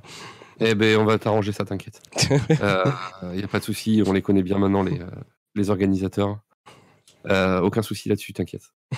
Euh, bah sinon, je fais du stream euh, quasi quotidiennement euh, sur ma chaîne, dont le lien a été donné un petit peu, enfin un petit peu plus tôt, en début de live. Techno Lapin, euh, si tu es toujours là, je te somme de redonner la chaîne, s'il te plaît. Voilà, je fais aussi du live en coopération tous les jeudis soirs, sauf exception avec l'ami Kakura où on fait des jeux d'horreur sur la chaîne Brochoc, B-R-O-C-H-O-C, de 21h à minuit tous les jeudis soirs. Et puis euh, après, c'est un peu à l'envie. hein. J'ai des projets qui viennent, euh, qui partent, qui reviennent. euh, voilà. Mais pour l'essentiel de l'actualité, ça, se passe sur Twitch actuellement. Et il y a un retour probable YouTube sur le main event qui est Creepy Ashit, effectivement. On a envie de relancer les autres émissions aussi, mais ça prendra un peu de temps. Voilà en gros. hein. Après, il y a mille autres trucs qui se dessinent, mais, c'est tellement, brumeux que je j'en parle pas. Ok. Mehdi, tu as des trucs à dire sur- Oui, euh, bah, un peu euh, dans, dans la même. Kermoff, euh, beaucoup de choses. Euh, Ah, y a tout ton micro qui arrête pas de couper là. Ah zut. Est-ce que c'est mieux? Ouais. Vas-y, ouais. D'accord. Donc je récapitule beaucoup de choses effectivement comme Armoff. Euh, centralisé, comme je l'ai dit au début de l'émission, sur, euh, sur Death Podcast. Donc si vous voulez, ce sera soit sur, euh, sur Facebook ou sur euh, Twitter, voire même sur Insta. Euh, tout est rassemblé sur Death Podcast, D-E-E-Z Podcast, tout attaché avec un S. Et sinon, euh, je vais me mettre euh, moi aussi aux joies du, du stream euh, d'ici, je pense, court, un- un peu avant la fin de l'année. Euh, c'est un truc qui me tient à cœur depuis pas mal de temps. Vu les cours aussi que je donne en, en game design, je pense qu'il y aura beaucoup de choses à, à dire, à faire, à voir. Et puis, il n'est pas exclu que je me fasse euh, rejoindre par la plupart des, des amis, euh, effectivement, des différents euh, podcasts, de, de- des émissions de Death Podcast. Donc, euh, donc voilà, on, enfin, je, je, redonnerai ça à, l'occasion. Mais si vous suivez les Twitter et autres de Death Podcast, vous aurez de toute façon toutes les toutes les infos et puis n'hésitez pas à venir à nous faire des, des petits coucous, des, des feedbacks sur les émissions. Euh, c'est toujours, euh, surtout dans l'audio pur, c'est aussi pour ça qu'on se met à la vidéo par rapport à ce que disait Armoff en préambule. Il y a quand même un ratio assez magistral quand on fait de l'audio pur et de la vidéo. Donc euh, même sur l'audio, n'hésitez pas à venir nous dire, nous dire ce que vous en pensez avant qu'on se mette aussi à la vidéo. Voilà. Ok. Sa- Samuel, tu nous annonces ta chaîne encore ou pas? Euh, bah, faut que je me motive en fait. Je sais ce que je vais mettre en fait. C'est plus, euh, faut que j'enregistre ma voix puis que je fasse le montage. Euh, sinon, il y a déjà les, parce que j'ai déjà fait deux fois la trilogie Mass Effect en, en stream, donc il y a les, il y a les rediffs sur ma chaîne YouTube. Et il y a euh, aussi, j'ai aussi fait Mass Effect Andromeda en, en stream. Euh, Par contre, l'heure, pour le coup, j'ai pas mis le lien de ta chaîne dans la description. Faudrait que je le mette, mais tu peux peut-être euh, le mettre dans le chat aussi. Ouais, les attends, je me fais ça. Et euh, bah du coup oui, je, je vais faire. euh, Je vais. Je. Désolé, je te demande de faire deux trucs à la fois, c'est compliqué. Oui, je suis autiste, excusez-moi. Euh, oui, euh, donc euh, je pense faire à travers Mass Effect pour poser des. Utiliser Mass Effect comme un, matériau pour mener des réflexions. Et en fait, le premier sujet de ma chaîne, j'aime bien être la- fa- chercher la petite bête parce que Mass Effect Andromeda a été assez mal reçu par la critique. Et je vais prendre un des arguments que j'ai déjà vu et le retourner. Et donc cet argument, c'est euh, qu'il n'y a pas assez d'espèces dans Mass Effect Andromeda et que euh, je- les espèces, elles sont assez an- anthropomorphiques. D'accord. Euh, montrer en, du coup, j'ai montré en quoi l'argument est, bidon. Et si on voulait y montrer, je vais pas dire quoi, mais dans la trilogie originale, il y a de l'an- l'anthropomorphisme à- pour une certaine espèce et que personne ne relève. Parce que euh, pour beaucoup, ma- la trilogie originale n'a aucun défaut, est parfaite. Et, euh. Il aurait fallu que Mass Effect Andromeda soit la trilogie. Euh, ok, alors ben moi, euh, je vais dire un peu pour la chaîne. Euh, donc on, j'ai plusieurs euh, vidéos qui sont en post-prod. Euh, j'ai repris enfin un peu d'avance sur la chaîne, ce qui fait que je, suis content. Et j'espère bien d'ici euh, la prochaine vidéo qui sera euh, donc à la mi-novembre, avoir trois vidéos d'avance d'uploader et peut-être si euh, a le temps, ça pourrait même monter à 5. Euh, en gros, la, prochaine qui devrait sortir donc à la mi-novembre, ce sera sur la maladie et le handicap. Avec euh, un petit sujet caché euh, en filouterie euh, qui, arrive à la fin. Et puis, il y, aura un truc sur les IA, le travail, le chômage. Il va y avoir un truc sur le pouvoir spirituel, qui est un peu le pendant de ce que j'avais fait sur le pouvoir de la force. Et puis, il y a les deux prochains, donc Esprit de partie, qui, qui sont euh, envoyés euh, à Pacom pour qu'il fasse euh, le, le visuel. Donc, un sur les parties trotskistes et un sur les parties bonapartistes, que j'espère euh, qui, sera votre petit cadeau de Noël, puisque enfin euh, je parlerai de l'UPR. Voilà. Ah, le parti qui monte euh, malgré le silence des médias. Exactement, tout à fait. Euh, voilà, bon, je vous annonce tout de suite que j'en parlerai cette fois-là pour ne plus avoir à en parler après. hein. donc voilà, ce sera vraiment le cadeau de Noël. Profitez-en parce qu'après, voilà. Et donc, bah, ça, c'est toutes les vidéos qui sont déjà en préparation. Derrière, je sais ce que je vais traiter co- comme autre vidéo, mais bon, vu le temps déjà que toutes celles-là sortent, c'est- c'est pas la peine de, vous dire trop à l'avance. Euh, les prochains lives, le, prochain, c'est le, le 1er décembre, euh, donc sur journalisme et politique, avec Haute Favre de la chaîne Haute What the Fake, euh, avec euh, euh, Jérémy Vercher euh, de Taranis News, euh, qui, est, photoreporter à Taranis News, euh, et peut-être éventuellement avec une autre invitée qui, qui, qui est pas. Qui est- voilà, mais je l'ai dit en fait tout à l'heure, je crois. Ou je sais plus. Ah non, c'était avant le live que je vous ai dit. Oui, Donc, oui. donc je ne vais pas dire son nom pour pas lui mettre la pression, pour pas l'obliger à venir, euh, voilà, puisque euh, elle n'est pas sûre. Mais voilà, il y aura peut-être une autre invitée, euh, journaliste aussi. Euh, et puis on a bah, j'ai plein d'autres lives que j'essaye d'organiser. euh, donc euh, bon, pour l'instant euh, rien de, bien fixé, mais là bah, on vient d'annoncer que je vais en faire, je vais essayer d'en organiser un autre encore, qui serait soit jeux vidéo 2, euh, soit soit, soit sur la culture geek en, général. Et puis aussi, on avait parlé avec le, le live qu'on a fait de rentrer avec plein de potes que euh, on se ferait bien d'autres lives un peu plus euh, conversation de bistrot sans forcément un thème euh, super précis et tout mais pour pas que si on dérive trop au-delà des sujets qui- qu'il y a sur ma chaîne pour pas faire chier les gens euh, peut-être que ce sera l'occasion d'ouvrir une chaîne Twitch et de faire ça sur Twitch peut-être Mm. euh, voilà. Et, et aussi, euh, je viens de décider euh, que finalement, j'allais payer euh, le, euh, le, supplément euh, pour pouvoir uploader tout ce que je veux sur SoundCloud, pour pouvoir uploader tous ces lives euh, qu'on fait sur la chaîne aussi sur SoundCloud. Donc euh, vous aurez bientôt les, tous, les lives ouverture d'esprit en version SoundCloud, voilà, en version podcast audio. Voilà, voilà, ça fait beaucoup d'annonces. Euh, et oui, ah, j'oubliais, j'ai aussi euh, deux conférences de, de Calais, en, la première en janvier, l'autre je sais plus, quelques mois plus tard, euh, à Bordeaux, euh, avec l'Université populaire de Bordeaux. Et j'ai pas encore les thèmes, je sais pas, mais on, voilà, on trouvera bien. Il y, en aura, il y en aura une au printemps au Bordeaux Geek Festival aussi. ah bah voilà, c'est annoncé. bah non, mais enfin voilà. bon, Ça, ça bou- ça bouge à Bordeaux, dis donc. oui. Et, euh, Si un jour vous avez besoin d'intervenants, j'en profite aussi.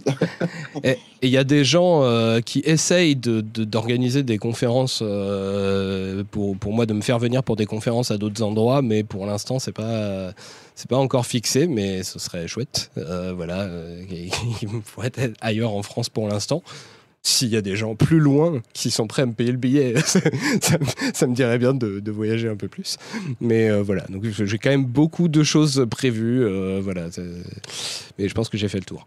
Euh, Bon, bah, du coup, merci beaucoup, beaucoup d'être venu. Je trouve, ça, je trouve que c'était très bien.